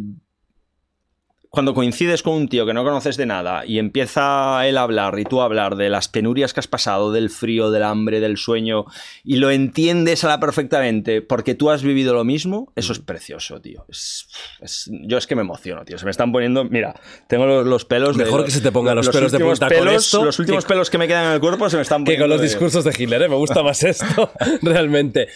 ¿Qué pasa con el ejército y tu futuro? ¿Qué has descubierto? Ah, sí. Eh, bueno, esto no, no fue. En realidad fue de rebote. No fue gracias al ejército, sino que. mm, bueno, por cierto, estoy. Todos estos que dicen que el ejército es un nido de nazis y tal, estoy esperando el artículo sobre el militar español que va de colegio en colegio eh, rompiendo la radicalización dentro de los círculos del nazismo y todas estas cosas. De estos periodistas, ¿no? Que dicen que, que solo tienen, o sea, que solo tienen pluma para decir cosas malas del ejército. Pues no, eso evidentemente no lo van a publicar. Eh, esto fue por un. Me contactó ahí atrás un inspector de los Mossos de Escuadra, eh, que además es. Yo no lo sabía en ese momento, pero es el. eh, la figura de máxima eh, importancia. Eh, y además es, es un referente a nivel nacional. es el director de los. Mossos. No, no es el director de los Mossos, es del tema de inteligencia, Ah. del servicio de información de los Mossos de Escuadra. O sea, un tío, además es que mola, porque, claro, yo cuando me escribió me esperaba el típico, pues no sé, prejuicios, ¿no? El típico sobrado, chulo, pf, qué va, tío. El tío, ese sí que era campechano de verdad. O sea, un tío, pf, un colega, era tu colega. Además, un tío mayor ahí que le Ajá. ves que habla con mucha. De hecho, se me parece a David, el David Jiménez. Era Ah, Jiménez, ¿no? sí. O sea, en el, en el tono, en la Sí. forma de expresarse y tal y cual, muy parecido, tío. Guay. O sea, que lo ves muy cabal, muy sensato. Esa- Ujú. Eso fue lo que me transmitió. Ujú. Y hicimos primero unas charlas por Zoom y tal, para hablar, para conocernos. Y me, me invitó a unas jornadas que, por lo visto, cada dos años los Mossos de Escuadra organizan aquí de formación para las eh, fuerzas y cuerpos de seguridad de- del Estado y de otros estados internacionalmente. ¿no? Y unos años es de bandas latinas, otros años de sectas, otros años de nacionalismo. Y ese año justo coincidió, la conspiración judía lo quiso así, el supremacismo blanco. Mira. Entonces, un día pasaba por FNAC, vio mi libro, le flipó porque dijo que era el primer relato que se encontraba. Claro, él está harto de tratar con yihadistas, con cosas estas, Radicales. de una radicalización desde dentro y en primera persona. Y dijo, hostia, esto tenemos que usarlo. Y me invitó. Y, me, y claro, que eso fue una ocasión para hacer contactos brutal. Claro. Y además, para ver qué tal iba yo, porque una cosa es hablar con chavales de 16, 17 años que lo que les cuente se lo van a creer, y otra cosa es tratar con profesionales de Policía Nacional, de la Guardia Civil, de los Mossos de Escuadra, de la Policía Federal Alemana, del FBI de Estados Unidos, que están todo el día con estas cosas. Y ahí sí que estaba nerviosete, porque podía ocurrir que además a los dos niveles, nos sirvió a los dos. Que si los Mossus en la exposición que hacen dicen cosas que no tienen nada que ver con lo que digo yo y viceversa, aquí pasaría en plan de ¿qué coño pasa aquí, no? Pero no ocurrió eso. O sea, la charla que dieron los Mossos de Escuadra coincidió a la perfección con la que daba yo. He de decir que los Mossos de Escuadra están súper avanzados al nivel del entendimiento, no te digo ya de la persecución, del entendimiento de qué es el radicalismo. Saben, saben, aparte tienen un vídeo que me lo pasaron, que lo utilizo yo en mis charlas, que no tienen nada que ver con cuestiones ideológicas. Nada, cero. Y de hecho vinculan el proceso de radicalización del yihadismo con el de un nazi, con el de un terraplanista, etcétera, etcétera. Qué bueno. O sea, están súper avanzados. Qué También bueno. te puedo decir que en esa misma vino un policía de Alemania que no tenía ni puta idea de nada, tío. De nada. Sería muy bueno en temas de procedimientos, de o de tal, investigación, de o lo que investigación, sea. pero de lo que es radicalismo no tenía ni puta idea de nada, tío. Y era uno que había detenido e interrogado, que por eso estaba allí, a un fulano que se llamaba Daniel Balant, Ajá. creo, que bueno, había intentado volar una sinagoga allí en Alemania, se había enciscado a tiros con la policía y este fue el que lo había detenido y el que lo había interrogado. Hostia. Y cuando acabó, porque así que, aquí sí que tenías el pinganillo Sí. y... No, le habló en catalán, habló en catalán. ellos sí, ellos hablan en catalán, los Mossos, pero yo iba tal, ¿no? Y el, este hablaba en alemán y te iban traduciendo en tiempo real. Y cuando acabó la exposición, le pregunté en el turno de palabra, dice, ¿están haciendo algo con Dani, con Daniel, eh, para volver a traerlo a la realidad? ¿Algún tipo de trabajo, algún tipo de terapia, de seguimiento? Se me- primero que se me quedó mirando él a mí como si yo fuese imbécil, como si estuviera preguntando una subnormalidad. Y ya cuando decidió dignarse a responderme, me dijo, pues no, y no hay nada, o sea, no, aparte de que está completamente desconectado, evidentemente, y no me extraña, como un policía como tú, eh, va a estar muchos años en la cárcel. O sea, es posible que, que te estuviera mirando porque le estaban traduciendo la pregunta, ¿eh? No, porque la expresión de este tío es tonto no se me olvidará. Ah, vale. Sí. Es que me miró con cara de como... Pero... Y la respuesta que me dio iba en consonancia con esa reacción. No, no porque va a estar mucho tiempo en la cárcel y no... ¿Y, y cuando salga? Seguramente en Alemania todo lo que es terrorismo y todo eso está muy, muy, muy, muy penado, ¿no? Eh, cadena perpetua le cayó Cadena al, perpetua. al fulano. Sí, porque además eh, esto venía, él, él había utilizado de imagen de semejanza a Brendan Tarrant, este que te comenté también en la otra charla, tal, y venía pues siguiendo su senda, ¿no? Lo que pasa es que este le salió mal, eh, intentó entrar en la sinagoga, en una sinagoga, no en una mezquita, eh, estaba la puerta trancada, le intentó volar con explosivo casero. Eh, no hizo nada porque era pólvora prensada y poco más. Y se frustró, se enfadó y una señora que paseaba por la calle pues le pegó un tiro y la mató. Y le pareció poco, buscó un kebab, se metió adentro y lo mismo. Un chaval que estaba ahí comiendo el durum, ¡pum! lo mató. Y por supuesto no, no reniega de nada. Bueno, el, el caso. Es que en esas mismas jornadas, bueno, hice no solo el, el inspector este, que he quedado mañana con él, el, gente de- del Servicio de Información de la Policía Nacional. Bueno, lo- los nazis que me estén escuchando ahora ya están. ¡Ah, chivato, no, sé qué! Créeme que ya hace tiempo Ah, que están asuda, así, ¿eh? eh. Ya hace tiempo que están así. Porque tú eres... Total. No diré nada Tío, si dijeron, dijeron que había estado infiltrado 20 años, que era un policía infiltrado 20 años. O sea, es que si niegas el holocausto, al final te, te compras cualquier cosa, ¿no? Venga, que sí. En fin. Es un secreto entre en nosotros, fin, amigos. En fin, será fin. Bueno, ¿dónde vas a trabajar?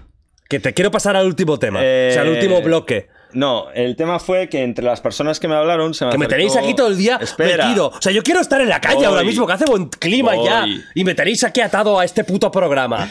Coño, que yo no soy évole de nueve horas y media, ¿eh? Hostia, tío. Entre el otro día, Gervasio Sánchez. Entre las dos, entre la primera charla y tal, Sí. sí, que hacemos nueve horas. ¿Sí?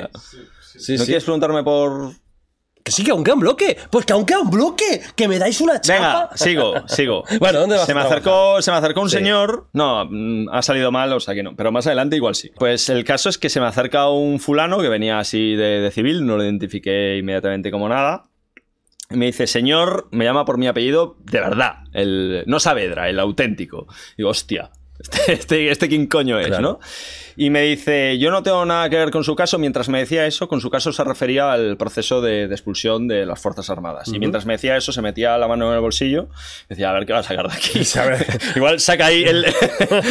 Te lo has comido, El ¿no? dedito. Y, me, y saca una tarjeta como de estas de, de presentación. Sí. Y veo eh, un cargo militar alto, muy alto, servicio de inteligencia de las Fuerzas Armadas. Y digo, hostia, cuidado, cuidado que este, este es el coco. Este es el, Vale. el coco. Sí. Y nada, la verdad es que un tío muy majo, muy simpático. eh, claro, ahí ya me tengo que cuadrar, me tengo que presentar a sus órdenes, el ¿Ah, sí? protocolo. sí? sí, el protocolo del Hostia. ejército. Me me dijo, "Eh, nada, estate tranquilo, tal. Y, y me dice, deberíamos hablar con usted para, o sea, deberíamos hablar usted y yo con la idea de que no haya más como usted. O sea, sabes por dónde va, ¿no? Pues que, que gente como tú, pues no se repita. Eh, claro, sí, yo le dije, claro, en ese momento estaba un poco impactado, pues porque, joder, impresiona, ¿no? Que te, que- que te aborden así. Y sí, bueno, le dije, de hecho le regalé uno de mis libros, que le, le moló, había llevado varios a esa para repartir a la gente, Claro. evidentemente. Y, y le eché un poco de cara y le pedí el número de teléfono. Sí, sí, sí, si me da usted su número de teléfono, pues podemos... Ah, sí, sí, pues venga, tal. Y me dio tal y me lo dio. Que es el número, o sea, no es el suyo personal, es el, de- el del trabajo, ¿no? El de la oficina. Y el caso es que me llama a los pocos días y, y me ofrece, pues, a ver si nos podemos ver en persona, que tenemos cosillas que hablar y Ujú. tal. Y sí, yo le digo que sí. Además, por esas fechas tenía que ir a Madrid, a no sé qué, el- el- es donde están. Ujú. Y le digo, va, tal. Y nos citamos y quedamos. Y ya nos, nos vemos en un sitio, ahí en un bar cerca de la estación. Ujú. Ya es lo mismo, yo me presento a sus órdenes, mi tal. Y me dice, está de quieto, es normal. Siéntate ahí. Toma un café conmigo, Vamos a, eh, sí, sí, así. va- Vamos a tomar un café. ¿Qué quieres? Tal, tal, tal, Y empezamos a hablar. Y me puso sobre la mesa una oferta de trabajo. Ah. Dijo, ¿te interesaría venir a Madrid a trabajar conmigo? Hostia, y ahí fue como, wow. ¿Qué pasa? Que yo en aquel momento eh, solo tenía ojos para Galicia. Yo ya después de tanto tiempo en el ejército solo quería estar en mi casa. Claro. Y sí es verdad que al principio intenté, ¿y no tienen alguna oficina en Galicia para trabajar así? En la-?" Ujú. Me dijo que no, pero joder, tío, es que era una oportunidad. Eso es un puesto súper goloso. ¿Y por qué no has- y por qué no? O sea, ¿ya No, te luego, arrepientes? luego le dije que sí. Ah. Luego le dije que sí. Le dije que me. Me dice, piénsatelo, porque estaba Navidades ahí en- a las puertas y después de Navidades, al día siguiente le dije que sí. O sea, no esperé a O Navidades. sea, vas a trabajar en eso le ahora. dije, quiero ir. Bueno, por temas que no vienen al caso, pero no, no fue por la voluntad de él ni de su departamento. El ejército es que es una cosa Ya, muy burocrática, amplia, ¿no? muy grande, muy burocrática, hay muchas normas. Ujú. Y no pude ir, no pude ir. No, no es porque me boicoteasen ni nada, sino pues un- alguien de mi rango no puede ir a ese departamento. Tien- Tengo que tener un, un rango más. Vale. Hasta dentro de cinco años no asciendo, pues, pues nada, no hay tu tía. Aún así, yo creo que conseguiré de alguna manera, eh, de algún atajo, colarme, colarme por ahí. Y mola porque mm, aprendí mucho de, de cómo funciona el ejército a estos niveles, ¿no? Eh, ellos no van detrás de, de la ideología. O sea, ellos eh, se centran a muchas cosas. Es un. eh, se centran solo en el ejército, es verdad. Eh, solo en el ejército. El mío, el- los que fueron a por mí era el ejército de tierra. Otro departamento parecido a este, pero del ejército de tierra. Este es de toda la defensa. Vale. De los tres Sí. ejércitos, etcétera. Aire, Sí. mar y tierra. Y, y ellos, a nivel ideológico, o sea, el nivel ideológico es eh, como se enciende una luz amarilla. Y ahí te observan. Simplemente te observan. En plan de a ver qué, qué tipo de persona eres, que, cómo tal, cómo te relacionas con... Porque imagínate, porque Es yo nazi, conozco- pero buena gente. a eso voy. He conocido eh, algún otro nazi en el ejército, excelente profesional, excelente profesional, excelente compañero, excelente todo, pero luego de puertas para afuera tenía unas determinadas Para ti un ideas. nazi- Y estamos, espera, estamos hablando de un perfil no violento. No violento. O sea, un perfil ideológico, político, politizado. Claro, este señor eh, me puso un poco a prueba y me enseñó algunos casos. Mira, tenemos a este tío en tal cuartel. Eh, ellos saben todo. O sea, Claro, claro, claro. vamos, mm, sabe- sabían de mí, saben de todos a los que hay ¿Por que... dónde os movéis? A, a los que hay que observar. a- o sea, los tienen a todos fichados. Lo que pasa es que ellos solo actúan en función del perfil violento. O sea, van, o sea, eh, eh, van a machete con un tema de, de violencia, de agresividad, de alguien pues que, que demuestre racismo, de alguien que, pues eso, un perfil de loco, de ¿Y te parece bien esto? ¿Te, par- te parece bien que un... Te, po- te pongo un ejemplo si concreto. perseguimos que un- a alguien por una cuestión ideológica, ¿dónde paramos? Sí, pero es que es de dinero público, ¿eh? No es una empresa Sí, privada. pero te lo vuelvo a preguntar igual, me da igual. Si perseguimos por cuestión ideológica, ¿dónde Yo no paramos? permitiría que un nazi ideológico, aunque fuera pacifista, que no se meta con nadie, que estuviera en el ejército público. Piensa que un No. nazi, piensa que un nazi antes que cualquier otra cosa, tal y como yo entiendo estas cosas, Sí. porque la política es lo menos importante, Sí. eh, es negacionista, es conspiracionista. Vale. Eso no es peligroso. Es peligroso cuando empieza Bueno. a hacer. No. Es peligroso cuando empieza a hacer proselitismo dentro del cuartel, por ejemplo. Sí, pero Eso igual- sí es peligroso. Sí, pero igualmente con dinero público yo tener eh, a sueldo a gente que niega el holocausto, que es porque es racista, aunque no planteo- mate te lo- negros. Te lo planteo de otra forma. Sí. Un tío medianamente inteligente Sí. con estas ideologías, sin tatuajes, sí, sí, sin no lo tatuajes. Ah, se cuela. esta es otra. Amigo, esta es otra. Esta es- esto es otro tema. Y yo, si no lo pillo, y soy un dirigente, evidentemente, pues se me ha colado. Pero si me doy cuenta, lo siento mucho. Yo creo que en Pero cargos públicos sí no, po- pillas- no tendría que haber sí nazis. Aunque sean ideológicos y aunque sean Yo, personas. yo no lo veo tan claro, Jordi. Te voy a decir yo por sí, qué. tío, lo- Mm, yo lo no. tengo clarísimo. A mí me pusieron un caso sobre la mesa. Es que es un pensamiento Espera, muy chungo. No es tan simple. No hay que caer. O sea, no es tan simple, es mi frase más repetida desde que me estoy desradicalizando. Antes te diría, hay que hacer esto y punto. Pero yo no digo que sean espera, tontos, ¿eh? Espera. Eh, Digo que lo siento mucho, en cargos públicos hay ciertas cosas que no. Espera un momento. Me pusieron un caso sobre la mesa y me dijeron, ¿tú qué harías? Y me- con bastante información. Pues es este tío, es este cargo, está en este cuartel, se dedica a esto, le llevamos tiempo observando. Necesito más datos, les dije. Me falta información. Y eso, pues ve que iba en consonancia un poco con ellos. Y entonces cuando me... les les ¿qué, qué datos necesitas? Eso está bien. y les empiezo a decir, es violento, es agresivo, se ha marcado eh, ideológicamente dentro del cuartel, en horario de trabajo, ha hecho proselitismo, ¿le habéis visto alguna tendencia eh, racista con algún compañero, etc, etc, etc, etc? Porque claro, eh, no se trata solo de nazis. Una persona que no sea nazi, que antes lo hablamos, y sea racista dentro del ejército y se marca, o sea, eh, pone su racismo sobre la mesa ahora a la hora de relacionarse con los demás, tienes que actuar contra esa persona. Claro. Pero un, Tú no puedes ser nazi un no ser tío que tiene esas ideas porque le has investigado el Facebook, Pero no puedes ser nazi y no ser racista. Nazi lo tiene todo. Nazi es No negacionista. er- no es verdad. un, un nazi puede ser no yo, racista. yo era súper racista y Ajá. jamás, jamás, jamás de los jamases tuve una mala palabra con un compañero. Eso no, eso, eso no va así, ¿eh? Ser racista no es ser mal educado, ¿eh? Ser racista es pensar que hay razas mejores que otras, punto. Pero si tú no lo manifiestas, ser- si tú no pero actúas- racista igual. Pero no, pero Jordi, pero es que tú no te puedes meter en la cabeza de la gente. No, pero- ellos sabían que ellos tenían esas ideas porque les investigaban el Facebook, las redes sociales. Entonces ya no es solo en la cabeza. Hacen en algún momento. Facebook no es una red privada, es una red pública. Hacen en algún momento. ¿Cómo me pillaron a mí? apología A mí me pillaron, sí, pero a mí me pillaron por el Facebook, pero en mi Facebook no veías que yo era militar. O sea, esto no es una conversación de chat del WhatsApp, ¿eh? Esto es un Facebook. El Facebook es público, no me jodas.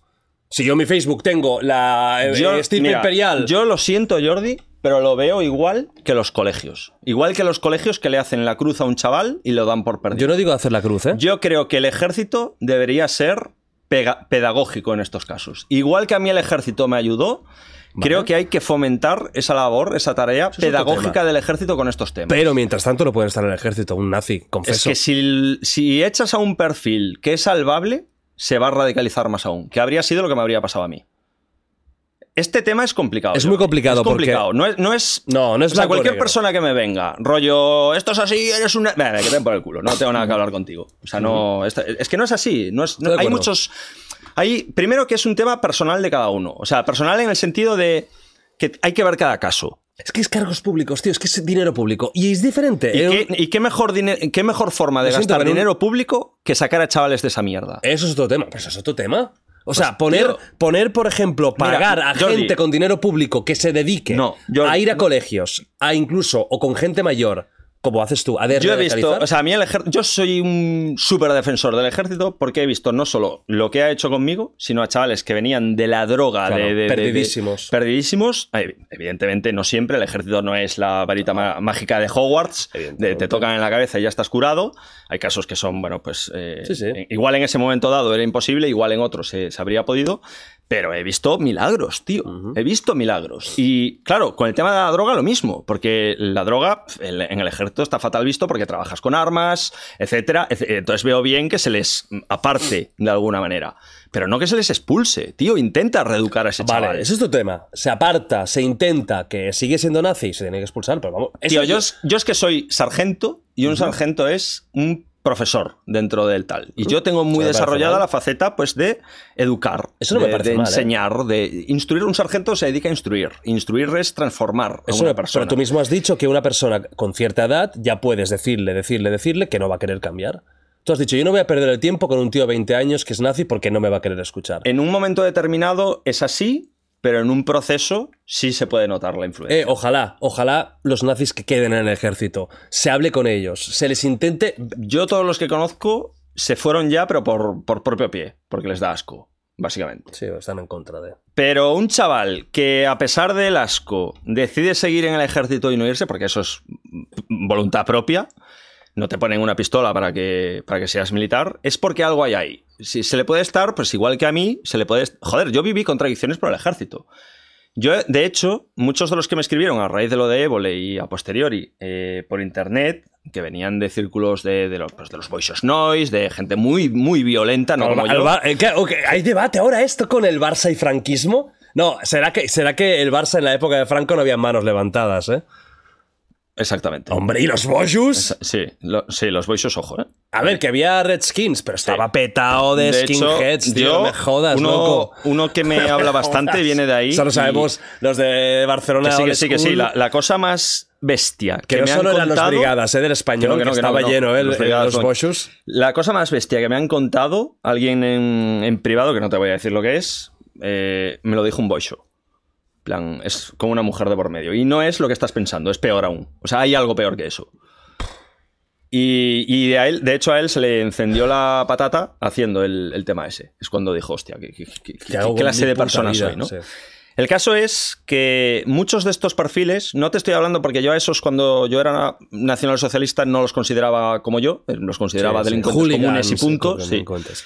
Y, pero a ellos se les enciende la patata muchas veces en el trabajo cuando tienen un compañero moro, un compañero negro, un compañero latino. Eh, pues me cae bien el le Albert. cae bien. Claro. Que ahí, sí- ahí sí es verdad donde American Story X tiene algo de... Ahí, ahí es verdad. O sea, esa escena mm, yo no la viví, no la vi, pero parece ser que sí existe.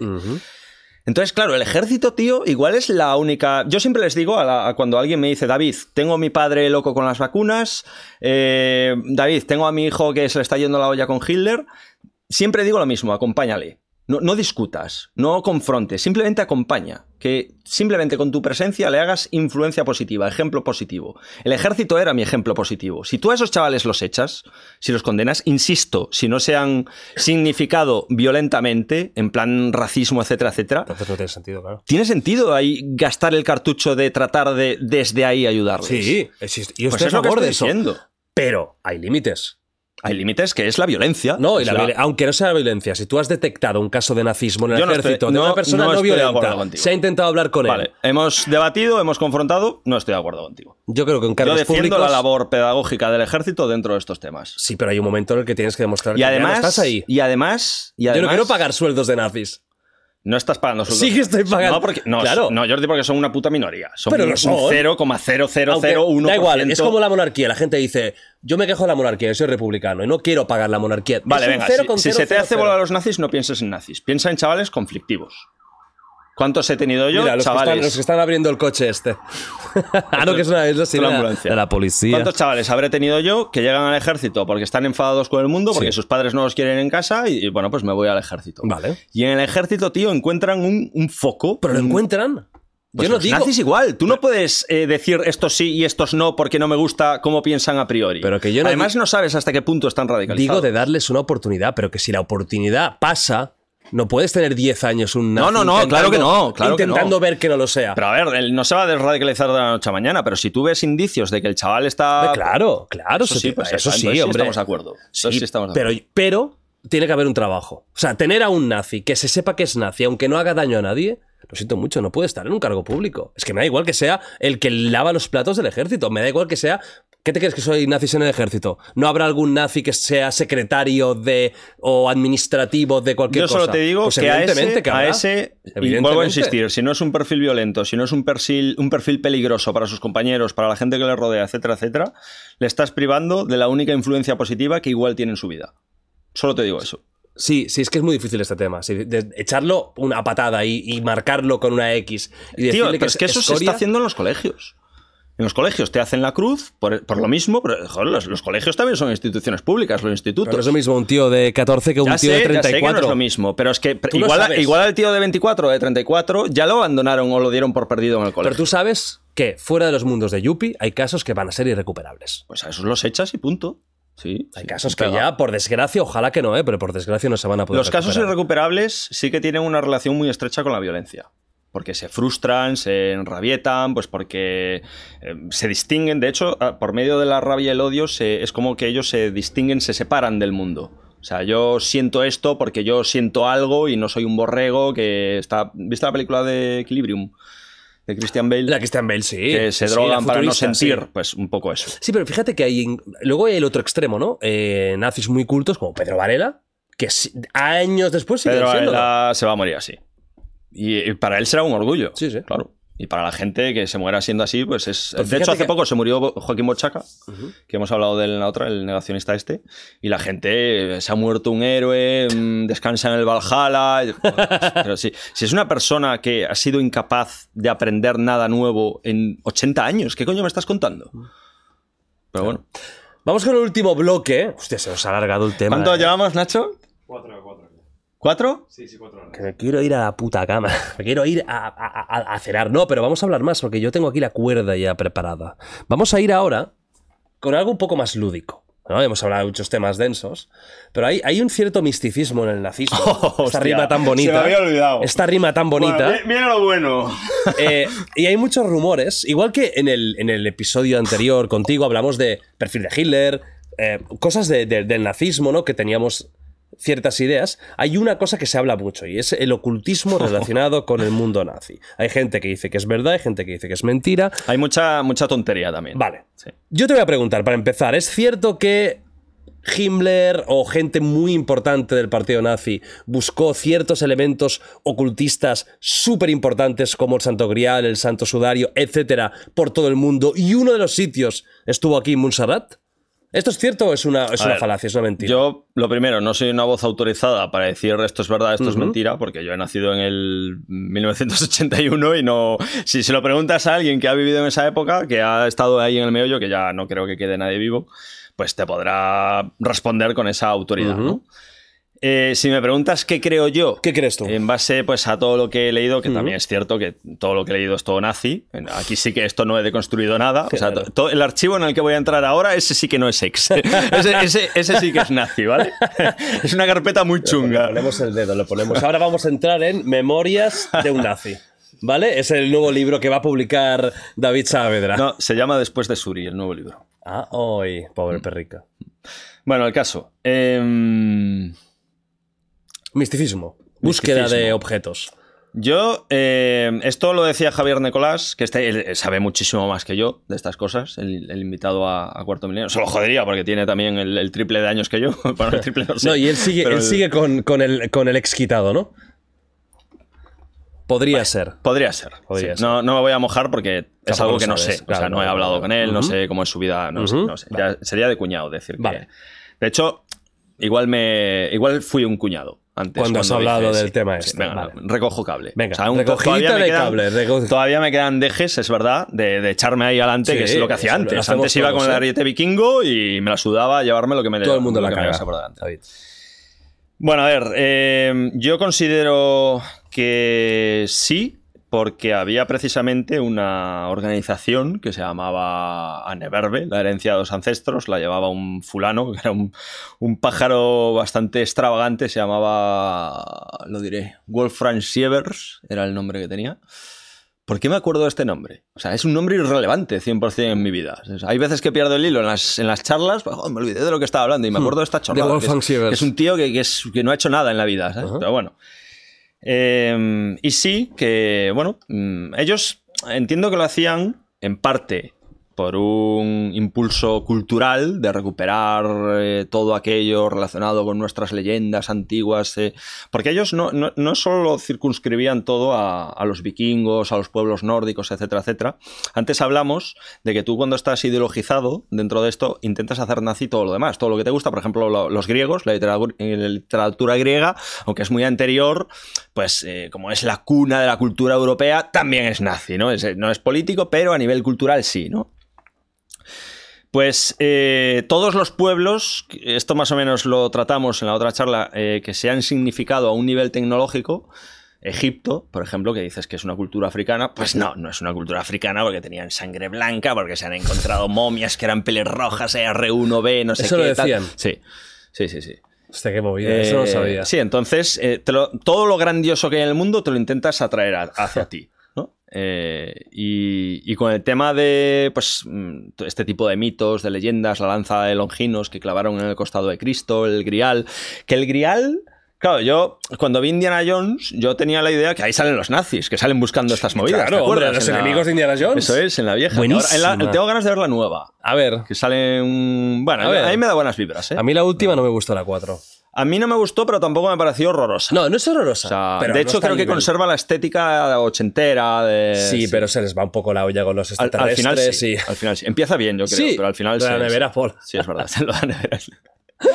bueno, Ay, Indianita. eh, ¿de qué estábamos? De- ah, sí, lo Sí, del de la- grial. Lo del sí. grial. Yo pensaba que era el cáliz, la copa de Cristo. Esto es el mito cristiano. Pero claro, como el- los cristianos son semitas y vienen del desierto y es una religión exótica de los judíos y tal y cual. Eh, lo- los judíos lo llevan manipulando todo desde eh, tiempos inmemoriales, desde nuestro punto de vista, ¿no? Ajá. Entonces el grial, lo que decían algunos eruditos del nacionalsocialismo, místicos de estos de las runas y todo eso, es que en realidad era un libro. Coño. Que el grial era un libro donde se recogía la antigua sabiduría hiperbórea.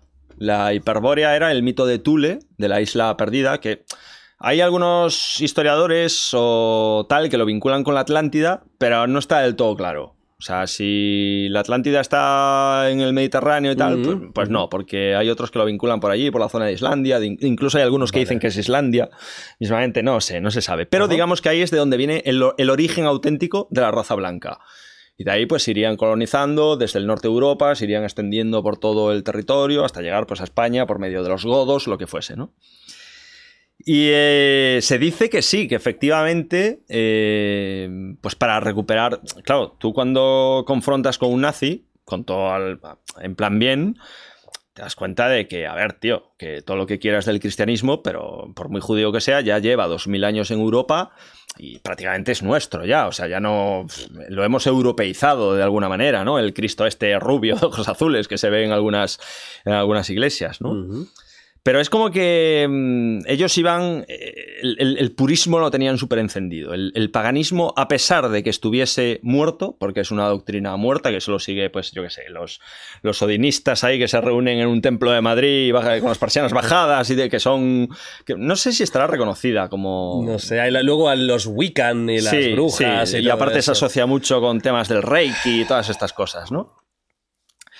Pues ellos eh, hablaban de, de- de- de resucitar este tipo de, de joder, un Estado, si, si hubieran ganado la guerra con todos los medios que tenía el Sí. Estado alemán y además con todos los territorios que ¿Pero habían Hitler era conquistado. católico? No. No era católico. Esto, eh, a ver, a ver, a ver. He respondido muy rápido. Em, era pragmático. O sea, él reconocía que la iglesia era un poder a tener en cuenta en el orden de cuando él nació. al mundo. Sí, de cuando él tal. Era mm, algo que, bueno, no, no se podía desdeñar a la iglesia católica, era un poder en sí mismo. Eh, se cuidaba muy mucho de no ofender a los católicos alemanes, a la iglesia católica alemana, Tenía o mucho poder, protestante. mucho Sí, poder ahí. Sí, Alemania es católica hoy en día, o sea que es. Sí, es- sí. Pero él eh, no era. No. O sea, hay- a- había un debate a nivel. Porque, claro, los que son católicos. O sea, los que son nazis dicen que todo es nazi y lo que es católico dicen que todo es católico. Metido en- Estoy hablando de radicalizado, ¿eh? Un católico normal no. Se la suda si Hitler era. ¿sabes? Pero, eh, por ejemplo, Pedro Varela, que es católico, eh, que a mí me sorprendió. Yo toda mi vida pensaba que era pagano, como yo. Claro, tuvo una figura Tú de eras referencia. pagan- pagano en tu- en su momento. Y de hecho me sigue molando. O sea, yo sí tengo que decir algo. De hecho, es mi nombre de guerra en el ejército. O sea, yo cuando salimos al campo llevamos un, un indicativo que te lo ponen y el mío es pagano. Soy sargento primero pagano. O sea, es lo que llevo cuando voy de maniobras, pone pagano. O sea, tú crees en el paganismo. Creo, a ver, no te lo podría elaborar demasiado, pero sí creo en, en- tampoco compete ahora mismo en esta charla, creo en las fuerzas de la naturaleza, creo que, bueno, pues, la reencarnación, que no tiene mucho que ver, que eso ya coge más con el budismo y tal, pero híbrido hay una cosa con la otra. Eh, y me lo voy llevando todo, joder, me, me leo las sedas, tío, y los, los mitos nórdicos y me gusta mucho más que la Biblia, tío, porque lo identifico más como mío, también es porque tengo el sesgo, ¿no? De, de esto es europeo, lo otro... Oye, a ver, ahora lo que no podemos decir decir, y ahora no me vengáis con cuentos chinos, que es que a mucha gente no le gusta la mitología nórdica, porque a mucha no gente le encanta. No, no, no, no, que, que- que una cosa no quita la otra, que puede, eh, no a ti, eh, pero flipar a alguien la mitología nórdica, las valquirias, etcétera, y ser la persona menos nazi del puto universo. Eso, no tiene nada que ver. Yo coño. eso no lo concebía. Claro, bueno, Yo, pero- yo cuando empecé a encontrarme antifascistas que llevaban el martillo de Thor, Claro. decía, mm, que, a ver, me estoy perdiendo un capítulo aquí. Sí, yo eso no lo entiendo. No, pero entiendes que mucha gente le gusta el- Sí. el, rollo pagano. No, bueno, ya no hace falta ni ir a lo me religioso. ofendía bastante cuando veía un latino con rollos paganos, vikingos y nórdicos. Tremendo. Me, me ofendía lo mismo que cuando veía un blanco con caracteres chinos tatuados. Mola, mola porque, fíjate lo, lo absurdo, ¿no? ahora ya lo ves, lo ves así, pero en ese momento pensar que... Esto que- es mío. Sí, ¿Qué haces Del con nazismo, eso? Sí. nacido en el 1930 y pico, de algo que estamos hablando de hace cientos de años Pero es que el nazismo se considera a sí mismo como la evolución Ya, natural de... la pureza Eso nórdica. eso es. eh, Exactamente, ¿no? Entonces sí que hubo una división nazi que se dedicaba a ir a ciertos sitios a buscar artefactos. Está- creo que estaba relacionada con las SS, porque las SS, la gente cuando hablas de SS piensa en los campos de concentración. Pero eso era una rama de las SS. Claro, tenían SS Totenkopfbanderrohr, no Ujú. sé, es la típica palabra alemana que tiene 800 Sí. letras. ¿vale? Pero esto era. eh, las, las SS se dedicaban pues, a temas de ciencia, temas de arte, temas de cultura, de deporte, de, de mil movidas. Era una organización gigantesca. Y una de ellas era pues la Anne Verbe, que se dedicaba pues eso, a, a recuperar mitos En ancestrales. ¿eh? se dijeron que estuvieron. en Montserrat estuvo Himmler. O sea, eso, eso está Eso es confirmado. real, sí. Eso es real. De hecho, eh, aprovechando, creo que fue en la misma visita, lo Eso invitaron a, a- bueno, pues a ver Barcelona, lo llevaron a una, ¿cómo se dice? Joder, una plaza de toros. Y dicen que se, que se mareó, que se puso pálido y dijo, estos españoles son una pandilla de, de salvajes, de como se nota que vienen de África. Claro, y volvió y dijo, bueno, a ver, el campo de concentración, que enciendan las duchas.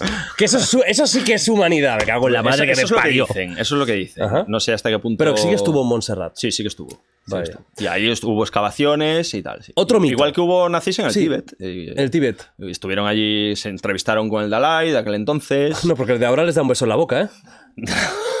Hostia, qué Que pasó el otro día, ¿no lo Eso viste? fue muy duro, tío. Eso fue muy duro. Que el Dalai de ahora a lo mejor ve a Himmler eh, y le da un, tío, un pico. Un puto niño, tío. O ya, es muy eso loco. Yo- yo- tío. bueno, ya lo hablamos, Eso pero sí, es, raro que él mismo no se dé cuenta de que esto... Pues porque será un pedrasta y lo tiene normalizado. bueno, ellos, realmente el tema de la lengua, bueno, es que ahora ya lo hablamos, te lo tienen como cultural, pero que, que igualmente, si tienes Es un, asesor, niño. tiene que hablar contigo.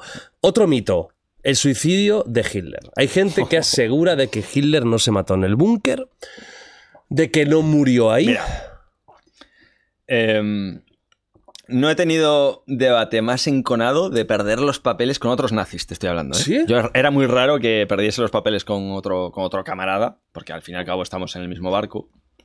Pero con lo de Hitler, tío. O sea, a mí me parecía insultante que alguien sugiriese que se había escapado mientras todos sus soldados estaban muriendo, tío. O sea, pero ¿quién eres tú para insinuar que el Führer de todos nosotros se escapó como una rata cobarde Claro. mientras todos sus soldados morían en Berlín? Yo me ponía enfermo, tío. Claro. Y además es que él tiene una frase muy buena, que la gente se lo sugería, mi Führer, por favor, que a- aún no está el cerco cerrado, aún podemos sacarle. Y la mejor aviadora, Hannah Reich, aterrizó en Berlín, nadie sabe cómo lo hizo, una, una fuera de serie de la aviación, brutal. para llevarse a Hitler de allí. Y dijo la frase de Hitler era muy de, de tajante, ¿no? De, antes de salir de Berlín me pegó un tiro. Y se pegó un tiro. Con dos cojones. Bueno, él y toda su familia, que eso también fue un poco gratis. ¿eh? Bueno, familia tampoco tenía mucha. Bueno, Eva Braun, la ¿no? perra, La Blondie, perra, sí, sí, sí. La que se, el que se cargó a toda su familia, que yo lo justificaba, me parecía bien hecho, es Goebbels. Y la mujer se En el búnker, ¿no? También. Creo que eran seis, seis hijos y se cargó a los seis. ¿Lo Y- y yo lo veía razonable. Yo, para mí era un acto de amor. Antes de que. Porque yo veía a los rusos como los orcos entrando en Rohan y violando a los niños, a los hijos de Goebbels. Lo veía así. ¿Y ahora qué pensarías? ¿Crees que es un acto de amor? Me parece que es un acto que sigue teniendo sentido si lo veo a través de sus ojos. Del fanatismo. Sí. Me sigue pareciendo un acto de amor a través de sus ojos. Me parece. Claro, pero es que, hostia, tío, es que los soviéticos. en, el, en el asalto a Berlín no dejaban títere con cabeza, ¿eh? Ojo, que los he comparado con los orcos y no creo que me haya quedado corto. Bueno, a ver. Los soviéticos entrando en Berlín. Bueno. Ojo, ¿eh? que- que- que- que Ojo. Pero sí, cuando, pues cuando los ejércitos eh, antinazis llegaron a Berlín, había gente, vamos, que eso era como si llegara eh, Jesucristo. Sí, En el lado norteamericano sí. Claro. Pero en el soviético no. El soviético hicieron ahí. Ojo, ¿eh? Ojo. Eso tuvo que ser jodido. Ahora no te puedo decir si, si- si hicieron muchos actos de guerra. En todas las guerras se hacen barbaridades, de todos los bandos, todos, todos, todos. También es verdad, o sea, con esto sí que discutí con uno, con Antifa una vez en, en un chat. Pero bueno, Goebbels, lo justificaba Goebbels, en eh, el- t- eh, Goebbels, eh, que está muy ilustrada su historia, era un perla, ¿eh? Fue un perla. Era un tío curioso porque era exageradamente hipócrita. O sea, él además tenía la, meda- la medalla de honor del partido, la medalla de oro, perdón, del partido, que es la condecora- eh, Máxima, ¿no? condecoración, pero en el sentido de eh, excelente nacionalsocialista. O sea, la, la virtud hecha hombre. Y era un mujeriego que le ponía los cuernos a la mujer en cuanto podía. O sea, tenía que ser un. que se aprovechaba de su. de su, de su escaño, de- del poder que tenía en Alemania, porque era un semidios prácticamente. ¿Has visto que- Bastardos? Sí. ¿Te gustó? Hostia, no me fijé, tío. A lo mejor te lo dije y ya no me acordaba. De hecho, ¿viste la escena que están en la La he visto bodega? 25 veces, la mejor para la mí toda la de la película. que La Gestapo. aquí Marco Polo. Claro. Pues yo me puse Joseph Goebbels, que es el tatuaje que tenía antes en la carta. Pero tú viste la peli cuando estaba radicalizado después, después, Después. Porque hubiera sido un Quentin insulto. Tarantino, para mí, era el primero que había que matar después de la revolución. Claro, es un insulto al nazismo, eh, porque se ríen del nazismo que te no cagas, solo ¿no? Sino, por ejemplo, Django desencadenado. La escena que el, este, el, el negro este Que Django... le viola la, la boca eh, Yo esa escena pff, incluso me pareció muy violenta eh, ya después. Ajá. En plan de esto sobra, tío. O sea, a ver, que sí, que es Tarantino, pero se me hizo... A día de hoy se me No, pero eso no, no, no, no, no, eso no es, eso es los oídos esos ocho. Correcto, correcto. O sea, Django razón. hace muchas cosas razón. con los blancos, pero no es la peli. sí. Tienes razón. tienes Esta es buenísima, los odios esos ocho, qué buena, tío. Eh, me gusta mucho la estética. De, Como sea, una obra de teatro. Esto, esto hablamos en la anterior charla del tema del ruido, de, las cosas que yo he ido descubriendo poco a poco sin ese run run del prejuicio, del sesgo. Y claro, Malditos Bastardos ha sido una de ellas. ¿Tú la disfrutas si la ves? Mm, sí. Cuando hace- matan a, a- Sí. a la... a- bueno, El- lo siento mucho por el spoiler, pero no es importante. Mira la peli igualmente. Y, y si que no queréis el spoiler, pasad cinco minutos. ¿Ya? Perfecto. Al final se acaba que asesinan a Hitler y a todos y todo el teatro quemado. ¿Ese momento te doli- tú- No. dolió? No, no me transmitió nada. Ah, bueno. Ahora dirás... "Eh, No, nazi". no voy a decir, no, no voy a, no voy a decir nada, pero voy a mostrar una palabra Joder. que es la que te voy a poner en todos los Qué clips. por pesado, tío. Ahí la tenemos, ¿eh? En Bien bonita, fin. bien bonita. bueno, entonces, que nos hemos ido mucho y terminamos un poco porque se nos está haciendo muy largo. Tío, es que hay esto... me- ¿Crees que se suicidó? Entonces en el, en el búnker y punto y final. Sí. Se acabó ya la tontería. Sí. Se mató. Sí. Ya está. Para mí, sí. Hitler murió en ese momento y ese día. Vale. Que es la versión Que oficial. por cierto, hay una película muy buena que a mí. ¿El hundimiento? No, eh, esa no. O sea, la vi, pero no. eh, sin más. Está, está bien. O sea, pero Joder, no- lo hace increíble, ¿eh? Sí, sí, el Bruno Gantz. La imitación es. uf. Pero la que me gustó más aún, y a mí me hizo polvo, no sé si hablamos de esto en la otra, eh, es la de He vuelto, o ha vuelto. Es- De Jojo Rabbit no es, Girnur, eh, no me acuerdo ahora. Ujú. es, es un, es un personaje. es, Hay es película, alemana ¿no? la peli. Que es que Hitler se despierta en el sitio donde se me suena, suicidó. me suena, me suena, me suena. Mm, Está en el búnker, se despierta así y, oh, ha cesado el bombardeo. Está guapísima esa película. Y lo, lo bueno de ella es que fue la primera vez que en Alemania se trataba el tema del nazismo desde el Humor. El humor. Eso es muy bueno, eso es buenísimo. Eso es lo que hay que hacer. Eso es lo que hay que hacer. o sí, sea, señor, sí, hay señor. gente que dice que, que estás banalizando, que estás blanqueando, pero no, tío. Tienes que destabuizar. No sé si existe Bastardos, por ejemplo. Es una peli que aúna humor y, Mm, y hipérbole con sí, la temática Sí, nazi. bueno, puede ser, sí. Sí, porque la verdad es que la conversación que tiene, ¿cómo se llama? El, Hans el Landa. coronel Hans Landa, la verdad es que es muy buena. Bueno, todas las que tiene. Muy buena. Cuando están. Cuando dice lo del el instinto del. Y- O cuando están haciéndose rata, pasar por, por, por eh, italianos. Una, una pregunta, Jordi. ¿Tú crees que eh, Hans Landa, cuando se toma el pastelito este, reconoció a Susana? Ah, la gran, la gran escena. Yo creo que sí. Yo te creo también. Yo creo que sí. Y por eso pidió y por eso Y por eso juega con ella. Sí. Porque hay demasiados, ele- demasiados elementos que son mucho de casualidad, Sí, ¿no? Sí, sí. Es el un- hecho es de, una- de- Es un escenón, ¿eh? Hombre, y ahí está Goebbels, que es un putero Correcto, de la sí. hostia, ya está Sí, es queriendo verdad. follar. ¿Cómo me ofendía, macho, cuando veía documentales o películas y tal que mostraban a los nazis en los últimos días en el Berlín, pillándose ciegos, que si con prostitutas, que... te daba rabia. Seguro que fue- sí. Sí, porque decía que estaban profanando la memoria de, de- de aquellos héroes, ¿no? Ujú. Y seguro que fue así, tío. Segurísimo, vamos. Todos somos humanos. Eh, vamos ya con lo último. Venga. Lo último son ¿Cuánto los- llevamos? Es que quiero llegar a las cuatro y media. No, no, yo creo que ya estaremos a puntito. ¿Qué? ¿4.22? 25. Oh, tío. Lo hemos conseguido. Qué, qué burrada. Lo hemos Esto es una conseguido. enfermedad. macho. Desgraciado. Lo hemos conseguido. Que me queréis aquí No, machacar. tres horas y media eres como Jordi. Em, tatuajes. Venga. En el Nos hemos anterior- muchas cosas, ¿eh? El tema de... Sí, bueno, si La- quieres la- estamos la- aquí hasta la una y media de la noche. La, base de submarinos en la Antártida. Bueno, venga, ¿eh? Y la de la luna estará ya locura, ¿eh? La base de Andrómeda, sí. En la cara oculta. Bueno, mira, dime un, un tema. Tío, si niegas el oculto, holocausto, te crees todas estas Dime mierdas. un tema oculto que sea el más chulo y, lo- y el terminamos este gustaba, bloque con este. el va. que más me gustaba Venga. era la base de la, de la Antártida. Vale, cuenta esta historia. Porque parece ser, esto no he podido comprobarlo, igual es un dato falaz, Sí. que desapareció una flota entera de submarinos y además de último modelo. De, estos eran, Alemanes, ¿eh? sí, eh, submarinos alemanes de último modelo de última generación, que no había ningún submarino igual. eh, tal, y desapareció entera, o sea, no, no se sabe nada de ellos. Y se dice que. Porque esto coincide con unas declaraciones de Donich, del almirante Karl Donich, que fue el, el que Hitler eh, declaró su sucesor cuando él se suicidó. Y en un momento en el que todo el mundo, ¿dónde está Adolf? ¿Dónde está Hitler? Eh, Stalin no paraba de dar órdenes de hay que localizar el cadáver, hay que encontrarlo. Eh, Stalin, no, perdón, el cadáver no. Stalin creía que Hitler estaba vivo. Era uno de los que alimentó, no se creía el tema del suicidio.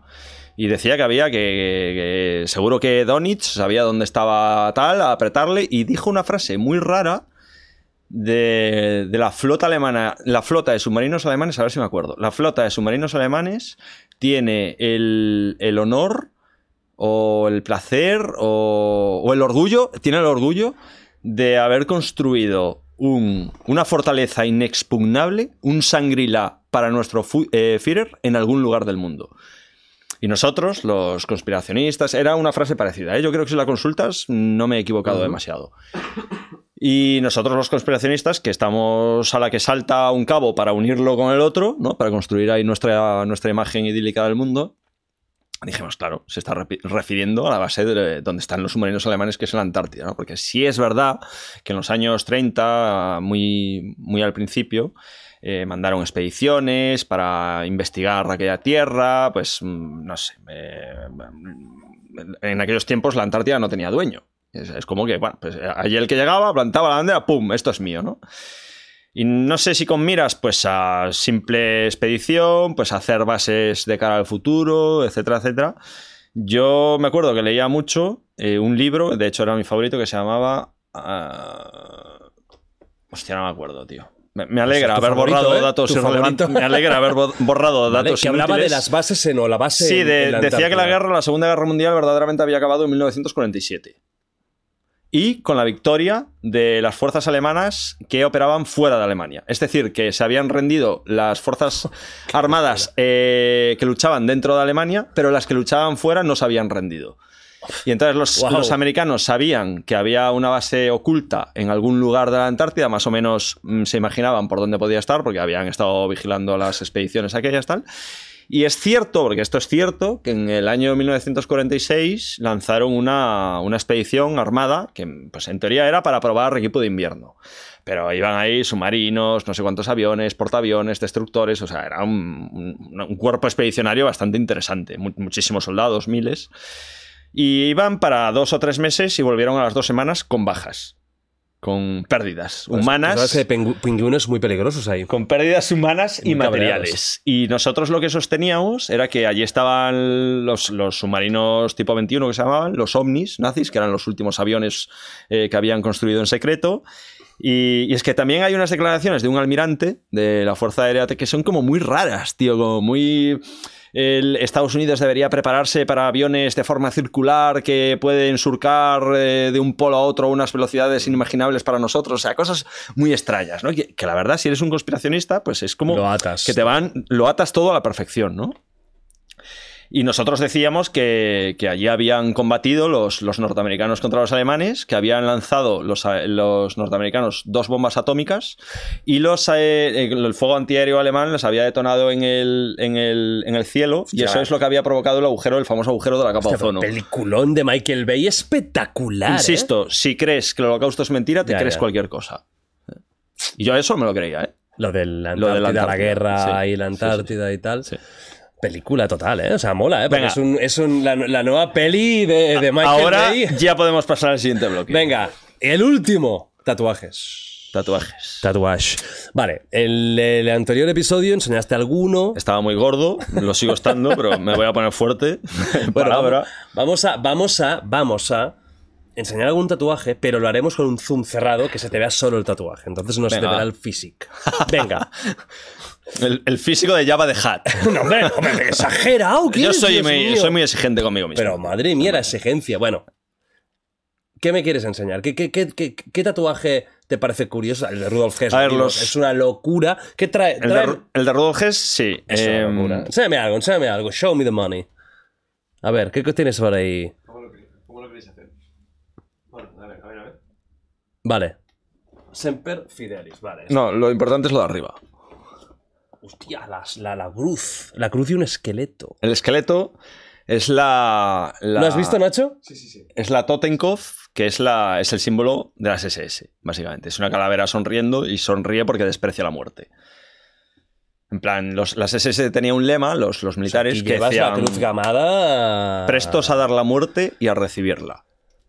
Entonces es, es un poco el rollo de... El, el cuerpo de élite militar de, de Adolf Hitler, ¿no? ¿Y qué sigue por ahí? Desde el brazo Pues está la bandera de España, por dentro está el símbolo de la División Azul, Que es la SE, con- ¿verdad? La División Azul que fue a luchar, eh, Sí. españoles que fueron a luchar por los nazis. con dos soldados. Luego hay un, un- Este también lo lleva Derek Miniard. El... Este fue de los primeros que me hice, en la época tonta. El, joder, ¿cómo se llama? El alambre de espino, que se supone que representa rudeza, rudeza, eh, dureza. Sí, todos los canis lo llevaban, o sea sí. que bórratelo. Está, está con runas nórdicas, tal. Vale. Luego va bajando y el brazo entero Sí. era soldados alemanes. Era, era un brazo solo dedicado a las Waffen-SS. Y conservo la mayoría de. o Estas sea, caras Son todos soldados alemanes. no son famosos. Eh, si pilotas de la Segunda Guerra Mundial, Vale, sí. pues tienes que estar muy metido. No son Sí. grandes No, nombres no, típicos. No son políticos, son soldados. Vale. Y aquí tenía un águila, que este me lo quité, eh, un águila súper chungo, y estos son soldados soviéticos. Y entonces lo que he hecho es, eh, también tengo pensado pues hacerme aviones ingleses, cosas así. En vez de ser un brazo en honor a las Waffen-SS, es un brazo pues dedicado a la Segunda Guerra Mundial. O sea, le- O sea, estos de aquí, lo- los que tienes aquí en el, en el, en el anverso, son eh, rusos, soviéticos. estos son rusos. Estos son rusos. Sí. Este es Zukov, es de los más importantes. O sea, has puesto a nazis, rusos, los que lucharon Ahora entre son sí, amigos. En mi brazo son amigos. O sea, se, se llevan bien. O sea, En el más allá, ¿no? Sí, En sí, el Valhalla. sí. Vale, el otro brazo. El ¿Qué, otro me, qué brazo, me llevas en el otro este brazo? también me lo borré entero, el, todo el antebrazo. Aquí- Cuando aquí viniste, te- ¿lo tenías así o...? Sí, yo creo que sí. Ya Ya, lo tenías así, sí. ¿eh? Vale. Tenía a Joseph Goebbels aquí tatuado, esta ya no existe. Y aquí tenía... ¿Has Aquí tenía... sustituido a Goebbels por Brad Pitt de Malditos Bastardos? Es Correcto, tremendo esto, correcto. ¿eh? Y aquí tenía otro también super nazi, Ajá. que era otra Totenkopf atravesada por una daga, la daga de ceremonial de las SS, que se llama. Vale. Que ponía ahí el mismo lema que llevo en la espalda, de mi honor se llama fidelidad, pues en Vale. la hoja. Y con unas llamitas y tal. Y eso también me lo quité. Lo que pasa que, ¿sabes la escena eh, de Malditos Bastardos del final que quema el cine? Claro. Pues dejé el principio de la calavera y de la daga Hostia. y están las llamas ardiendo y ahí O sea, sale el- es Malditos Está Bastardos. Susana Ah, ¿sí, sí, riéndose en el cine. Hostia, las claro, Y claro. aquí en la mano, lo que pasa es que se me hizo bola porque no sale el cabrón, o sea, está como muy agarrado. Llevo como cinco sesiones y así está de negro. No, pero no levantes mucho, ¿eh? Es un, es un martillo de Thor sin más. Este me lo quería quitar y hacerme a. ¿Cómo se llamaba el negro este? El que tira el cigarro. El novio de Susan. No me acuerdo el nombre. Marcel. A- Marcel. A, Marcel, Marcel. poniendo Oui Susana. Ah, qué Cuando bueno, dice y le tira el. cambio de tatuajes, ¿eh? Pero no. A ver si consigo quitármelo allí. ¿Qué es esta frase que llevas aquí o estas frases? Ese es el, el juramento de, de lealtad a Hitler. Es, Esto ha sobrevivido, está- ¿eh? aquí, Las SS. Sí, las SS. Aquí hay un fénix, tal que este, nada, este es un tatu. ¿Te lo quitarás, la frase de lealtad No. a Hitler? No. Vale, ¿por qué no? Pues por lo mismo que no me quito la espalda. O sea, aparte de que no se ve, esto no siempre suele ir con manga, manga larga. Eh, he llegado al. O sea, me he quitado los brazos. en- o sea, no me he quitado, me he adaptado. este- aquí sí que me he quitado, aquí también. Sí, y me- este sí que no tiene nada que ver. Y en las piernas también he hecho lo mismo que aquí. O sea, he metido soldados de... de- otros bandos, etcétera, etcétera. Sí. ¿Quieres ser algún día? Porque esto, claro, esto, Esto es- juramento de lealtad a Hitler Era, es- yo te juro, Adolf Hitler, Führer y canciller del Reich, fidelidad y valor. Prometo seguirte hasta la muerte a ti y a los superiores por ti designados. Que Dios me ayude. Te parece el padre nuestro que me enseñaba mi padre Sí. antes de ir a dormir, ¿eh? Hostia. ¿Y eso tú alguna vez crees que te lo vas a, quitar o porque es algo ya muy Es claramente... que, es que el tema es que yo no lo veo. O sea, yo no. La gente me dice, ¿qué sientes cuando ves tus tatuajes? Es que no los veo. No, la gente no mira No. los tatuajes. Pero es que, es que yo no soy consciente de que ya los No, veo. no. Pero eso todo el mundo que va tatuado, Ya. nunca piensas en ellos, ¿eh? Nunca. Una vez te tatúas... Bueno, yo, yo cuando estaba ahí metido, yo creo que sí, ¿eh? ¿Sí? Porque Ahí los miras ahí como. Sí. ¿Podemos ver el cuerpo también? Ya os viste. No, vemos la espalda, pero ¿qué llevas delante? No me acuerdo ya. Llevo a Lenin Me aquí. da que- vergüenza, ¿eh? que Que me- no se va a ver el Mira, está, cuerpo. está borrado ya, ¿eh? Te lo estás borrando, Se ¿eh? está yendo. Aquí vas a poner a tu perra. Aquí va a ir Suri. Sí. Y lo quiero hacer de tal manera que una vez me tatúe a Suri, va a ser el último tatuaje que me haga. Por un rollo de ¿Por simbólico. el otro lado que llevabas? Audín. Vale. Aquí pone. Debería poner GOT. Sí. O sea, el tatuaje, el tatuaje iba a poner aquí Dios con Odín, ese está bien hecho. Aquí iba a poner Führer y Hitler, aquí el tal. Y abajo en la tripa, eh, Patria y niños jugando, rubitos. Yo no me atrevo a pedirte lo que llevas ser aquí el- abajo porque te va a crear un trauma que, que no. No, aquí no hay nada. Aquí abajo no hay. No hay nada. Ahí encima del ombligo sí que pone voluntad, pero que fue también de los primeros tatuajes. Y ya no tal. Y en la espalda llevabas a Rudolf Hess en la parte central, lo más, lo más grande. Rudolf que- Hess, que- eh, la tumba en la parte de abajo, que ya no existe, la, la eliminaron de allí de. No sé si estaba en Bundiesel, en Alemania, no sé, no me acuerdo. La han, la han derribado porque se había convertido en un lugar de peregrinación de, de, nazismo. sí. Y ponía y hab- había varios soldados, o sea, tres soldados a cada lado de la tumba presentando armas en señal de respeto, y abajo ponía los héroes nunca mueren. O sea, es un, es un mural en honor a Rudolf Hess. sí. Y arriba el águila, pues eh, sin símbolos, solo el águila. tal. Ajá. Y planes para hacer más modificaciones una vez te pongas aquí a Suri, se acabó. Eh, tengo pens- pensado borrarme la nuca esta, el, el amanecer frustrado. A que- ver, podemos ver la nuca que, que no me acuerdo ya. Sí, ver, es en los colores, eso, random. Que hay gente que me dice, ¿por qué llevas la bandera a ver? Nacho se ve. Se ve, se ve. ¿Por qué llevas la bandera república? A ver, no es la bandera república porque está al revés.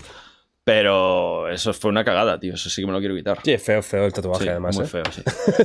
no, pero sinceramente, no, hay algunos que aunque esté cero de acuerdo con ellos, están bien hechos, pero este es chunguillo, ¿eh? Sí. El- la nuca, o sea, la nuca se va a tomar por culo. El de la nuca se va a tomar por culo. Desaparece. Y quería hacerme alguno relacionado con el ejército, que no tiene nada que ver con, con Claro. estas movidas, y poco más. Sí. Y se acabó. Sí. O sea que ha habido remodelación, ¿eh? En los brazos importante, joder. Sí, ahora estoy centrado en el pecho. Me lo quiero quitar cuanto antes o lo máximo para poder tatuarme a. ¿Y piernas que llevabas? Que no lo vimos. Piernas llevo en un gemelo a soldados espartanos.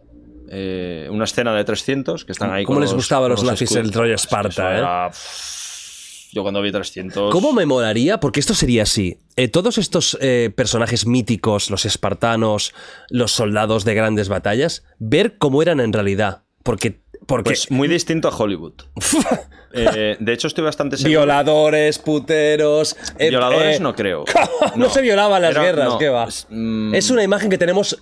Que tenemos una imagen muy bonita de, de- de a la ver, historia. yo a ese nivel no sé, pero a nivel físico. humanos damos asco, A nivel tío. físico tenían que ser feísimos todos. No, no, y que los humanos damos asco. Pero, o sea, tenían que estar eh, uno, la mayoría tuertos, sin dientes, eh, sin narices, con orejas. Porque están, claro, o sea, desde que son niños a, a cuchillo prácticamente. Y tenían que estar llenos Abdominales, de no sé si cicatrices, de- tendrían, ¿eh? Con la alimentación que tenían, Claro. no sé, no sé. No, y que además el O comportamiento sea, humano. Eso de 300 de todos, eso No. es mentira. No, y, que, y que- y que vamos a ver, que esto es muy sencillo, que, que las guerras modernas no son una cosa novedosa y cruel y las antiguas no. ¿Tú cómo, cómo, cómo deberían ser las guerras en Grecia? Ya. Las, las guerras púnicas. Ya. O sea, Ya, eso debería sí, ser sí, una bueno, barbarie sí, verdad, absoluta, ¿no? Re- Vuelvo a recoger cables, yo no puedo ni imaginarme lo que hay con menos civilización aún. Sí, con- porque yo los sigo teniendo ahí bastante idealizados y, y se me hace bola comprar así de primeras. Es el humano, el humano es lo que es. Por desgracia no hemos cambiado mucho. Vale, pues muy bien los tatuajes. Piernas, Y para luego- hacer un finalito. ¿En lo qué? De, de Ah, tatuajes. en la otra pierna tengo bueno, y, un, y general. un carro de combate, un tigre, un panzer tigre. Vale. Y encima un tigre de, de verdad, parecido al que tienes tú ahí, que es como el alma de- del- del tigre ahí saliendo. Y tengo dos soldados alemanes, así el, uno con la MG42, la ametralladora disparando, y el servidor al lado dándole la munición. Y al lado, ahí hice lo mismo que en el brazo, una francotiradora soviética también. ¿Por qué tanto soviético y, y no tanto Porque eran americano? los dos bandos súper antagónicos. Pero sí es verdad que me quiero hacer un, un Spitfire, el, el avión inglés. Sí que quiero hacérmelo. Vale. David, hemos superado el anterior, ¿no? Sí, sí, está superado. Hemos superado al anterior. Mira, eh, quiero decir una cosa públicamente y quiero que se me Esto es enfoque una ahora. puta locura, tío. Gente que ¡Dejadme repi- en paz! Gente que repitáis, porque ya vais dos seguidos, Gervasio y, y- y David. Pido por favor que no vengáis con la, con la idea de cada vez superar el, el podcast. Esto no va así. O sea, esto no se trata de una carrera de cada día hacerlo más, ¿vale?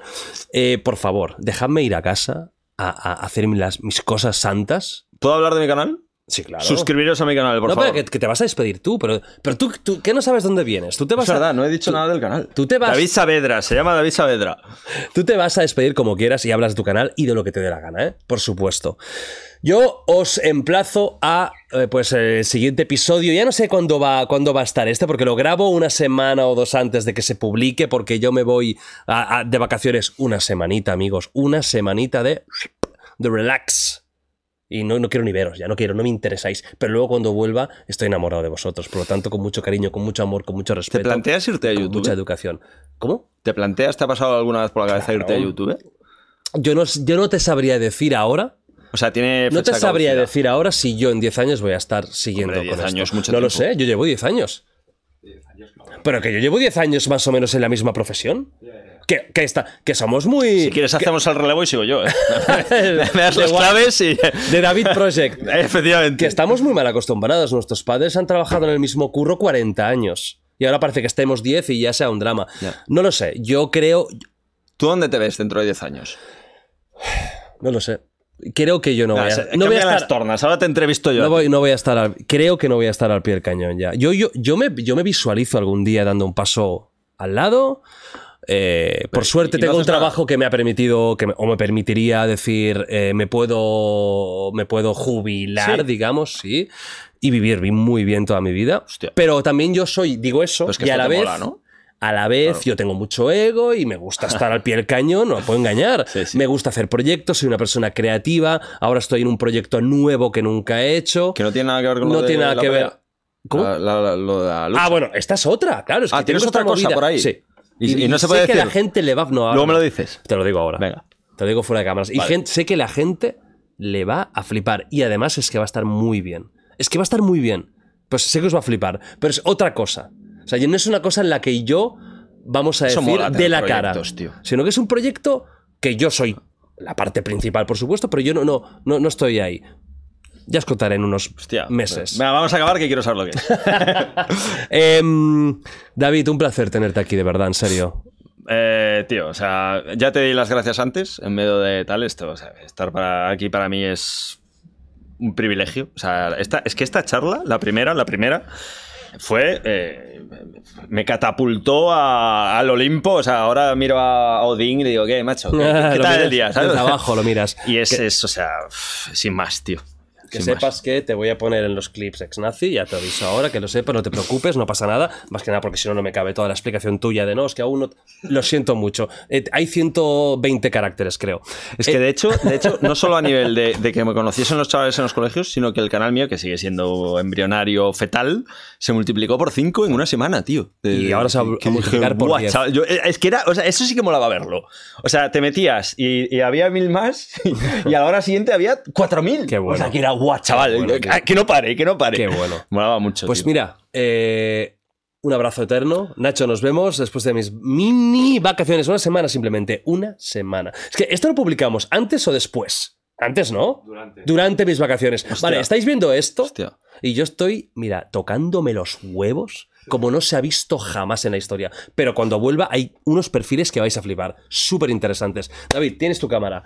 Di lo que te salga de los huevos. Ha sido un placer tenerte aquí. Nos hemos pasado muy bien. Otra vez, récord de podcast, cuatro largas. Y esto es aquí, una tienes, aquí tienes tu casa y, tu- y tu cámara. Pues nada, que espero, la verdad es que vine aquí muy presionado por la- el, otro, el otro podcast. Espero que os guste. Eh, yo creo que está bien. Si no es mejor, al menos está al mismo nivel. Es diferente. Es diferente. es otro estilo, Sí, es otro más. Hemos tocado temas candentes, temas también personales. Ha habido. Más debate, yo creo. Más debate, que hemos confrontado ahí un poquillo. O sea, ha sido distinta. Espero, espero que mole. Es, es un poco como lo. yo- eh, antes hablábamos de Terminator y Terminator 2, ¿no? Que para, mí, para mí. Terminator 2 superó a Terminator 1. A ver, habrá, habrá gente que diga de todo. Ah, pues a mí me gustó más la 1, Sin a mí duda. me gustó más... Lo importante es eso, que yo me he sentido aquí como en casa con, con un colega de un, un hermano perdido de la infancia. Hermanos perdidos de la infancia, porque también está Nacho. ahí- Nacho, un ahí- camarada de la época, hay ¿eh? ¿te acuerdas? eh? ¿Cómo levantabas la mano? no, no, dice, se caga. Y nada, si vuelvo otra vez dentro de otro año, pues a ver, a ver cuáles son los cambios, a ver qué diferencia en el discurso hay, a ver si ahí te puedo decir, bueno, pues ahora ya estoy más cómodo con el ex ese. Ojalá. Y nada, un placer, tío. Muchas gracias. Nos vemos, amigos. Adiós.